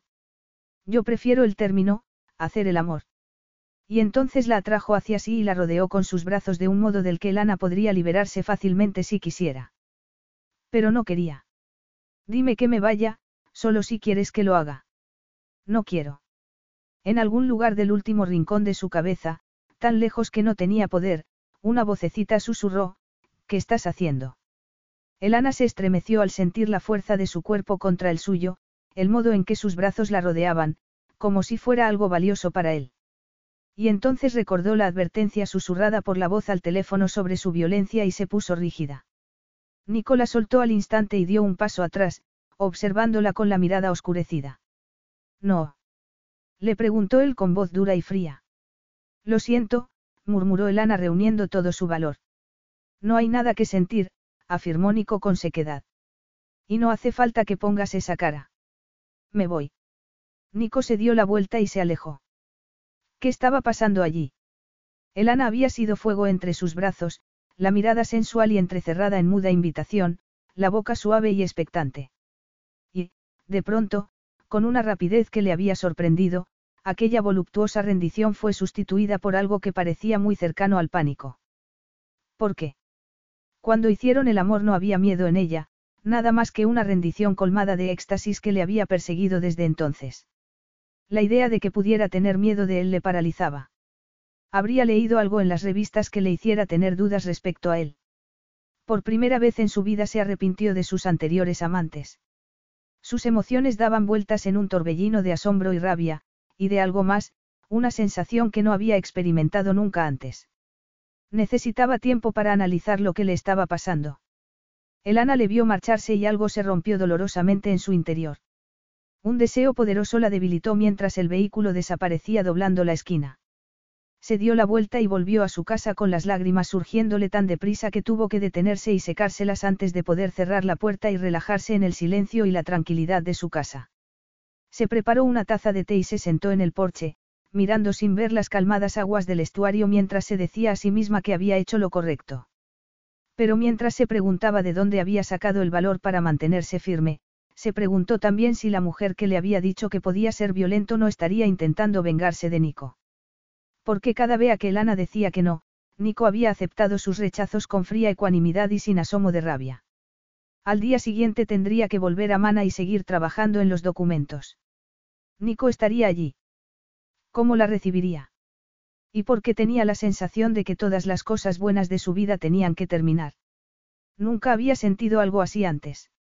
Ni siquiera cuando creía estar enamorada de Roland, cuando se permitió soñar una vida con él para luego ver aquellos sueños evaporados.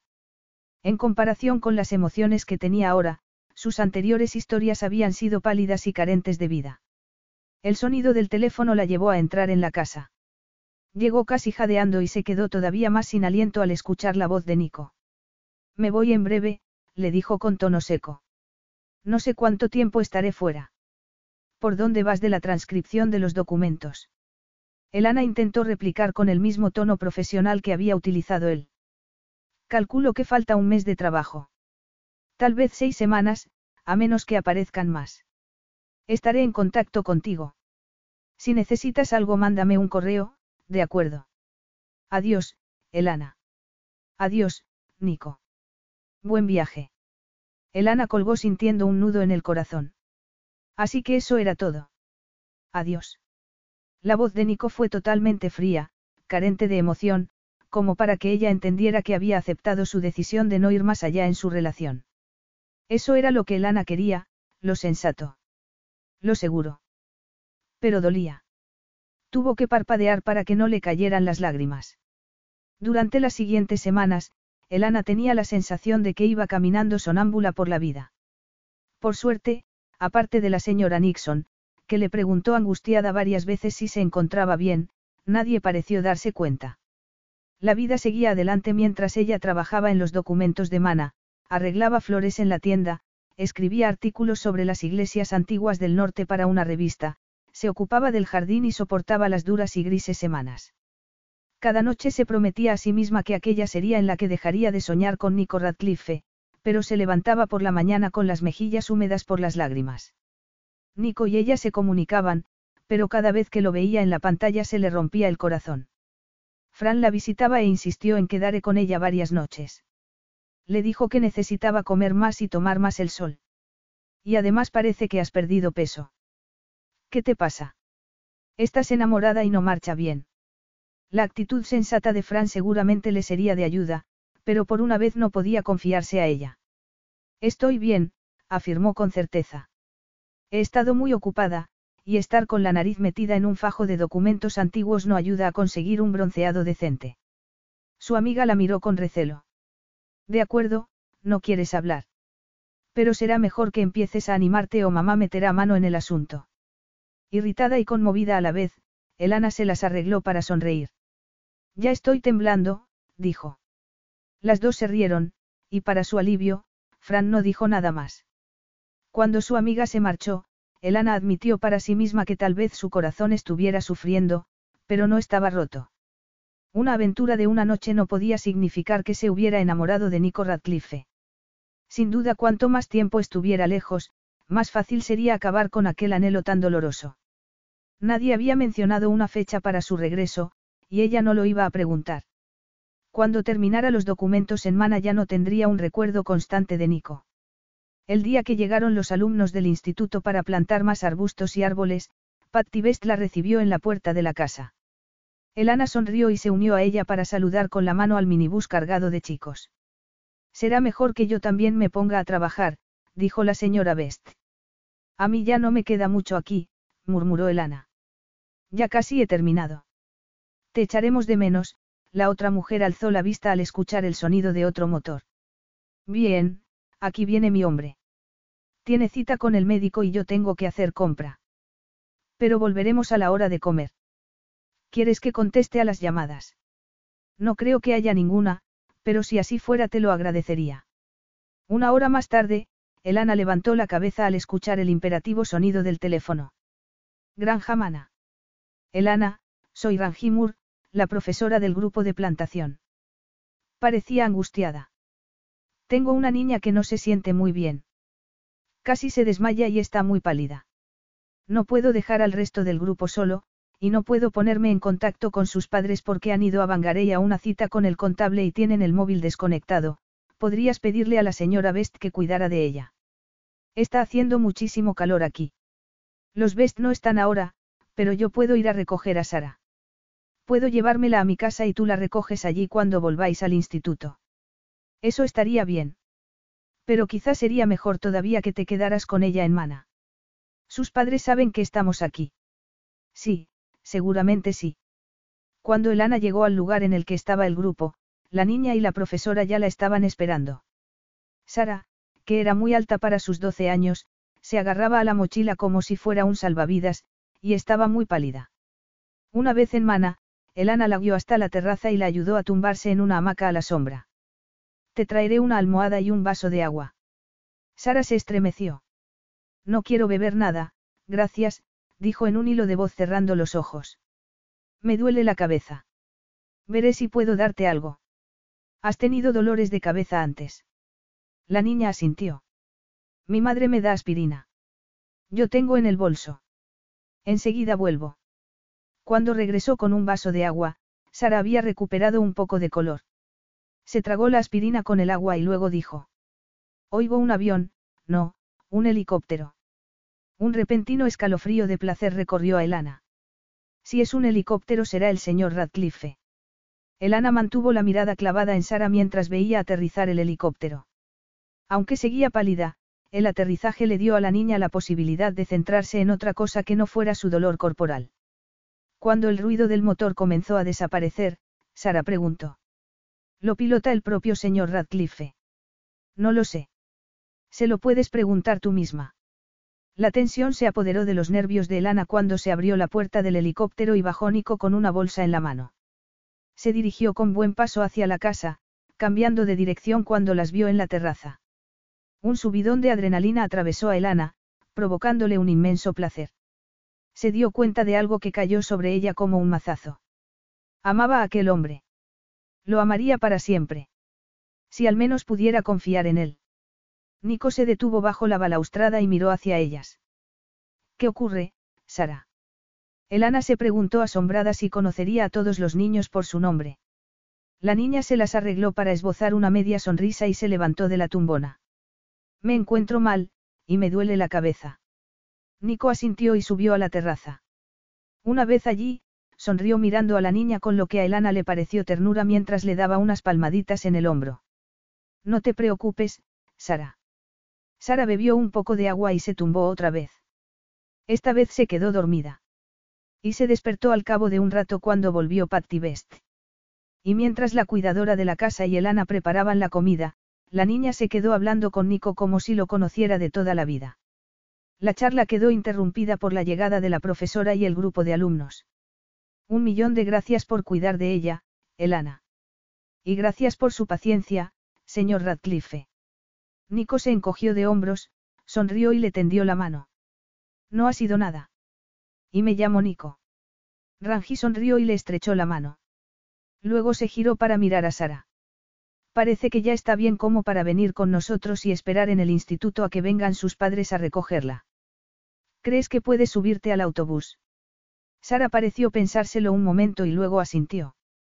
Todo el grupo se despidió de Elana y Nico, y cuando el autobús se marchó Elana se sintió extrañamente cómoda. Nico siguió en silencio hasta que el sonido del motor se apagó del todo. Ella alzó la cabeza para mirarlo. Será mejor que yo también me vaya y te deje instalarte, y luego añadió, no sabía que volvías hoy. Capítulo 11. No tenía pensado volver tan pronto, reconoció Nico, pero mientras estaba fuera he descubierto algo. ¿El qué? Preguntó Elana con curiosidad. Él guardó silencio un instante con su mirada azul entornada e inescrutable. Una vez, cuando te dije que era ciudadano de Nueva Zelanda y de San Mari, tú dijiste que eso significaba que tenía dos lugares a los que llamar hogar. Elana asintió con el corazón latiéndole con fuerza y la mirada clavada en su hermoso rostro. Me acuerdo. Me pareció gracioso, porque nunca he visto ninguno de los dos sitios como mi hogar, hizo una pausa antes de añadir, de hecho nunca he sentido que ningún sitio era mi hogar. El palacio era muy grande, frío e impersonal, y la afición de mi madre era viajar por todo el mundo. Normalmente sin mí. Y cuando tenía ocho años fui a un internado. A Elana se le encogió el corazón. Nico debió captar su reacción, porque se encogió de hombros. La verdad es que no lo pasé mal, pero desde luego no podía llamarlo hogar, ni tampoco a las universidades a las que asistí. Pasaba parte de las vacaciones con mi padre, pero él vivía como un soltero y durante un tiempo los dos estuvimos recelosos del otro. Finalmente encontramos un terreno común. Me alegro, murmuró Elana procurando que ni su voz ni su expresión revelaran sus emociones. Nico cruzó la terraza y se quedó mirando el jardín, ahora mucho más arreglado, antes de girarse hacia ella. Aquello le estaba resultando increíblemente difícil, pero necesitaba explicarle lo que quería decir. Cuando estuve fuera esta vez, me di cuenta de que tú, tú eres para mí un hogar. Aquellas palabras dieron vueltas por su cabeza. Elana tragó saliva y graznó. ¿Qué? ¿Qué estás diciendo? La sonrisa de Nico no revelaba ningún atisbo de humor, y no se movió. No tengo ni idea de cómo sucedió ni cuándo, pero allí donde tú estés es más hogar para mí que cualquier casa que tengo en los dos países de los que soy ciudadano. La esperanza y el miedo estallaron en llamas dentro del corazón de Elana. No te entiendo, Nico. Es muy sencillo. Cuando me fui de Mana descubrí finalmente lo que es el amor, dijo con la mirada azul clavada en el rostro de Elana. Es echar tanto de menos a alguien que sueñas con esa persona. Elana palideció y asintió casi sin darse cuenta. Nico dio un paso hacia ella, dispuesto a agarrarla si se desmayaba. Ah, así que sabes de qué hablo. Los labios de Elana temblaron y él esperó, pero ninguna palabra salió de su boca. Así que Nico continuó. Al recordar cosas pequeñas, como el modo en que alzas la barbilla cuando me dices que no necesitas que cuiden de ti, tu risa, el calor de tu piel cuando hicimos el amor, el sonido de tu voz, Nico hizo una pausa, pero ella siguió sin hablar. Eso fue lo que me hizo darme cuenta de que cada vez que pensaba en volver a Mana mi espíritu se animaba. Se detuvo y la volvió a mirar fijamente. ¿Por qué tú estás aquí? Una alegría que no terminaba de creerse se apoderó de Elana. Le miró fijamente, preguntándose si hablaba en serio, pero no encontró palabras con las que responder. En el fondo de su mente había miedo, un miedo con el que tenía que lidiar. Nico seguía sin moverse. Pero le dio con voz ronca. Cada vez que hablamos en el ordenador, cada vez que te veo en la pantalla, te echo más de menos. Sé que echarte de menos cada segundo del día que no esté contigo va a ser parte de mi vida a partir de ahora. Nunca había sentido algo así, y me asusta mucho. ¿Te asusta? Susurró Elana. Y luego sacudió la cabeza. No puedo creerlo. Créetelo, la interrumpió Nico con la voz cargada de emoción. Quiero estar contigo, donde quiera que estés, porque sin ti mi vida perdería la mayor parte de su significado. Elana cerró los ojos para luchar contra los miedos que pugnaban en su mente. Tenía el valor para confiar en el instinto que le decía que no era ningún maltratador. Los recuerdos que tenía de él, de su amabilidad, consideración, los momentos en los que la había ayudado, eran suficientes. Nico le preguntó con voz tranquila. ¿Hay algo que te da miedo? ¿De qué se trata, Elana? ¿Crees que soy como tu padre? Dime qué y lo trabajaremos juntos. Tras tragar saliva, Elana preguntó con aspereza. ¿Qué sabes de mi padre? La sonrisa de Nico estaba cargada de ironía. La señora Nixon, ¿quién si no? Tu madre se confió a ella. Asombrada y mareada, Elana sintió como el color se le retiraba del rostro. ¿Por qué? Atrapada en una intensa sensación de traición, no pudo seguir. Él se encogió de hombros. Ella pensó que yo debería saberlo. Y tenía razón. Pero, ¿por qué? insistió Elana. Nico hizo una pausa y luego dijo con firmeza. Sospecho que le preocupaba que yo pudiera hacerte daño. Le estoy muy agradecido. Si ella no me hubiera puesto sobre aviso, podríamos haber estado meses con malentendidos. ¿Cómo era tu padre? Elana tragó saliva. Pegaba a mi madre. El impacto de Nico fue seguido por una fría rabia que amenazó con apoderarse de él. ¿Y a ti? No, pero él sabía lo que hacía. Yo le tenía terror. Nico murmuró algo entre dientes en lo que debía ser el idioma de San Mari. ¿Cuánto tiempo duró esto? Mi madre huyó conmigo cuando yo tenía cinco años. Pero él nos encontró un mes después, vino por nosotras y me metió en el coche. Mi madre llamó a la policía, pero, él estrelló el coche contra un árbol. Murió. Yo me rompí un brazo, pero aparte de eso no tuve nada más. Elana se estremeció. Iba a matarme. Él sabía que eso era lo peor que podría hacerle a mi madre. Nico trató de controlar el horror que sentía. Su propia hija, murmuró. Y antes de que Elana pudiera decir nada, continuó. Siento mucho que hayas tenido que pasar por semejante terror. Los pensamientos se arremolinaban en la mente de Elana de forma salvaje. Y dijo confusa. Y luego tuve una mala experiencia con un hombre hace un par de años. Tienes que sentarte. Nico hablaba apretando los dientes, atravesado por unos celos tan profundos que no podía controlar.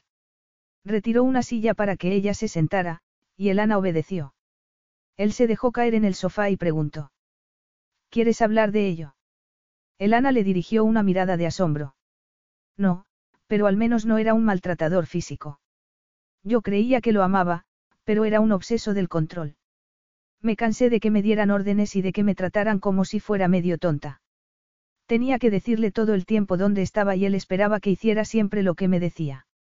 Nico sacudió la cabeza. Confiar en un hombre debe resultarte bastante difícil. Si lo hubiera sabido habría sido más comprensivo. Se levantó y se acercó a la ventana. Sin darse la vuelta, dijo. Sabía que harías un buen trabajo con los documentos de Mana, pero te ofrecí el puesto principalmente porque no podía sacarte de la cabeza. Elana escuchó las palabras pero no pudo encontrarle sentido. Nico se dio la vuelta y ella lo miró a la cara. Entonces él dijo abruptamente. Al principio creí que era deseo. Algo simple, básico y controlable. Se detuvo, como si esperara que Elana dijera algo. Pero ninguna palabra salió de su boca. No quería creer que lo que había escuchado era verdad. Nico retomó lo que estaba diciendo con voz áspera. Di por hecho que era deseo, simple, básico y fácilmente controlable, se detuvo, como si esperara que ella dijera algo, pero de su boca no salió ninguna palabra. Di por hecho que el deseo pasaría y daría paso al aburrimiento, porque eso era lo que pasaba antes. Nico sonrió sin atisbo de buen humor. Creí que yo era como mi madre. Ella se enamoró con mucha facilidad, y se desenamoró igual de rápido. Pensé que alguien inocente y poco sofisticado no podía fiarse de mí y de mis emociones. Pero te deseé desde que te vi. Y cada vez que te veía, el deseo se hacía más fuerte.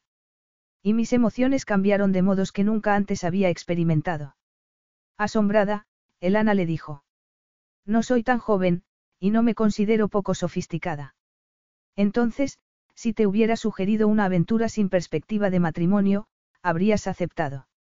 Nico esperó mientras Elana digería aquello. Por primera vez en su vida tenía miedo. El rostro de Elana no reflejaba ninguna emoción, y se pasó una mano temblorosa por el pelo brillante mientras lo miraba a los ojos. Cuando finalmente respondió lo hizo con un hilo de voz. No, admitió a regañadientes. Tenía demasiado miedo. Como tú mismo has dicho, no confío en los demás con facilidad. Nico asintió. Entonces hicimos el amor. Y fue, fue algo nuevo y maravilloso, algo que yo nunca había experimentado. Y estaba encantado porque para ti también fue increíble. Pero justo después dejaste muy claro que no tenías intención de seguir adelante con esto.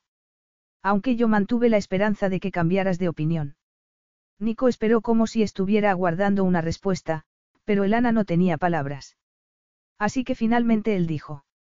Cuando la señora Nixon me contó lo de tu padre empecé a entender, pero no sabía cómo lidiar con la situación. Ni tampoco sabía qué sentía exactamente por ti.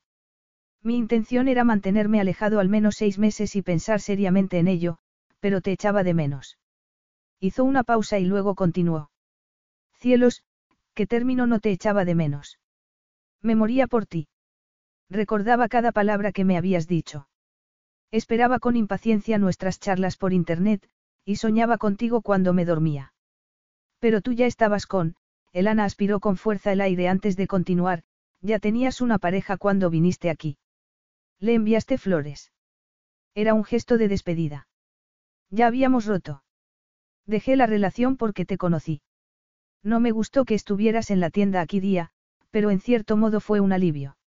Nunca había sentido algo así antes y no me gustaba, Nico hizo una pausa. A ti tampoco, ¿verdad?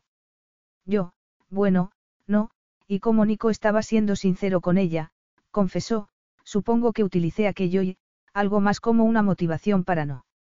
Tras unos segundos, Nico preguntó con voz calmada. Dime, Elana, ¿para no qué? Ella se dio cuenta de que se estaba retorciendo las manos y las paró. Aunque no sabía lo que Nico le estaba ofreciendo y no sabía si estaba dispuesta a aceptarlo o no, sabía que tenía que ser sincera. Para no enamorarme de ti, afirmó con aspereza. Para no confiar en ti. Puedo entender tu miedo. Pero no sé cómo lidiar con él. Puedo prometerte que no soy un maltratador, pero, ¿cómo esperar que confíes en mi palabra? No es solo eso.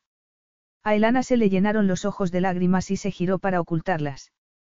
Nicola envolvió al instante entre sus brazos. Su voz reverberó en sus oídos cuando le dijo.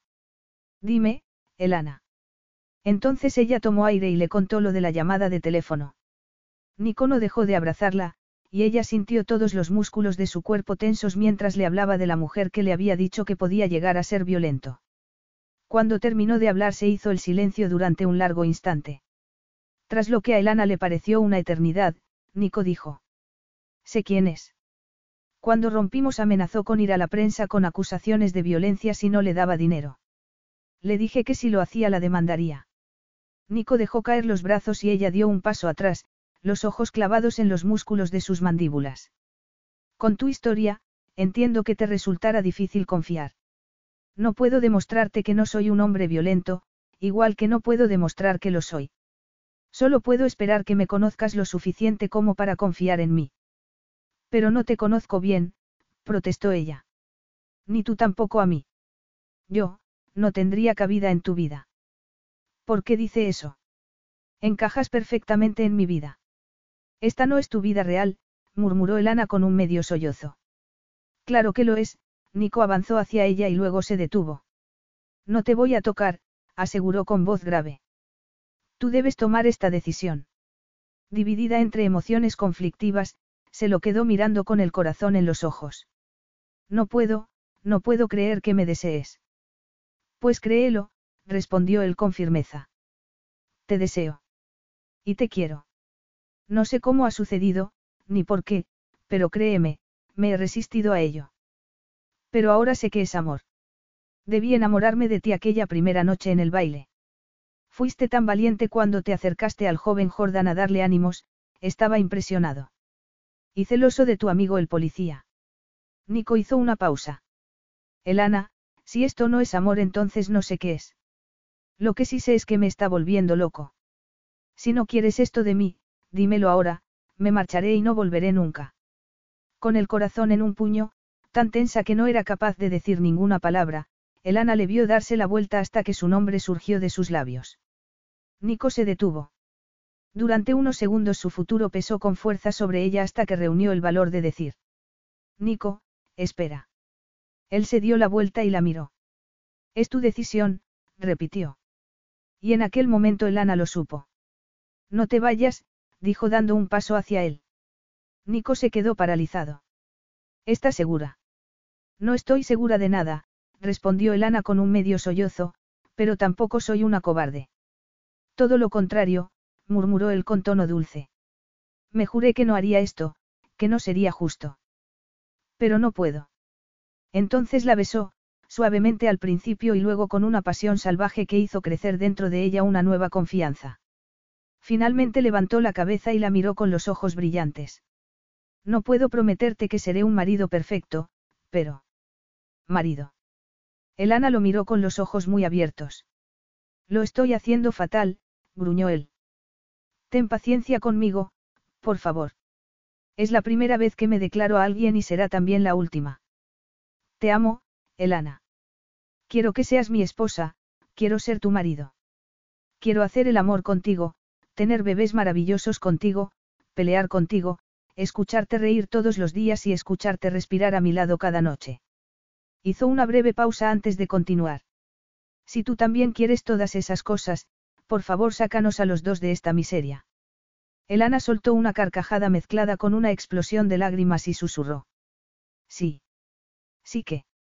Sí a todo. Y por fin volvió a besarla, y Elana supo que podía confiar en él, amarle, que siempre le amaría y que no tenía por qué temer su futuro juntos. Epílogo. Pania, cariño, intenta no hacer tanto ruido, Elana le dio un beso a su hija en la nariz y fue recompensada por una risa y un beso en la barbilla. Pero hoy es mi cumpleaños, ya tengo siete años, afirmó Pania con orgullo. Tengo permiso para ser feliz. La felicidad puede ser algo silencioso, y más si al gritar podrías despertar al bebé. Y ya sabes lo que pasaría entonces. Que se pondría a llorar. Mucho, afirmó Kent, el hermano de Pania, revolviéndole el pelo a su hermana. Y además, sigues siendo una niña pequeña, Pania. Yo tengo casi nueve. Solo tienes ocho y medio, respondió la niña torciendo el gesto. ¿Cuándo viene papá? ¿Sabe que hoy es mi cumpleaños? Por supuesto que sí. Debería llegar en, espera, que estoy oyendo. Dijo Elana. Pania soltó un grito de pura alegría y corrió hacia la ventana que tenía las mejores vistas al helipuerto. Es el helicóptero. Mira, mira, ahí está. Los dos niños miraron a través del jardín cómo aterrizaba el helicóptero y salieron corriendo de la habitación escaleras abajo. Elana esperó un momento, y al ver que el bebé no lloraba lo siguió. Nico había estado ocupado durante la última semana en lo que ahora era su oficina principal de Auckland, organizado todo para que nada interrumpiera sus vacaciones en Mana. Elana cruzó el jardín en dirección a la puerta, y se fijó en que Kent tomaba de la mano a Pania para que no corriera hacia el helicóptero. Ya mostraba señales de ser tan protector, y autoritario, como su padre. Y Pania le recordaba a veces a su madre con su corazón dulce y su pelo rubio. La pequeña cara, de cinco meses, había sido un regalo inesperado. Tenía el pelo negro de Nico y unos ojos azules impresionantes.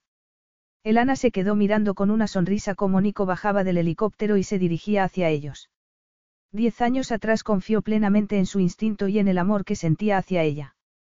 Y nunca se había arrepentido. Nico le había demostrado lo maravilloso que podía ser un matrimonio con dos corazones amorosos. Se acercó a ella con un niño en cada mano y el rostro brillante de emoción. Elana, cariño, qué maravilloso es volver a casa, dijo besándola. Y tomados de la mano entraron en su casa y en su futuro, el futuro que habían construido juntos. Fin.